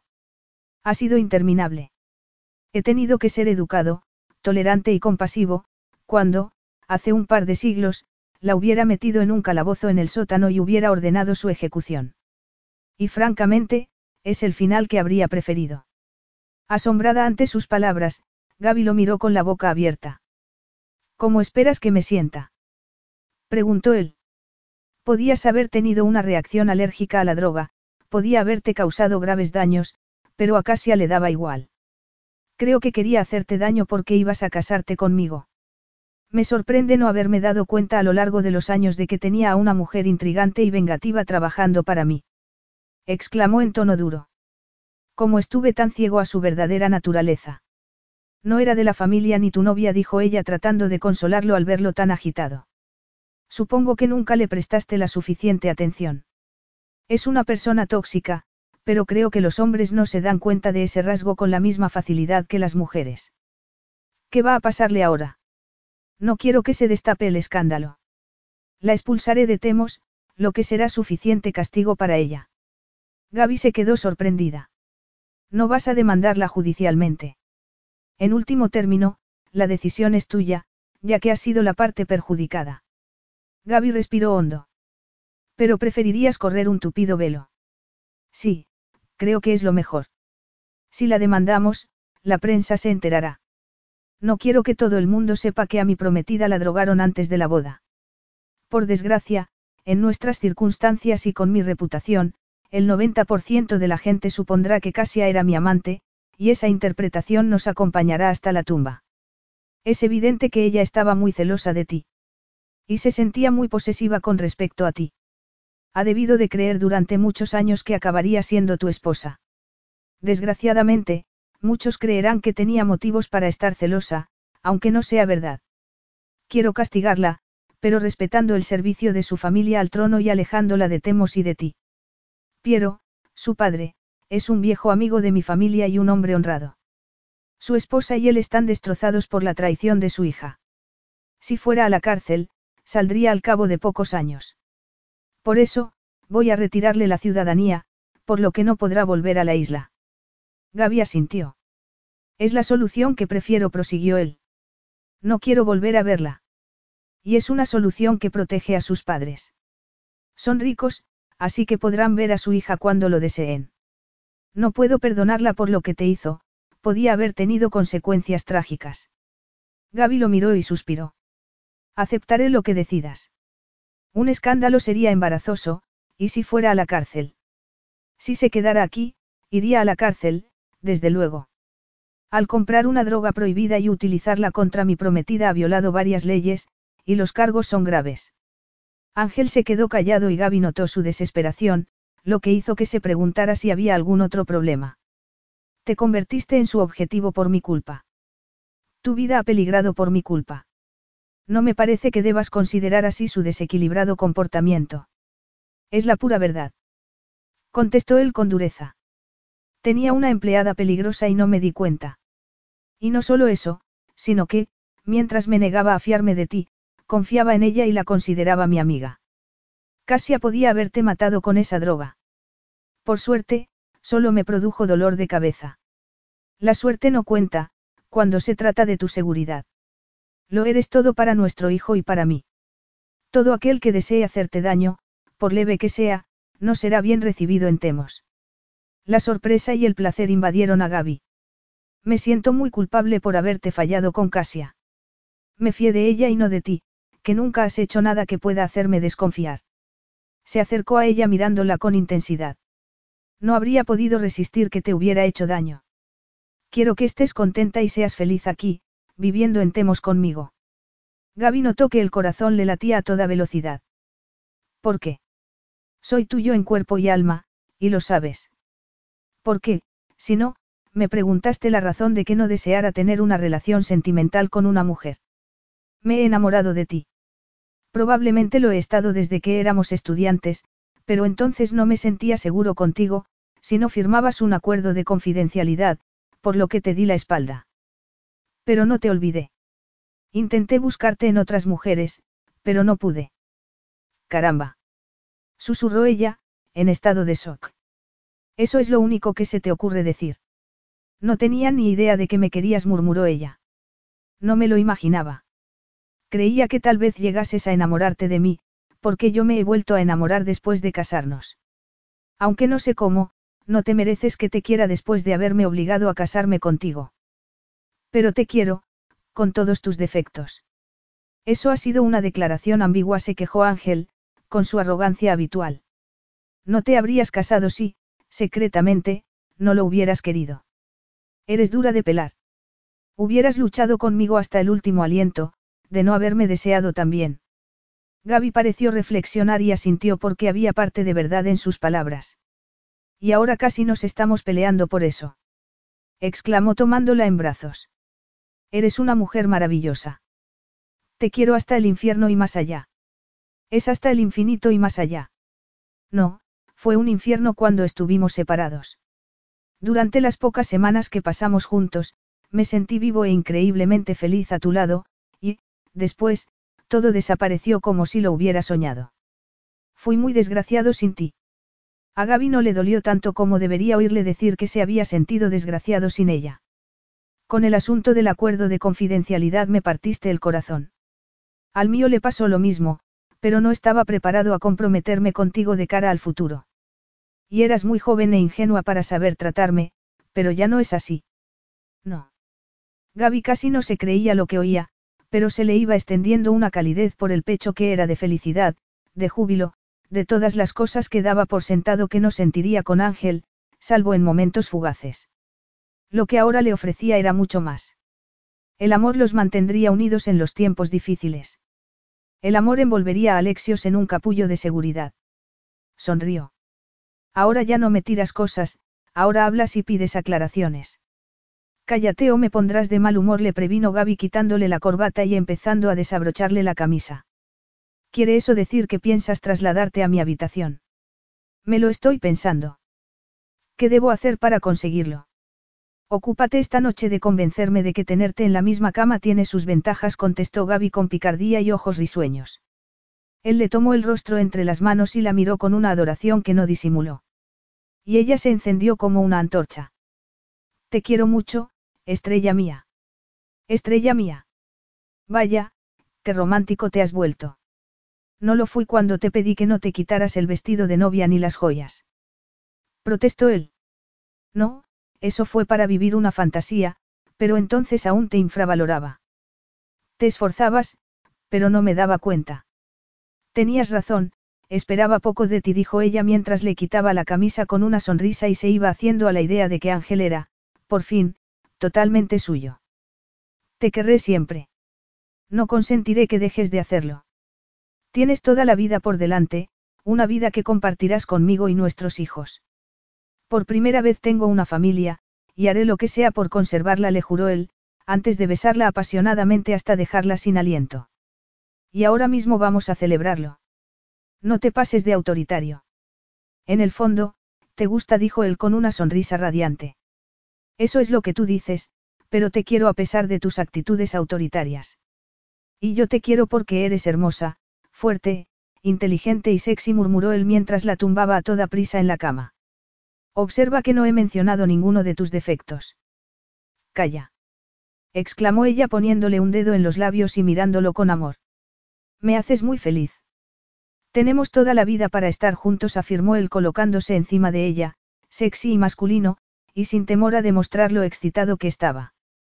Gaby se quedó sin respiración tras otro beso apasionado. ¿Y la cena? El personal no. Esperará hasta que bajemos. Son las ventajas de la realeza. O de ser un jefe despiadado, comentó ella antes de que la volviera a besar. Su preocupación por ser más considerados con los empleados desapareció, porque, cuando estaba con Ángel, no importaba nada más, y ella también quería celebrar la felicidad de estar juntos de nuevo. Epílogo. Seis años después. Se han dormido todos.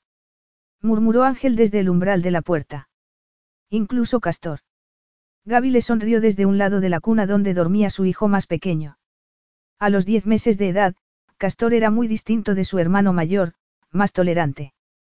Se ponía de mal genio cuando la vida no iba como quería y solo dormía cuando le apetecía. No le gustaban los rostros, los sitios ni los alimentos que no conocía. Era difícil contentarlo. El aire fresco obra milagros, contestó ella. Los reyes de Temos, vestidos de modo informal por estar en la casa de la montaña, fueron a la habitación de al lado, donde dormía Eliana, su hija de cuatro años. Tenía el cabello y los ojos de su madre. Dormía profundamente tras haberse pasado el día corriendo por el bosque con su hermano mayor. Alexios dormía como un tronco. Gaby recogió la tableta, que se le había caído de la mano. No se creía que hubiera sido un bebé, porque ya era grande y probablemente sería más alto que su padre. Se parecía a él, pero su carácter no era el de ninguno de sus progenitores. Era inteligente y reflexivo, activo y muy paciente, y costaba enfadarlo. Se lo ha pasado muy bien pescando contigo esta mañana, dijo Gaby a Ángel mientras cerraba la puerta. Basta de hablar de los niños, Ángel le mordisqueó la nuca. Saif y Tati llegarán pronto con sus hijos. Sufrirán el desfase horario, por lo que tardarán horas en tranquilizarse. Deja de quejarte. Te encanta ver a tu hermano y su familia. Es nuestro aniversario de boda. Recuérdame por qué vamos a tener invitados, le pidió Ángel mientras la llevaba al dormitorio, sin esconder sus intenciones. Porque Saif y Tati son los únicos con los que podemos relajarnos. Era cierto. Podían decir lo que querían en presencia de ellos, sin miedo a que nadie se ofendiera ni apareciera en la prensa, lo cual era probablemente una de las razones por la que las dos parejas se habían hecho tan amigas.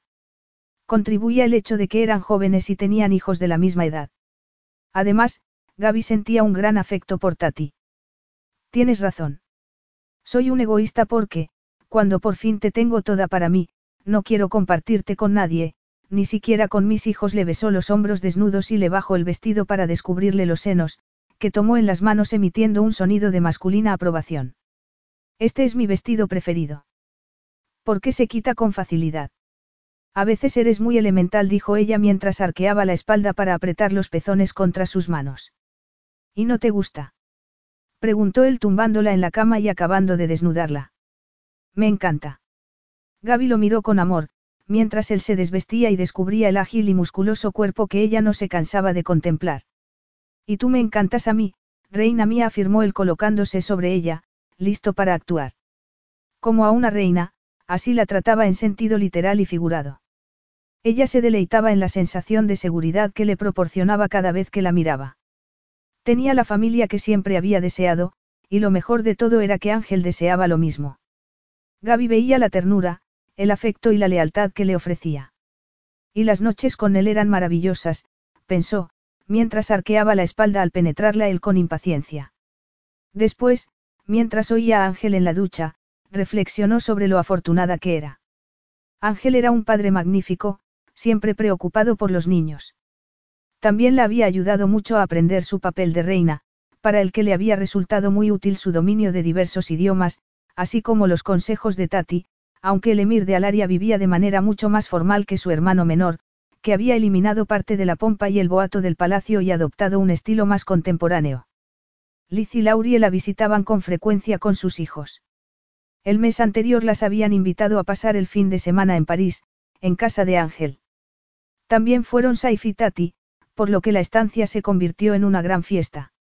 Sin embargo, por regla general, Gaby y Ángel se iban los fines de semana, con sus hijos, a la casa de la montaña. Libres de la formalidad del palacio y de sus numerosos empleados, podían ser ellos mismos, y los niños aprendían a tener los pies en la tierra, porque nadie los servía allí. Durante unas vacaciones de Viola, Gaby descubrió que Ángel cocinaba mucho mejor que ella misma. Una de las alegrías de estar casada con él era que la seguía sorprendiendo. Casi se me olvida, dijo Ángel al salir del cuarto de baño, duchado y vestido. Por nuestro aniversario de boda. Ya me has comprado el collar. exclamó Gaby. Es un anillo, dijo él mientras le ponía un anillo de diamantes al lado de la alianza matrimonial. Eres mía y soy tuyo para siempre. Está grabado en el interior. Unos minutos después, Gaby se percató de la hora y fue a ducharse, porque Saif y Tati estaban a punto de llegar. Ángel y ella ya habían bajado, cuando el helicóptero aterrizó delante de la casa. Al final has roto todos los moldes, le dijo Gaby con ternura. El grabado es verdaderamente romántico. Fin.